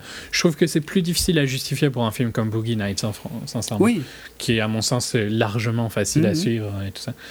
Hum, mais si tu, si tu rentres dans son univers, la performance qu'il arrive à sortir de ses acteurs et le monde qu'il crée, euh, je le trouve fascinant. Quoi. Après, je suis d'accord avec toi, c'est ultra confus. mais c'est pas confus. C'est n'importe Je quoi. trouve que je trouve que tu exagères quand même sur le fait que tu n'avais rien compris après 20 Je te minutes jure parce que, que j'ai rien compris. J'ai complètement Mm, mm, lâché mm. l'affaire. Si tu veux, le problème c'est qu'il y avait The Master, tu vois, le souvenir de The Master, et que je me suis aussi rapidement ici. Parce que je trouve justement que The Master, du fait qu'il avait deux persos principaux, principaux, pardon, euh, était. Tu savais. Ici, tu suis tout le temps euh, Doc. Euh, Oui, c'est vrai. Globalement, tu vois. Donc, c'est plus facile de te rattacher tout le temps à son histoire et de voir son évolution. C'est pour ça qu'à mon sens, il est plus, plus clair que l'était The Master, où il y avait un, un mélange de deux univers en permanence, tu vois. Non, je. Enfin, pas vraiment univers, mais. Le problème, c'est au bout de, au, au- ouais, au bout de 20 minutes, je te jure, hein, pas beaucoup plus, quand, quand tu comprends plus ce, ce qu'est en train de faire le seul personnage auquel tu peux te rattacher, Mais tu, tu détestes les films de Lynch, non? Pas du tout. C'est bizarre parce que c'est ultra. Mais y a, non, ça n'a rien à voir. Oui, c'est oui. Bah, Jean Mulin Drive, tu vas pas me dire Non, que mais c'est con- bien sûr, c'est confus, mais mais mais il y a une ambiance qui se dégage. Il y a un truc qui va me Ouais, mais maintenir. ici, je trouve qu'il y a une ambiance qui Mais se dégage il y a rien. Si, ok. euh, bon, les acteurs, comme toujours, de toute façon, chez lui, ils sont très bons. Le, la photo du film est assez particulière parce qu'on on dirait vraiment, quasiment, un film tourné dans les années 70. de Il y a vraiment, voilà, il y a un grain de pellicule et tout. Et et il y a clairement une recherche, puisque dans, dans cette succession interminable Les costumes et tout, je trouve, sont oui, excellents. les costumes sont, sont bien. On, ouais, on croirait un film d'époque. Et, et chaque dialogue, puisque le film n'est constitué que de ça, de dialogue, chaque dialogue est filmé d'une manière différente, dans un univers différent. euh, euh, Le langage utilisé aussi est Ouais, fort, ok. fort, fort juste. Mais ça fait pas un film, ça, c'est pas une histoire. Elle est où l'histoire? Parce que, tu vois, je trouve que t'es difficile à comprendre comme euh, cinéphile parce que t'aimes bien des trucs qui n'ont aucune histoire, hein, comme euh, Only God Forgives. Parce qu'il n'y a pas d'histoire dans Only God Forgives, c'est une succession de Oui, plans. mais je, je vais, je vais rester dans le film parce que, parce que j'ai accroché à, à un style, à une ambiance. Même, même euh, ça peut être juste le son, tu vois, ça peut être. euh, Ouais, je, je comprends, mais tu vois, tu, ça ne te gêne pas dans ce film-là, et ici ça te gêne. J'ai du mal à, à J'ai rien les à deux, me raccrocher ici, rien. Il n'y a Bah pas ouais, mais d'histoire, il n'y a pas. Enfin, ah, que je Moi, je comprenne. me, je me raccroche au fait, euh, ouais, mais je suis pas vraiment d'accord avec ça parce que je me raccroche euh, au fait que tu suis Doc dans et tu découvres les choses avec lui. Je, suis- je suis d'accord avec toi que c'est pas du tout facile à suivre et que il rajoute des complexités en permanence, euh, de la complexité en permanence. Mais au bout d'un mais- moment, moi, ça me gonfle. Je me dis, ok, on se fout de ma gueule. C'est. Ah ouais, bah, je le prends pas comme ça, tu vois, je le prends comme j'essaye de suivre Bah, j'ai. Et j'essaye de J'essaye. et je profite du moment. Mais, Ouais. mais le problème, c'est tout ce que tout ce que je retiens. Tu vois, tout ce que je- j'emmagasine au début du film en me disant, ok, pour l'instant, je le comprends pas, mais ça va venir. Au bout d'un moment, Mhm. ça commence à saturer. Et finalement, tous ces trucs que j'essaie de retenir ne reviennent. Enfin, 90% dans ce film ne reviennent jamais. Ouais, ouais, ne reviennent pas forcément. Et, et, et par contre, on continue, on en rajoute, on en rajoute, on en rajoute, et des persos, et des persos, et des situations, et des persos, et des persos, et des persos, et des dialogues. Et au bout d'un moment, je- j'en ai marre, je lâche, je dis c'est bon, il, il me prend pour un con. Il me prend vraiment pour un con, là. Je, Mm. Et je pète un plomb, quoi, euh, vraiment. C'est insupportable comme film. C'est une de mes pires expériences ciné, et je, dis- je te jure, je dis pas ça pour troller. Je, je- franchement, Ouais, j'étais soulagé quand, quand ça s'est fini. Et c'était les deux heures et demie interminables, mais interminables. Vraiment, j'ai souffert, j'en pouvais plus. J'ai même fermé les yeux à un moment. euh, parce que je De toute façon, les dialogues n'ont aucun sens. Donc, euh, je ratais rien. Donc, euh, je, je- non. je- Ouais, je suis pas, je suis pas d'accord. Mais euh, je, je comprends certaines de tes critiques. Je trouve juste qu'elles sont extrêmes, tu vois, parce que j'ai l'impression que tu as dix fois plus détesté Inherent Vice que The Master, par À exemple. fond.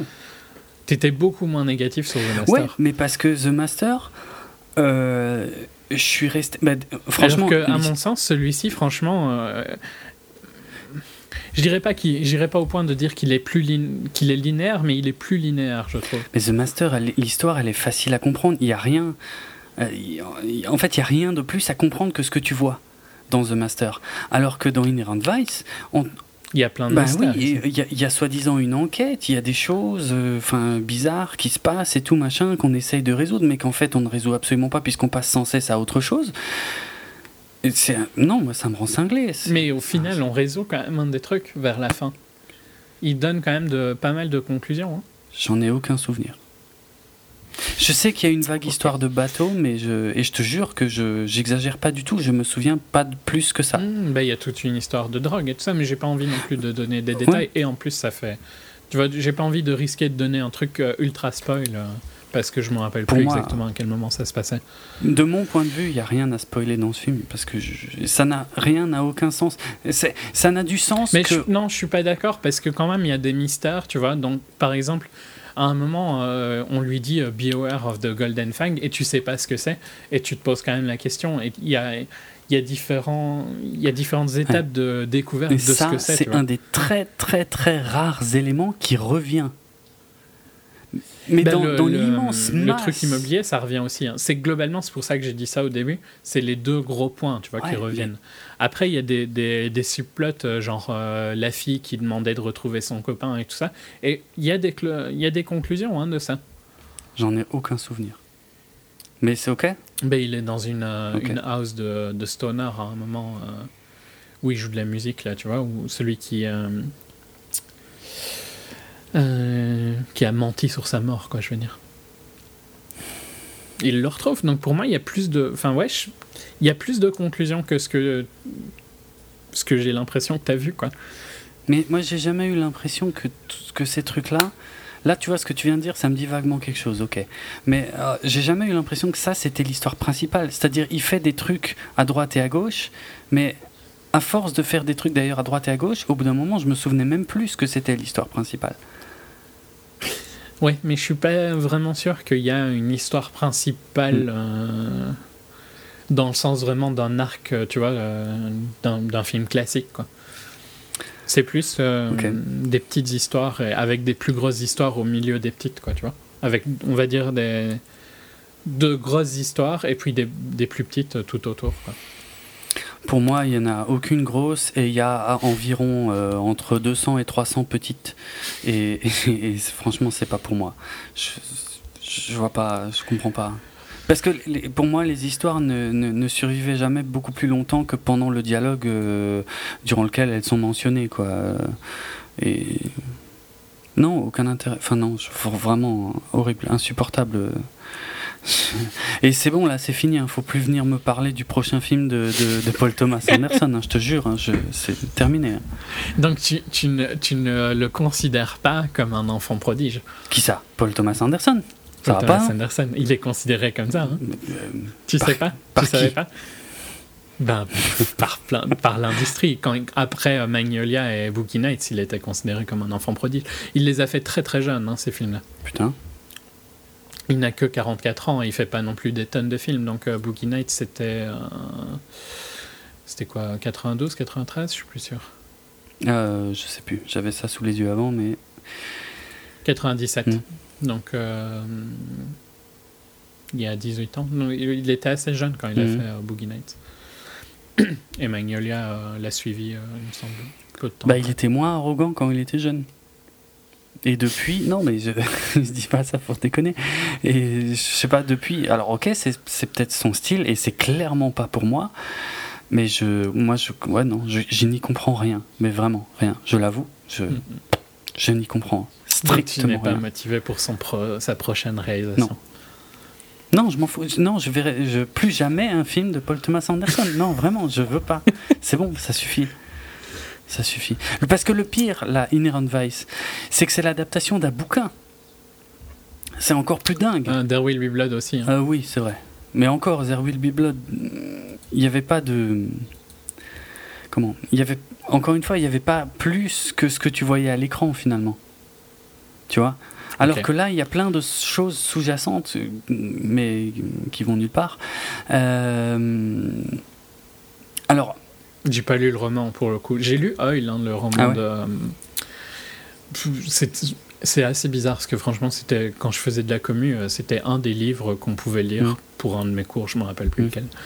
Parce que c'est un vieux livre hein, de- des années 20 ou 30, je sais plus.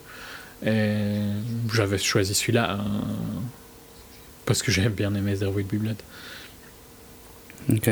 Mais je crois que c'est très. euh, c'est, euh, pas du tout respectueux. Enfin, c'est pas respectueux dans le sens. euh, il, il s'écarte très fortement du Ouais. roman, quoi. Oui, Qui est un super vieux roman, donc pour le coup. d'accord. Je sais pas si Inherent Vice est beaucoup plus proche pour le. J'ai pas lu le roman. Je saurais pas dire. Par contre, euh, il y a une anecdote que je trouve intéressante, c'est quand euh, Paul Thomas Anderson a commencé à bosser sur le scénario de, de, Vice. Bon, alors déjà, a priori, ça faisait longtemps qu'il voulait euh, adapter un bouquin de, de Thomas Pynchon. Bon, moi, j'en ai jamais entendu parler, donc Euh, du coup, je ne sais pas euh, pourquoi. Et, c'est quand le bouquin Inherent Vice est sorti en 2007, si je dis pas de bêtises, euh, qu'il. non, en 2009. Donc c'est super récent. Il, a d'ailleurs écrit Inherent Vice plus ou moins en même temps que The Master. Et, je sais pas si tu te souviens, on avait déjà parlé de la façon dont il avait écrit The Master, c'était déjà n'importe quoi. Enfin, à mon avis, hein, c'était une catastrophe. C'est pas comme ça qu'on écrit un film, mais bon, maintenant je me souviens plus trop, mais c'était n'importe quoi. Et donc là, il s'est mis à bosser sur Inherent Vice en même temps qu'il bossait sur The Master.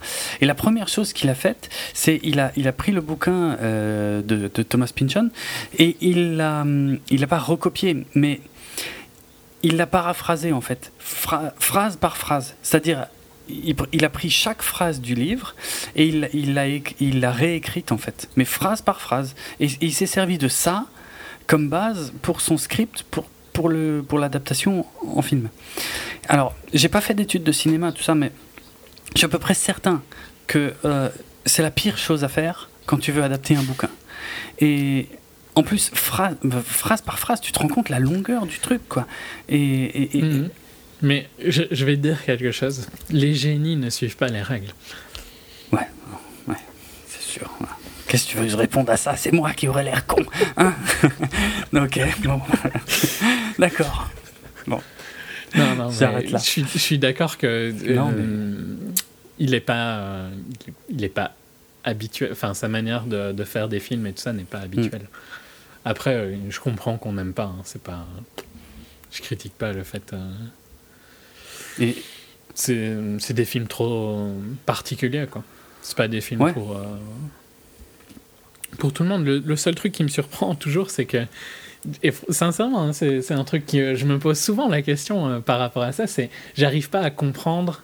T'as pas un style en fait, tu vois, dans le sens où euh, t'aimes bien. Euh, tu ne rentres pas dans un, type de cinéphile, hmm. tu comprends?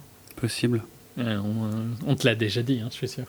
Donc c'est pas tu vas bien aimer des trucs qui sont très très cinéphiles hmm. et puis des trucs qui sont très grand hmm. public. Quoi.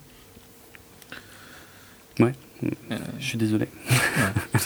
non, mais c'est pas une critique, c'est juste. Mais tu, tu vois, quand, quand tu détestes autant un film comme Inherent Vice et puis que euh, tu euh, avais vraiment bien aimé Only God Forgives, ben, je trouve qu'il il y a quelque chose que j'arrive pas à comprendre entre les deux. Quoi. Mais on peut sûrement dire, tu peux sûrement dire la même chose de moi quand je déteste un truc comme Tree of Life, tu mm. vois, et puis que j'aime bien Only God Forgives. Non, Need for Speed, j'aurais dit. oui, tu vois non, mais j'aime bien déconner. Oui, J'ai dit plutôt que j'aimais bien les trucs de Léa Nielsen. Mm, hein. mm. C'est pas euh, du grand cinéma. Non, je. Ouais. Ouais, oui, bon. On a tous des, des trucs qu'on aime bien, qui sont euh, bof. Hein. Oui, ça, ouais, clairement. Tiens, et... Mais en général, quand on n'aime pas les films un peu artsy, on n'aime pas euh, tous les films mm. artsy. Quoi. Je suis en train d'essayer de, retrouver depuis avant. Comment s'appelait ce film l'année dernière avec Scarlett Johansson, le truc super chelou là Under, the, Skin. ça, franchement. Jonathan euh, Glazer, je crois. Ouais, un truc comme ça. Tu vois, ça, j'avais bien aimé. Ouais, ouais, et moi, j'avais pas du tout aimé.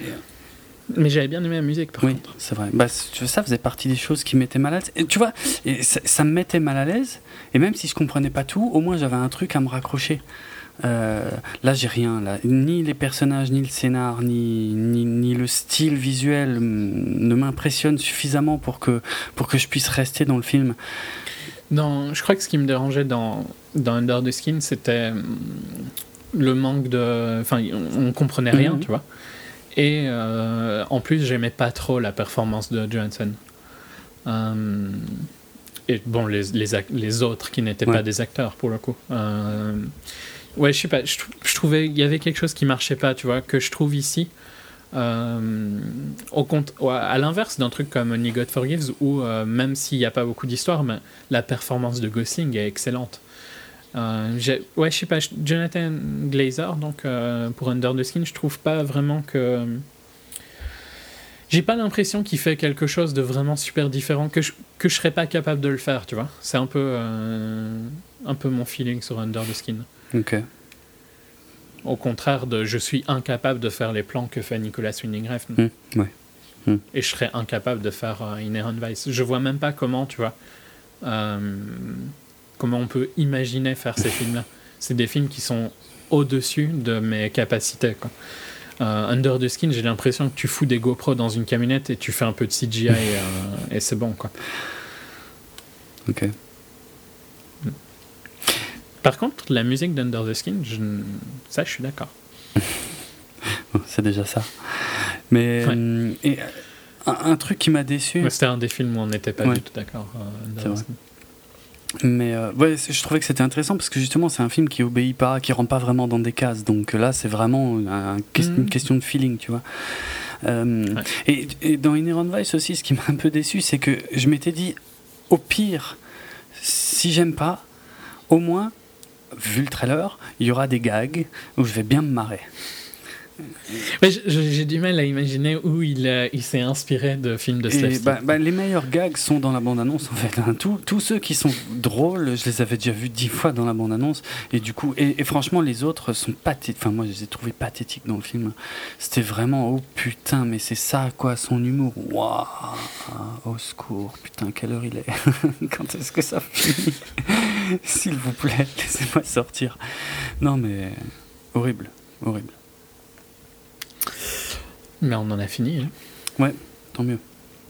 Moi, j'en ai fini avec, euh, avec lui, en tout cas. Paul ah ouais, Thomas ça c'est clair, ça, c'est bon. Plus jamais.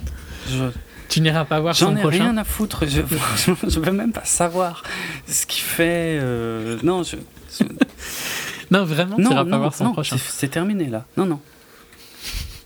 C'est ça en fait. Je pense que tu as passé un moment que je n'arrive pas à comprendre, tu vois. C'est parce que il y a une différence entre pas aimer un film et euh, ouais, ouais, détester je un suis film. d'accord. Mais que, justement, et, et moi j'aime pas qu'un film me mette dans cet état au point que ça m'énerve, tu vois, au point que je, je- que je- j'en veuille personnellement euh, à son réalisateur, tu vois. Je, le crois, je le casse la gueule parce qu'il il- il me prend pour un con. Il prend les gens qui me prennent pour des cons. Je suis désolé, je suis pas maso, je les laisse pas faire. Mais lui, il me prend pour un con. Donc non, non, je le laisserai plus faire, ça c'est clair. Non, non, au score. Terminé. Pourtant, Ok. je suis pas violent. hein. Mais non, dit le métalleux. Ça- Ça n'a rien à voir. Oh, putain. Bonjour le cliché. oh le salopard. Autre chose à dire sur Inherent Vice ou je fais la promo Je t'en prie. Vous pouvez donc retrouver nos autres épisodes de 24 FPS sur notre site www.bipod.be, sur la page de notre hébergeur audio djpod.fr slash 24 FPS, sur les réseaux sociaux, notre page Facebook, Facebook 24 FPS Podcast, et sur Twitter, at 24 FPS Podcast.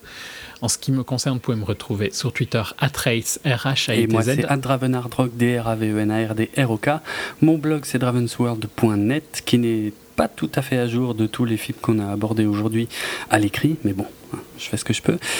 Et on va terminer en musique, alors quelque chose d'incroyablement violent et, totalement euh, en accord avec ma personnalité euh, et, la musique que j'écoute en permanence, puisqu'on va écouter, on va écouter All Man Trouble de Otis Redding, un morceau de 1965 euh, issu de son album Otis Blue, Otis Redding Sings Soul, et c'était un morceau qu'on pouvait entendre dans Selma.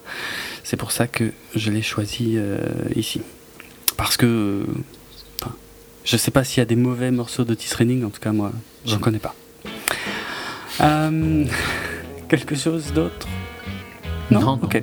Otis Redding, All Man Trouble, 1965. Ciao tout le monde, on se retrouve très vite pour Avengers. Salut.